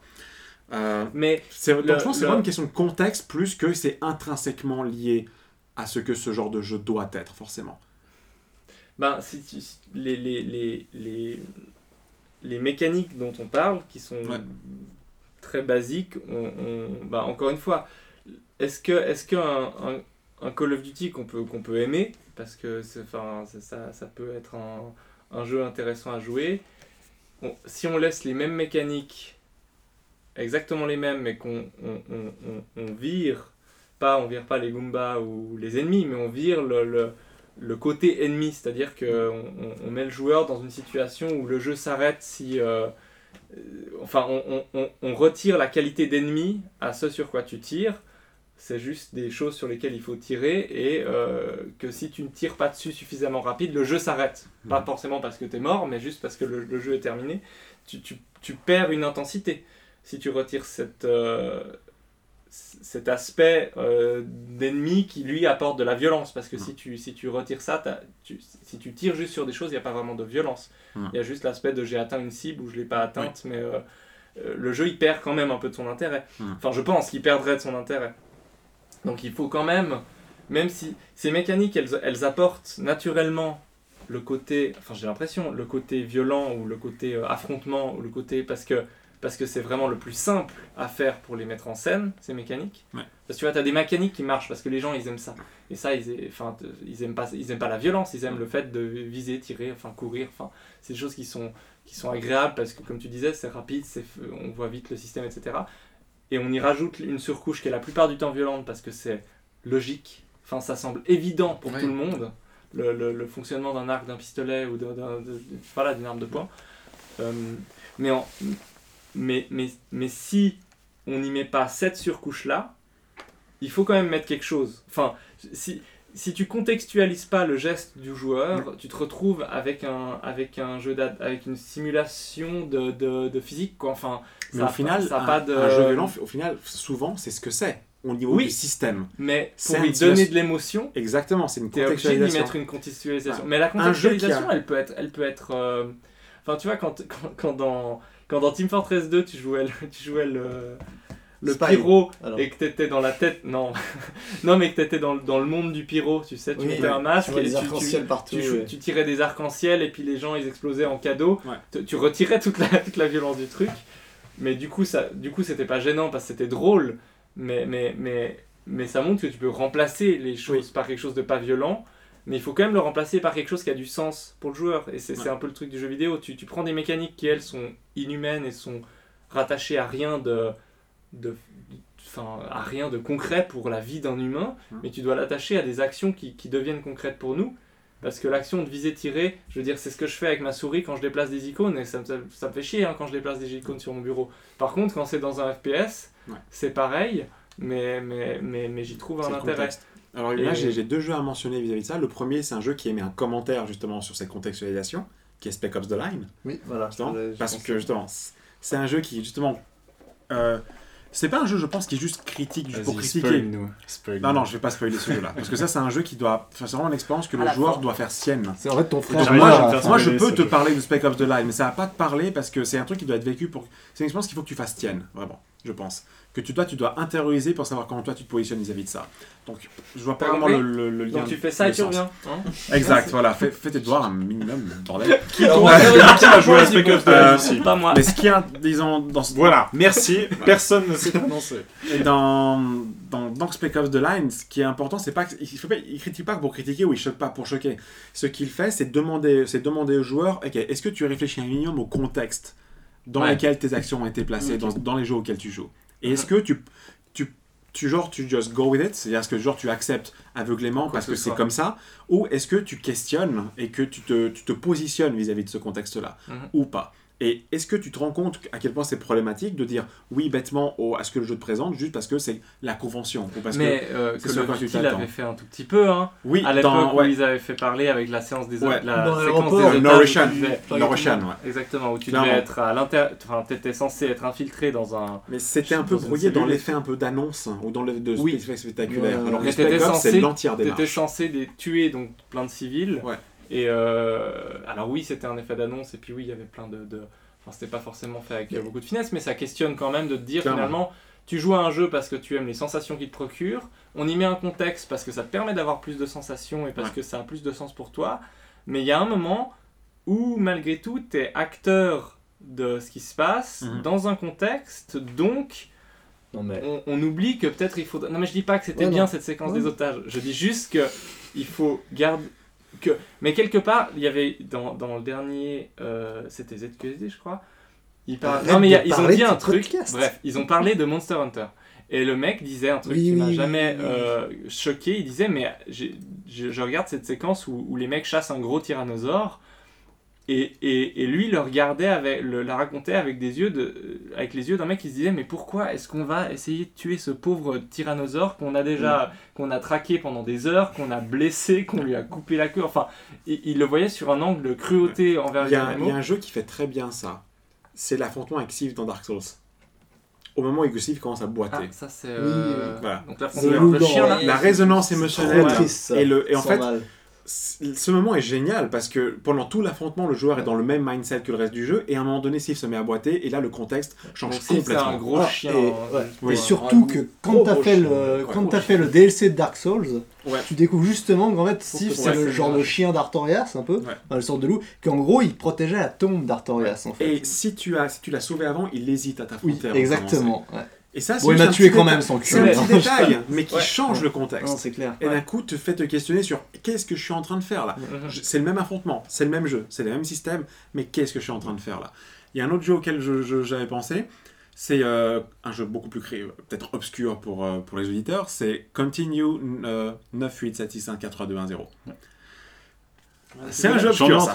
C'est un jeu obscur ça. Ouais, ouais, ouais. Alors, c'est un jeu dans lequel vous êtes un personnage de jeu qui est mort et qui, euh, d'un coup, a été envoyé en RAM, dans la RAM du jeu, donc c'est la mémoire vive du jeu, Ouais. qui, euh, donc c'est la mémoire vive, on l'appelle comme ça parce que elle n'est, elle ce qui est dans cette mémoire n'est- ne reste pas quand le, le système est euh, C'est- quand s'éteint, c'est-à-dire quand il n'est plus alimenté en électricité.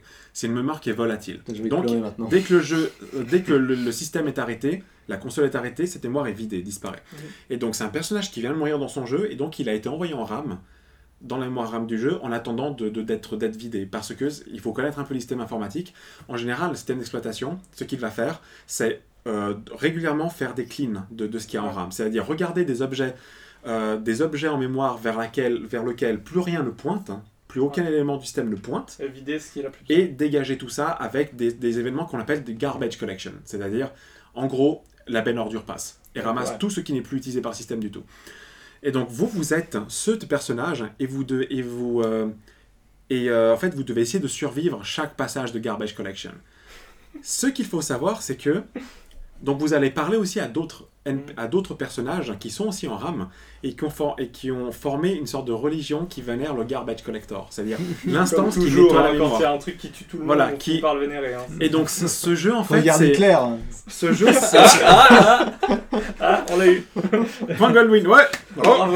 Il est là. Donc ce jeu, c'est un, en fait, c'est un commentaire, bon déjà sur comment on, euh, on, en fait, c'est un commentaire sur, c'est un- sur l'inexorabilité, sur l'inévitabilité d'une chose et pourquoi tu lutterais au final. Et en fait, ce qu'il faut savoir, c'est que plus tu survis, bon, plus tu as, accès à des tableaux, plus tu as accès en- à ce qu'on appelle le lore, c'est-à-dire le, le, le, l'en- le l'univers, background, ouais. l'univers, l'univers du jeu, et plus tu, tu, tu peux, euh, en, comment dire, à la fin du jeu, quand le garbage collection euh, passe, euh, s'attaque à toi, et donc finalement, ben, c'est ton tour, tu vas y passer. Euh, la dernière scène du jeu finit sur qu'est-ce que tu as gardé de, de, de, de, ce- de ces derniers instants.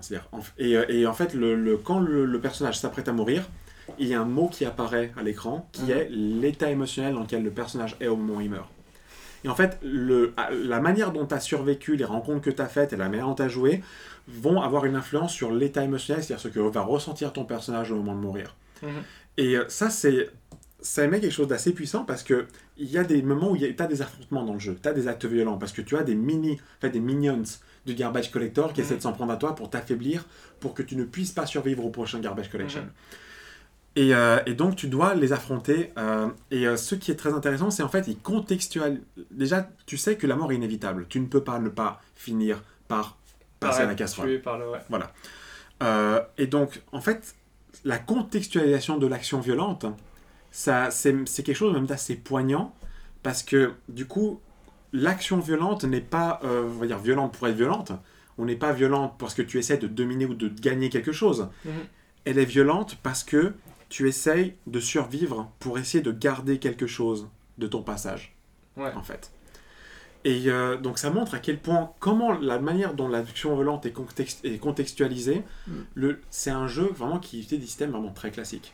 Ouais. Mais la manière dont ils sont contextualisés, tu peux donner un contexte à des actions violentes qui sont vraiment, qui, euh, Qui des- peuvent être belles, qui Ouais. peuvent t'apprendre quelque chose sur qui tu es, qui peuvent euh, être riches d'enseignements, ou en tout cas explorer des problématiques très, très complexes, euh, et qui peuvent vraiment aller au-delà de j'ai besoin, j'ai envie, de dominer ou j'ai envie de gagner. Là, tu vas juste essayer de résister pour garder quelque chose.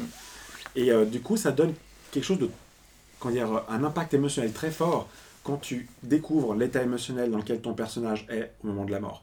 Mhm. Parce que si il se sent mal ou triste, ça fait mal, en tout cas.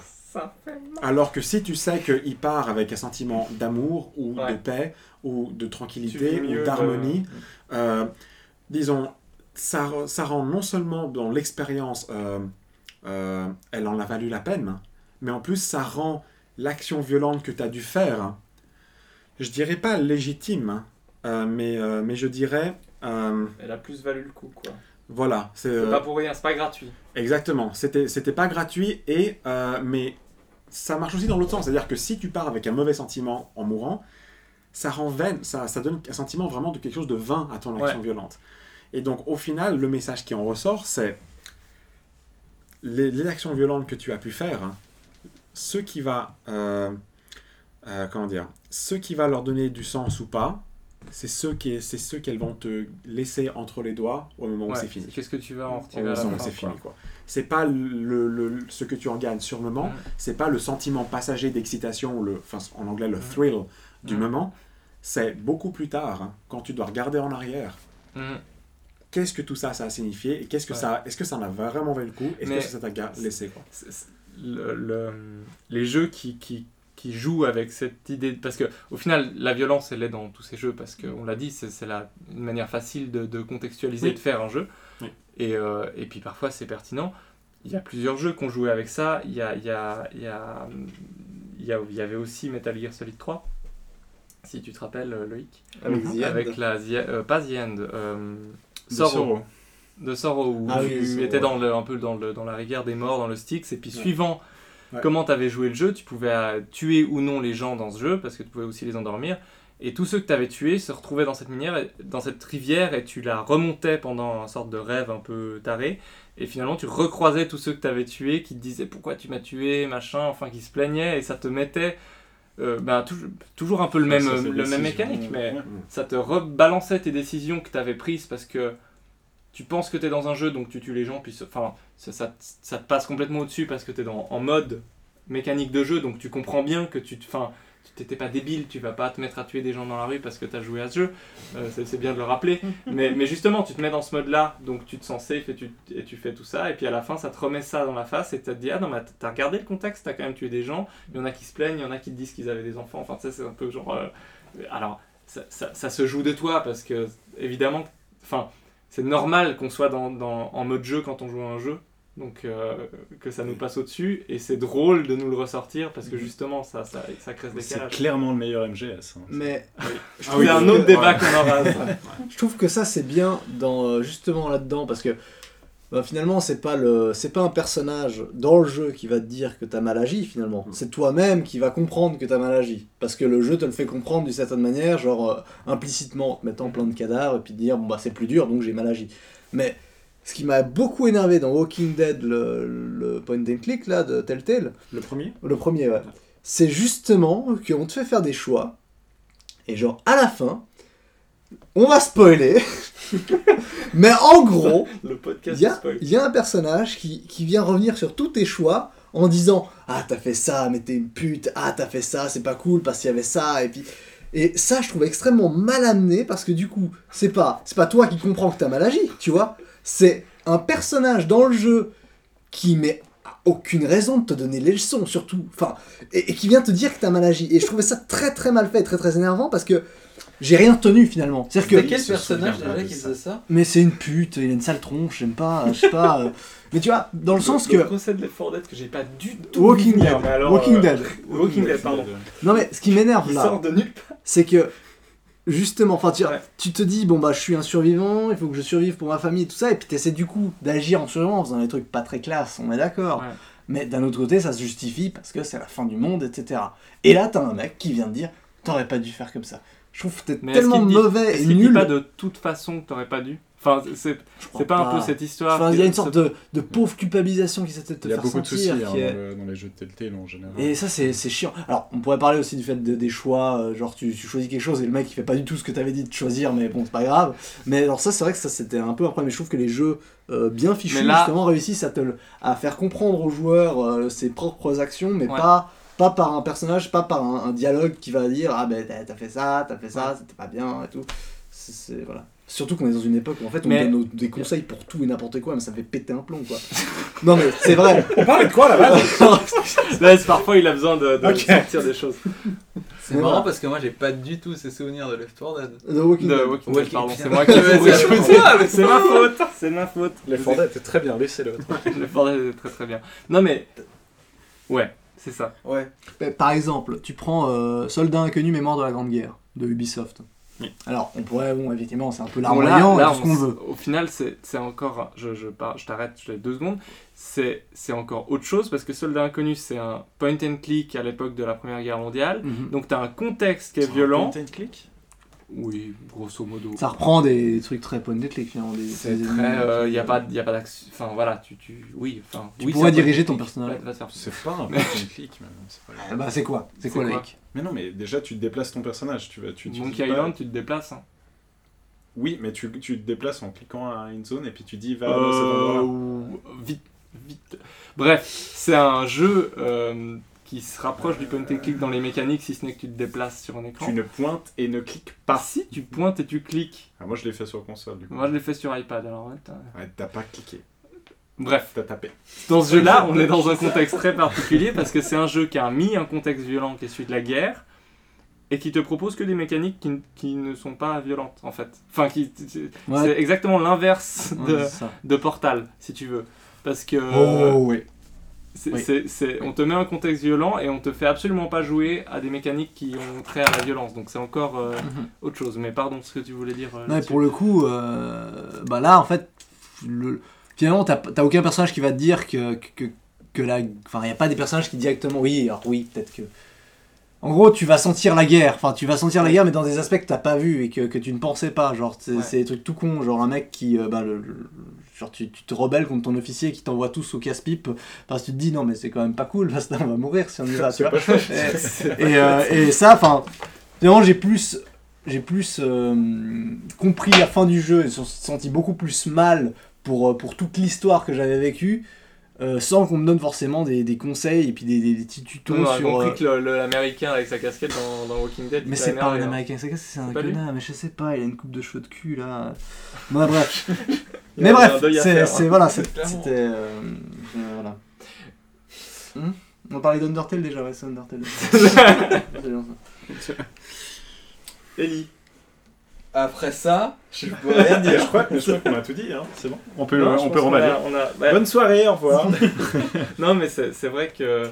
Enfin, Au le final, bilan, ce serait, ben, en fait, une action violente n'est pas problématique en soi, c'est quand elle est contextualisée qui Ouais. est un peu Ouais, problématique. c'est- c'est bien, c'est bien. Et euh, le, disons, le plus important, Non, mais, C'est exact. c'est c'est que, c'est que le joueur ait, on va dire, en tout cas que le développeur s'assure que le joueur a les outils méthodologiques, ou en tout cas a leur que nécessaire pour contextualiser. Pour en tout Ouais, cas se rendre compte de, la, de cette contextualisation. Et pour qu'il y ait une distance vis-à-vis de ça.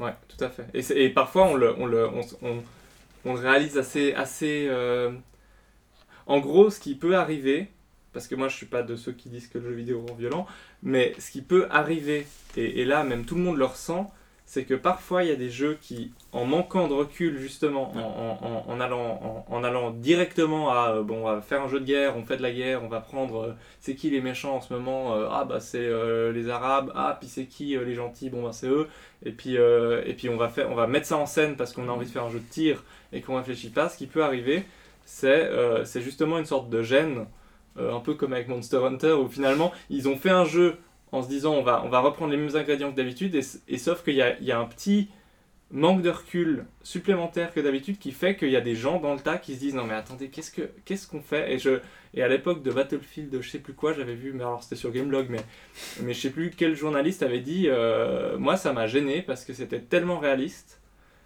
que je me suis enfin que du coup j'avais du mal à prendre le recul nécessaire pour apprécier le jeu. J'étais que dans le contexte qui avec le avec le côté gênant que t'as l'impression que le développeur n'a pas compris que c'était un contexte qui pouvait être euh, juste pas drôle du tout et pas ludique du tout. Mais moi je, mais moi j'ai l'impression d'y être. Donc moi je me sens dans la guerre alors que j'ai pas l'impression qu'on me donne euh, qu'on me donne un environnement qui fait que je peux à la fois être dans la guerre et avoir le recul que je joue à un jeu vidéo et, et c'est important de garder ça en tête quoi Et à tous que- les joueurs qui disent ouais mais moi ce que ça, enfin moi je m'en fous parce que ce que j'aime dans Battlefield ou dans Overwatch c'est juste le gameplay. Ouais. Euh, on peut leur dire que est-ce que tu jouerais autant à ce jeu ou est-ce que tu serais toujours aussi engagé dans le jeu si c'était des tubes et des cylindres Mhm. et Ah, des, mais voilà, clairement, et des ouais, allumettes. Et changeons le système, système Ouais. identique mais présenté d'une autre manière, contextualisé différemment. Quand tu tires des Voilà. cylindres sur des gens, comme ça. Voilà. Parce que finalement, Exactement. le jeu vidéo, ça rend quand même un peu violent. Overwatch, moi j'ai joué Merci. juste pour mettre des roustes aux gens. hein. Est-ce que moi- est-ce que t'as déjà vu Olivier jouer à Spelunky ou se battre contre Midir trois soirées d'affilée moi, moi, tout me rend violent. après ça ça- c'est qu'Olivier tout le rend violent même, euh, Tu que ça même, m'a- euh, Walking Tu m'as ouvert les yeux, ça Lucas, sur chose. ça le rend pas violent. cette idée du, du- du- de l'idée de qu'est-ce qu'un ennemi, pourquoi on en fait un ennemi par rapport à nous, le creeper, etc. Et je me suis rendu compte d'un truc, c'est que quand tu te prends le pied dans la table de nuit ou dans le lit, non mais fr- franchement, le lit est inamovible, tu comme des vois. tables de nuit en C'est fait. une statue, tu vois. Voilà, c'est- imagine, c'est une statue. Un mec, un être humain qui vit, mais qui est une statue qui pourra jamais bouger de sa vie. Tu vois, il respire, il y a pas de souci. Il a jamais rien demandé à personne. Et là, t'as un mec qui rentre dans ce type et se fait super mal. Et il commence à insulter le mec en statue. Mais putain, enculé de fils de pute Mais- de ta On race. personnifie beaucoup Le- les Ouais. Mais non, Mais c'est- c'est pas pareil. Enfin, Non, mais ah, ça c'est comme un, un, n'a rien fait. un pied de lit, c'est comme un trou dans Mario. C'est pas comme un Goomba. Mais ce là ex- mais ce qui est intéressant dans ton exemple, c'est que c'est ton action violente qui a créé l'ennemi. Exactement. C'est comme l'intervention américaine à Bagdad. Voilà. Exactement. Ok, on va conclure là-dessus parce que je crois qu'on peut pas top bien. date. Non, mais tu vois, Alors c'est terrible. Magnifique. Et, euh, et, et ça conclut ce débat euh, passionnant. Donc, les, les, les, les- en fait, les tables de nuit, c'est un peu comme, comme, comme Bagdad. Essaye pas de faire un titre. De Non, je l'ai déjà fait.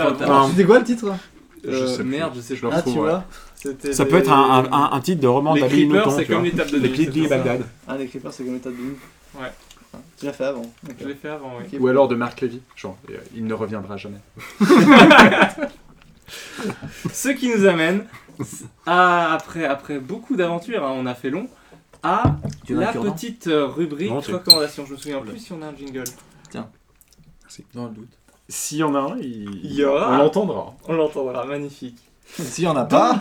Petite On séance l'entendra. recommandation. euh, ben voilà, qu'est-ce qui, qu'est-ce qui, qu'est-ce qui vous, qu'est-ce qui, qu'est-ce que vous nous recommandez? On démarre euh, Avec moi? avec toi. Tu me regardes. Alors, moi, vous savez, j'aime bien. euh, Castlevania? Ah non, pardon, c'était euh, c'était Non, ton c'était actu. Lovecraft. Alors, qu'est- hot. Non, moi j'aime. Alors là, je me suis un peu mis aux jeux de société. Voilà. Sauf que. oui. Mais j'a- j'achète de manière compulsive. Voilà. Donc je, je tente, je, je- je suis un peu boulimique de ça, ces temps. Ce qui fait que je me suis lancé. Je suis une personne. Voilà, Tu devrais tester Ether One. Exactement. C'est ça, c'est ça. Et du coup, je me suis mis au Seigneur des Anneaux, le jeu de cartes évolutif, T'es une personne démente. qui est en fait un jeu de, de coopération avec uniquement des cartes, qui se joue à deux joueurs ou à un, ou même à quatre si on a suffisamment de cartes. Et en fait, c'est simple, c'est purement du euh, les joueurs contre l'environnement. Et donc il y a des scénarios à faire, il y a des paquets de cartes à acheter, des sortes de, de, de, de- scénarios qui sortent, et où il y a des cartes pour l'histoire, des cartes pour construire ton deck. Tu construis ton deck avec trois, tes trois héros et puis d'autres cartes pour t'aider. Et en gros, tu dois battre des scénarios qui apparaissent. Puis en fait, en gros, les mobs sortent d'un paquet de cartes et tu dois, tu dois résoudre une quête pour euh, passer à la carte suivante. C'est scénarisé ou. euh, C'est des scénarisé. Oui, c'est des. Ouais. Enfin, c'est scénarisé. Si tu veux faire du roleplay, t'as quand même une histoire qui se suit. En, su- su- enfin, chaque scénario. C'est léger ou euh, c'est assez. euh, Non, alors l'histoire est très légère. Enfin, tu vois, c'est genre t'as t'as quelques mots sur des cartes qui te disent un peu le truc, comme dans Pathfinder, le jeu de cartes qu'on avait joué. Ouais. Mais je trouve en beaucoup plus intéressant et plus euh, plus simple, plus simple. Euh, Je crois que tout est plus simple que Pathfinder. Le jeu de Je sais cartes, pas. c'est pas compliqué de Pathfinder. C'est le. ouais, le jeu de cartes, ça va. encore. Tout est compliqué dans Pathfinder. Moi, je trouve que c'est un truc compliqué. Bref, a du coup-. Du coup, je trouve justement. des problèmes. Parce qu'en fait, on a des personnages et puis ça, ça se l'ajouterait. euh, voilà, tu les inclines pour les faire attaquer, pour te défendre. Et puis quand ils sont inclinés, ils, peuvent- ils, sont, ils se, se remettent. Enfin, tu peux pas les plus utiliser jusqu'à la fin de ton tour. Et euh, c'est coopératif, donc c'est assez marrant à plusieurs. Et ce qui est cool, c'est qu'ils arrivent à retranscrire finalement des. des- alors ça, c'est le jeu de société, euh, c'est les jeux de société, les bons jeux de société en soi. C'est que à travers les, les règles et les mécaniques de jeu, ils arrivent à retranscrire des, des, des, des- ouais, de- de- des- le lieu dans lequel tu trouves et ce qui s'y passe. C'est-à-dire que, par exemple, il y a un moment du scénario où tu es censé être sur une sorte de, de, de, de- de radeau et puis tu pars sur un fleuve. Puis évidemment, tu as tous les ennemis qui se rajoutent sur les côtés, tu vois. Alors du coup, les ennemis que tu tires du paquet de cartes, qui sont, euh, qui sont les ennemis que tu rencontres pendant cette histoire, ben ils vont se mettre tous sur une sorte de zone de cheminement. La zone de cheminement, c'est-à-dire c'est- ils sont pas encore devant toi, ils peuvent pas t'attaquer. Et simplement là, ils pourront pas t'engager en combat à ce moment-là du scénario. Ce qui fait que ça représente bien le fait qu'ils sont tous sur les bords du fleuve et ils peuvent pas t'attaquer encore. Par contre, tu peux les attaquer toi. Et je trouve que c'est tout con comme idée, mais du coup, tu ressens, euh, au fur et à mesure de jou- jouer, tu ressens beaucoup mieux cette idée que t'es sur un radeau, que les ennemis Ouais, cool. peuvent t'attaquer, enfin ne Ouais. peuvent pas t'attaquer, mais toi tu peux les attaquer. Et ils arrivent à faire des trucs comme ça et tu dois pas mal réfléchir. C'est un jeu extrêmement dur. J'ai reconstruit 8000 fois mes decks pour essayer de réussir à battre les Tu dois scénarios. construire un deck. Ouais. Alors, ce qui est bien, c'est que tu as un site qui, euh, genre Deck Builder, c'est un anneau, je sais pas quoi, qui te permet de te proposer des idées de deck et tout ça, vachement cool. Et euh, il y a une pure commu- communauté derrière. Et ce qui est cool, c'est que si t'aimes construire ton deck, ben, tu peux vraiment tenter des trucs, tu construis ton deck, t'as genre 4 sphères différentes, euh, donc 4 types de cartes différents en fait. Et euh, les héros en fait qui sont de telle sphère, ils gagnent de l'argent, ils peuvent acheter seulement les cartes de telle sphère, et puis du coup tu construis ton deck par rapport à ça, et c'est très, très bien, très bien cherché, très compliqué, mais très dur. Et alors c'est vrai C'est que des longues difficulté, euh, Non, ça va, ça peut, ça peut aller de. pff, Ça dépend de ce que t'as. C'est-à-dire que si t'as C'est à 12 si t'as une partie qui va très vite, qui va très bien, tu te la feras en une demi-heure. Euh, mais alors si tu commences à galérer, euh, etc., ou que tu commences à apprendre à jouer, ça peut durer plus longtemps évidemment. Mais Rien n'empêche de te dire, je me fais juste un scénario, ou juste un truc. Tu rappelles puis, le euh, nom et... C'est le Seigneur des Anneaux, le jeu de cartes évolutif. Et euh, bah, alors la boîte de base euh, coûte dans les euh, La boîte de base. ça veut 45 tout euros effectivement, ouais ça veut tout dire. Il y a des Ouais, ou il y a deux cartes. Et en fait, ils sortent à chaque fois genre une grosse boîte où t'as toutes les, tout plein de cartes et puis euh, trois scénarios dessus. Et après, ils te sortent des mini paquets de cartes où t'as toujours euh, euh, un scénario avec de nouvelles cartes, de nouveaux méchants. Mais c'est pas aléatoire, c'est pas des boosters. Non, justement, c'est d'où le mot jeu, jeu de cartes évolutif. C'est comme Game of Thrones, le jeu de cartes évolutif, c'est que finalement, c'est pas des boosters, c'est juste des nouvelles petites campagnes que tu Des achètes. ouais. Sauf que Game of Thrones, c'est du pur euh, PVP, c'est-à-dire que c'est joueur contre joueur. Ok. Donc c'est cool. Euh, si vous aimez le Seigneur des Anneaux. Les, les images sont juste trop belles. Les illustrations, j'adore. Je le Ok. lâche. Cool. Vas-y. Merci. Euh, Ah oui. C'est mon tour. c'est le tour, oui.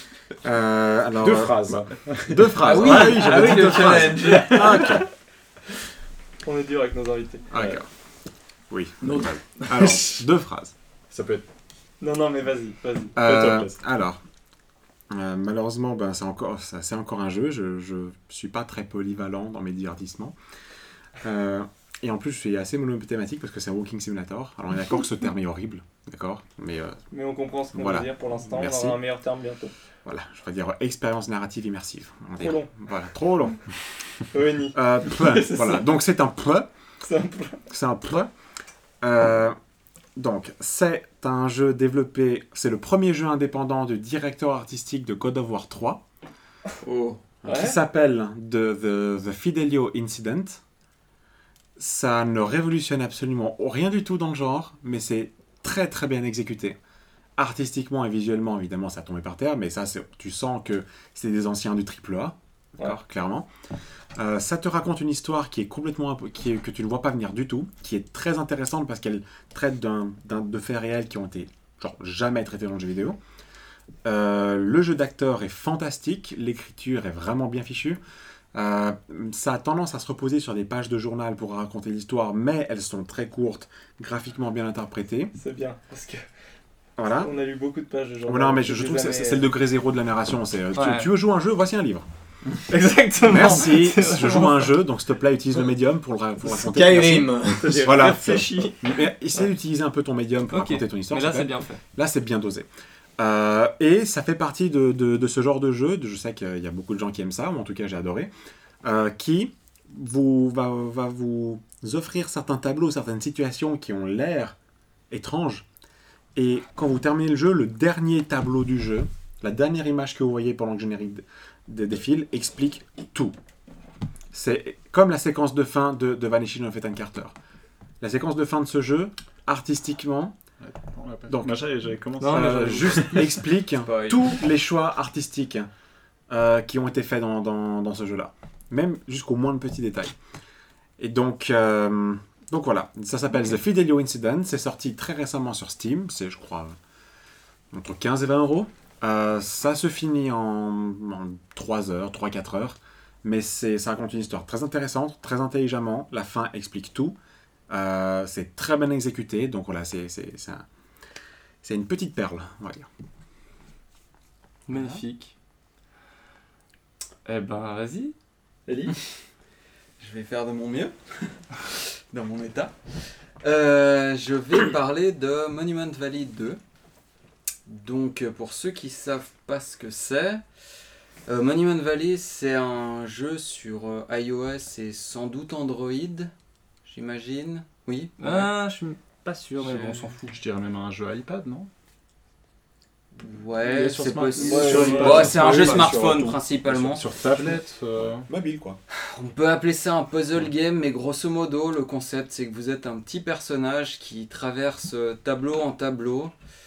Et ces tableaux sont basés en fait sur des perspectives sur lesquelles vous allez pouvoir interagir, qui sont des perspectives impossibles, un peu à la MC Escher, pour Escher, ceux quoi. qui connaissent un tout petit peu. Et j'ai pas grand chose à dire de plus sur le game design, mais visuellement c'est incroyablement beau. Chaque niveau est une œuvre en soi. C'était déjà le cas du, du premier épisode. Le premier était magnifique, le deuxième est tout aussi bien. Ils ont rajouté une seconde mécanique de gameplay en rajoutant un deuxième personnage. C'est-à-dire que quand vous faites une action, ça va faire interagir deux personnages au lieu d'un. Et que du coup, le puzzle est un peu plus poussé dans ce sens-là. Mais c'est juste que visuellement, c'est incroyablement cool. Et c'est ma recommandation de cette fois. C'est ta recommandation. Voilà. Magnifique. Comme ça, je me Très bien. Alors moi, je savais pas trop quoi recommander et, euh, et j'ai pas envie de faire la recommandation de la Horde du Contrevent à l'arrache parce qu'on l'a toujours pas faite. Ça Donc, euh, je vais recommander un truc que vous allez pas pouvoir faire comme ça. On, reste sur du, sur du pertinent. Masturbation avec Euh, quatre mains. en fait, il y a eu récemment, il y a eu la, la SGDQ, Oui. c'est-à-dire la Summer Games Done Quick, Ah, qui est un truc, euh, un événement qui commence à être assez connu dans, dans, le monde du jeu vidéo. C'est euh, une semaine, deux fois par année, donc il y a la Summer Games Done Quick et la Awesome Games Done Quick, qui est le truc qui a donné, à la, qui a donné naissance au truc à la base. C'est euh, une semaine, nuit et jour, où des mecs en Amérique font des speedruns les uns après les autres. Alors c'est totalement préparé, c'est-à-dire qu'ils s'entraînent, enfin ils sont invités pour ça et ils streament sur Twitch. Pense pas loin d'une centaine de jeux qui vont euh, tous euh, montrer un speedrun. euh, C'est quoi un speedrun donc c'est des gens qui finissent des jeux très vite, mais en mode ils ont, ils ont vraiment réfléchi à toutes les manières d'aller le plus vite. Et ça, ça va du tiens, je vais plus vite quand je fais des roulades, donc dès que je vais avancer dans ce jeu, je vais faire des roulades tout le temps pour aller plus vite, jusqu'au euh, j'exploite un, un- un bug du système pour euh, sauter tout un niveau ou pour, euh, pour skipper un boss, etc. À noter qu'il y a des catégories aussi dans les speedruns où temps Oui. en temps c'est de le finir vraiment genre générique de fin le plus rapidement et ça peut durer 3 Exactement. minutes sur un jeu Il y a comme les Pokémon. 1% et, Et, il y a ensuite il y a les 100%. 100% ou full boss ou des choses comme ça Exactement. qui sur Dark Souls sont super cool à regarder. A- Ouais, les Dark, alors ceux de Dark Souls sont assez, assez fascinants. Euh, alors c'est un truc, c'est un peu bizarre. Alors c'est un sorte de téléthon, donc on donne de l'argent. Euh, les gens sont censés donner de l'argent pour une, pour une euh, association, donc il y a ce- le petit côté comme ça où, c'est sympa. Mais surtout, alors il faut pas regarder ça non-stop parce qu'on devient fou, mais, mais c'est assez hypnotisant parce que à la base, se dire que je regarde quelqu'un finir un jeu très vite, ça paraît un peu absurde comme ça, mais les mecs font des. C'est des performances en fait. C'est une succession de performances, de trucs hallucinants, où, où- où juste. Ils, ils- ouais, ils exécutent un truc où finalement le jeu qui est derrière passe au second plan. On regarde pas ça pour ça, mais on regarde pour vraiment voir qu'est-ce que le mec a réussi à faire. Sachant qu'il rajoute des petits défis du style moi je le finis euh, entièrement en faisant des géniflexions, ou moi je joue à une main. C'est-à-dire un mec il finit, euh, il finit un jeu euh, à une main. Ou C'est les yeux important fermés fois. Hein Les Ou yeux les yeux fermés. il y en a un qui a fait tout, les 20 premiers niveaux, le premier boss de Meat Boy, les yeux fermés, voilà. Ou C'est important d'avoir-. Ou Dark Souls avec des bananes, je crois, reliées à des câbles électriques ou des trucs comme ça. Ouais, Oui, ils se ou mettent à des- la- avec des autres interfaces. À la guitare aussi de Guitar Hero. Et du coup, ben, c'est pas un C'est un truc. défi pour toi, Loïc. Loïc Loïc a testé non, moment. non, non, non, non, non, non, non. Je voulais juste te demander, c'est important d'avoir joué au jeu pour, euh, pour apprécier et regarder un speedrun. Franchement pas. D'autant Ah que, la- d'autant qu'ils ils ont. je sais un- très bien, hein, je sais ce que c'est un speedrun. Non, mais c'est une bonne. euh, bah, merci. le- si tu fais, si tu fais le candide, fais-le bien, C'est connard. Parce que moi, je savais pas ce que c'était un speedrun, peut-être. C'est quoi speedrun C'est la pire équipe du monde. hein. Atroce. Voilà, c'est pas un truc qu'il faut regarder non-stop, mais Ma première honnêtement- émission de radio. émission, c'est un bien grand mot. C'est pas un truc à regarder non-stop, mais c'est franchement intéressant de regarder ça euh, par moment quand il y a la, quand y a la semaine. Là, elle s'est terminée, donc euh, tant pis pour vous. Parce que, un, on découvre des jeux. On découvre des jeux absurdes parce qu'il y a des mecs qui speedrun, c'est-à-dire qui passent des milliers d'heures sur des trucs nullissimes, mais vraiment, qui choisissent les pires jeux du monde et qui les, qui les torchent en 3 minutes. Ça rappelle le mec sur Pokémon Puzzle League, là. Ouais, exactement, ouais, euh, non. Oh, il était de. Tetris-like, un peu, mais avec Ah, Pokémon. oui. Le mec, il avait fait ça que ça de sa vie. tu Ouais, il vois. était super bizarre. Ah, il était détestable en Est-ce plus. qu'on quand parle de speedrun Mais- on parle mais- juste de... Mais du coup, Ah, ouais, il faisait- Summer Games ouais. Done Quick, il y a une bonne ambiance. Les gens euh, sont vraiment là pour montrer ce qu'ils savent faire, donc ils sont assez, la plupart sont assez fiers de, de dire ah bah là, euh, là c'est vraiment euh, un truc qu'on s'est entraîné cette année à faire et tout. Euh, ça, ça, si vous donnez, ben c'est pour une association, donc c'est chouette. Voilà, c'est cool à regarder, c'est distrayant. Et À puis, savoir qu'il y a euh, toutes les rediffs sur YouTube aussi. oui, oui, bien sûr, mais c'est vrai que moi j'ai un petit. Chaque fois qu'il y a la semaine, j'ai un petit plaisir à regarder ça en live parce que tu. Au, au boulot Au bout- Ah bah oui Je- Ça principalement à pas que je ça. regarde ça chez moi quand même. Mais du coup, euh, c'est marrant parce que surtout si tu, te- si, tu, si tu allumes ça vers, euh, vers midi, ben là-bas c'est c'est 1h du matin ou 2h du matin et tu vois les mecs qui sont. Tu vois les streamers de seconde tu vois ceux qui sont venus pour en 2 et 3 heures du matin pour finir un jeu obscur et qui sont un peu seuls dans la salle et, ils ont tous les Européens qui les regardent et c'est c'est assez marrant quoi. Voilà, Summer Game Done Quick, c'est marrant, c'est chouette. Loïc à toi. Ah, Moi, je vous recommande de prendre du temps pour vous. Voilà. C'est f- passez du Je temps avec pas votre famille, avec vos amis, euh, prenez, prenez une petite bière. euh, Avec votre table et de voilà. nuit. C'est ce que tu nous Passez un recommandes. bel été. C'est tout ce que je vous recommande. Et passer un bel bonheur. été, c'est vrai. Dixit, le Mais t'as compris cette émission hein. J'ai rien recommandé. non. Mais c'est pas grave. Moi, Ah. je, suis un invité, je triche. Ouais. Je vais prendre un autre truc. Vas-y. Euh, donc, si vous, si vous voulez. C'est la dernière fois que tu Exactement. La dernière fois que tu viens. Bon, bah, je, je- ce sera bref et un... Mon passage sera bref et intense comme une étoile filante. tu vois. Vas-y. T'es en train de voir un astre crever en fait quand tu vois ça. Bref. Euh, Bref, C'est vrai et c'est beau. n'est-ce pas? On va me retrouver dans une benne, c'est pas grave. Allez, Euh, vas-y. Allons-y. Euh, donc, si vous êtes un minimum sérieux, euh, enfin, si vous voulez vraiment comprendre les jeux vidéo, en tout cas en faire vraiment, vous avez une vraie passion, en tout cas vous voulez en faire votre métier, bref, vous voulez entrer dans ce qu'est le jeu vidéo, et j'ai trois chaînes YouTube que, que je vous recommande. Je qu'il Venez allait à la. Non, elles sont, non, elles, non, elles sont vraiment, en principe, les passionnés, genre, les connaissent, ont, ont un 2 sur 3, ils les connaissent.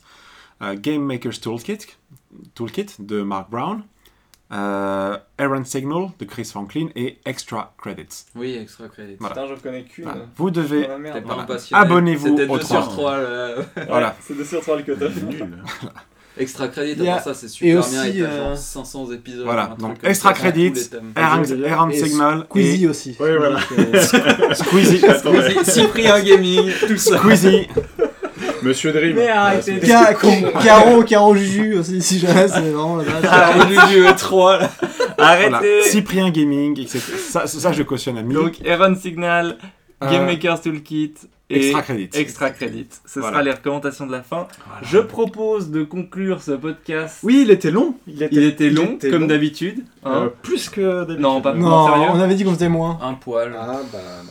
Non, je crois qu'on est sur du Bon, bah écoutez, moi, nous, on vous dit euh, à la prochaine. Excusez d'essayer de vous hein. apprendre des trucs, quoi. C'était. Bon, Désolé, quoi. Merde, désolé.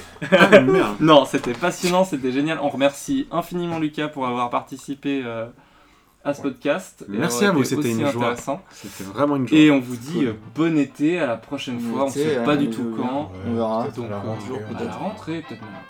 À la Ah rentrée oui, de- à la rentrée. Allez, bonne soirée. Bonne soirée Bonne soirée, bon été. Ciao.